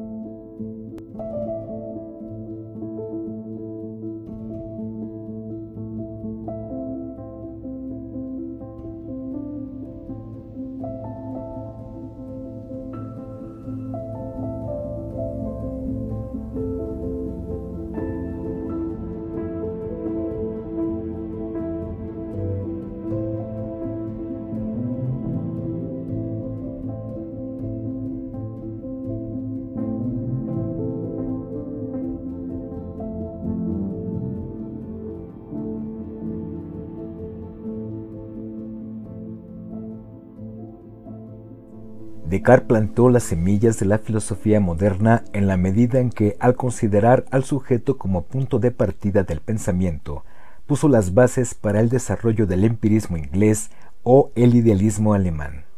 Ahora bien, a diferencia del empirismo, Descartes no consideró que las ideas procedieran de fuera, que venían dadas en la experiencia, sino que eran innatas a la capacidad racional del hombre, rasgo propio por lo demás de todo racionalismo. Las ideas más fundamentales no provenían entonces de lo meramente fáctico, de los puros hechos, como pensó Hume, por ejemplo, sino de la misma facultad de pensar por la cual, y gracias a Dios, se revelaba al sujeto lo necesario y esencial, esto es, la estructura última del mundo. Por ello, ante los meros hechos y su contingencia, el racionalismo pudo hacer valer lo absoluto, lo esencial y necesario del orden del ser. En esta medida, Descartes tampoco consideró a las ideas desde el punto de vista nominalista, según el cual las ideas serían tan solo nombres, puras construcciones del sujeto, meras convenciones para representarnos el mundo y entendernos. Para Descartes, las ideas seguían reflejando la realidad, eran la clave para el acceso a su estructura y funcionamiento más fundamentales. En Descartes, pues, pensamiento y realidad seguían todavía unidos, al modo antiguo. El pensamiento era ya realidad. Las ideas de las cosas no se habían escindido todavía de las cosas que pretendidamente representaban. Pero las ideas del sujeto empezaron a ganar protagonismo respecto al mundo objetivo que representaban. Este giro subjetivista anticipó el idealismo alemán, del que en cualquier caso lo separarían innumerables aspectos. En el idealismo alemán, como se sabe, las ideas del sujeto se convirtieron en las hacedoras del mundo. En esta filosofía, el mundo debía ser entendido en tanto que constituido por el sujeto, esto es, configurado a partir del aparato categorial de la razón. Lo que se nos aparecía como mundo era en realidad el mundo que el sujeto construía o conformaba a partir de sus ideas, de acuerdo con ellas. Pues bien, respecto a la filosofía idealista, Descartes mantuvo una postura realista, es decir, siguió considerando que existía una realidad objetiva fuera de nosotros, existente en sí, de las que nuestras ideas, en caso de ser verdaderas, serían el reflejo. Tampoco en este punto se alejó por consiguiente de los parámetros antiguos. Para Descartes, la idea de conocimiento no puede concebirse al modo idealista, partiendo del objeto en tanto que configurado por el sujeto, y por tanto renunciando de antemano al conocimiento de la cosa en sí. Para él, la mente que cuando opera bien lo hace de acuerdo con el método, construye ciertamente el objeto, en el sentido de que sólo los objetos acordes con las facultades de la razón caen en el campo de demarcación de la ciencia. Pero la razón no es todavía la instancia que da forma al mundo, que lo constituye o informa, como será el caso más tarde en el idealismo. En Descartes, las exigencias de la razón de inteligibilidad deslindan el objeto ilusorio del pseudo conocimiento del objeto verdadero del conocimiento, de modo que lo que encontramos de verdadero en las cosas es lo que se ajusta a nuestras ideas evidentes, pero con el matiz nada desdeñable que en él las ideas no son sólo ideas de la mente, sino que se corresponden con la realidad. O en otros términos, no es que la realidad se ajuste a los ideales y procederes matemáticos de nuestra razón, sino que de hecho todo lo en sí matematizable es lo real, puesto que sólo lo cuantitativo es lo verdadero de las cosas. Como hemos visto, en la filosofía cartesiana es Dios la instancia que asegura que las ideas del sujeto no sólo se avienen al natural proceder de la razón, sino que son también y fundamentalmente realidad, esto es, ideas verdaderas, que se corresponden al en sí de las cosas. No es verdadero aquello que el sujeto posee con evidencia, como si la verdad fuera tan solo un asunto de la mente, como será el caso en el idealismo, sino que las ideas claras y distintas son verdaderas porque se corresponden al en sí de las cosas, a la estructura y funcionamiento de la realidad. En este sentido, la crítica de Heidegger según la cual Descartes inauguró un concepto de verdad en tanto que verdad construida, encerrando lo real bajo el dominio de la razón y de sus categorías, es un tanto inexacta por exagerada, puesto que Descartes nunca perdió de vista que las ideas, si querían ser verdaderas, debían adecuarse a las cosas y no imponerles ninguna forma externa a ellas.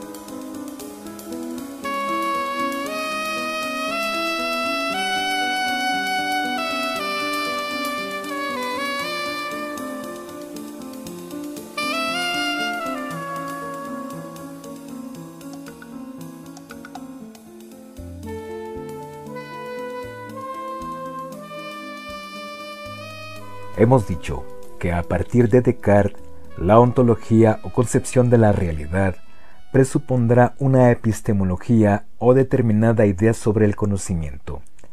La filosofía antigua del ser, que versaba sobre las esencias, los fines y en último término sobre Dios, empezaba con Descartes el tránsito que la convertiría en una filosofía del conocimiento y sólo derivadamente en una determinada concepción de la realidad. Por lo demás, dicha concepción de la realidad se revelaría mucho más modesta en su alcance que las que la habían precedido. Con ello, la filosofía corría el riesgo de perder parte de su contenido sustancial y en un doble sentido. A. Al perder su relación con los objetos del mundo de cuyo conocimiento se ocuparía ahora la ciencia. Y B. Al perder su relación con los objetos de la vida humana y perder así su capacidad de respuesta al sentido de la vida. Al separarse de la ciencia, la filosofía ya no podía ser más conocimiento del mundo y al perder validez la idea de absoluto, en donde tradicionalmente se unieron las nociones de verdad, bien y belleza, la filosofía también dejó de estar ligada a los intereses más espirituales de los hombres. En efecto, el propósito del hombre de definir su ser íntimamente acorde con el absoluto, con el ser armónico del mundo, su inquietud por saber cómo vivir y qué esperar, o por encontrar sentido a la vida, este tipo de intereses por los que los hombres empezaron a filosofar, no ocuparon un lugar destacable en la filosofía cartesiana. Entiéndase bien, Descartes inició la duda moderna, aunque la suya a la postre fue tan solo una radicalidad metódica, no sustantiva. En él, Dios y la inmortalidad de algún modo salieron todavía indemnes del envite.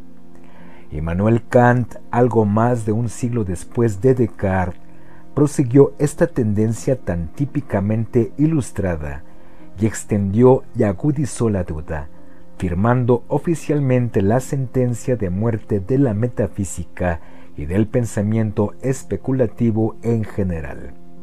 A la luz de su pensamiento crítico, todas las discusiones y problemáticas de la filosofía anterior aparecían casi como irrelevantes, extrañas al pensamiento que se pretendiera moderno, racional, científico. Sancionó así la concepción iniciada por Descartes según la cual el saber se limitaba al conocimiento de los fenómenos sensibles y se debía entender en clave empírica, no existiendo nada más allá de la naturaleza material y de su conocimiento científico. Pero añadió además que cualquier uso no empírico de las categorías de la razón solo daría lugar a ideas, no a conocimientos, esto es, a una metafísica vacía y mera especulación, y en este sentido criticó también los restos todavía metafísicos presentes en Descartes. Por su parte, el positivismo o cientificismo dio un paso más. Un siglo después, en el 19, avanzó inexorablemente en este camino de purificación de la filosofía de todo lo no científico y declaró como sin sentido cualquier enunciado no científico, ensayando definitivamente el gesto de despedida de todo el pensamiento anterior. La ciencia ya no necesitaba apenas de ninguna filosofía que la sustentase, de ningún Kant y menos aún de ningún Descartes, porque todo impulso filosófico culminaba en especulación arbitraria y sin sentido, y como tal debía desecharse. A la luz de estos desarrollos, aquí tan solo apuntados, podemos ver que Descartes fue una figura de transición. Inició los progresos inherentes a la cientificación de la ciencia, pero se resistió a recortar a la medida cientificista o positivista las ideas de razón y de verdad. Criticó la metafísica de su tiempo, la escolástica, por oscura, dogmática, libresca y vacía. Pero no solo no desechó la metafísica como tal, sino que su nueva propuesta se autocomprendió en términos metafísicos e inclusive se apoyó decididamente en Dios para completarse. Ante la emergencia de la ciencia, Descartes trató de conciliar la filosofía con el nuevo saber, de modo que los enunciados típicamente filosóficos sirvieran para justificar los enunciados científicos, y en todo caso no entraran en colisión con estos. Inauguró así la metafísica moderna, acorde con la ciencia y casi reducida a ontología y epistemología. Pero también salvó la idea de Dios y de un orden del ser necesario e inmutable, más allá de los meros hechos, acorde con una racionalidad humana de signo matematizador, pero también promesa de humanización, tan inherente al hombre como a la vez oscurecida por todo tipo de factores y contingencias. El de Descartes fue, pues, un programa modernizador y claramente emancipador, al poner al día la filosofía y sobre todo desligarla de las cadenas a las que el dogma y la religión la tenían sometida. Pero también fue un programa en algún sentido conservador, decidido a no perder aquellos elementos valiosos contenidos a pesar de todo en la tradición. Quizá podría concluirse que Descartes fue sensible a lo nuevo, a la nueva concepción del ser y de la verdad que la ciencia hacía ya insoslayable, pero que no por ello desatendió lo viejo al insistir en aquellos elementos por los cuales los hombres empezaron a filosofar y que quizás siempre definirán la filosofía. El impulso trascendente del pensamiento, su empeño por elevarse sobre lo dado y no agotar la vida a lo inmanente, y su esfuerzo por no dejarse reducir al modo positivista a ser mera copia del mundo, sin fuerza para presentir ya que, tras lo aparente y externo, yace lo oculto y profundo, una verdad más esencial que valdría la pena intentar descubrir.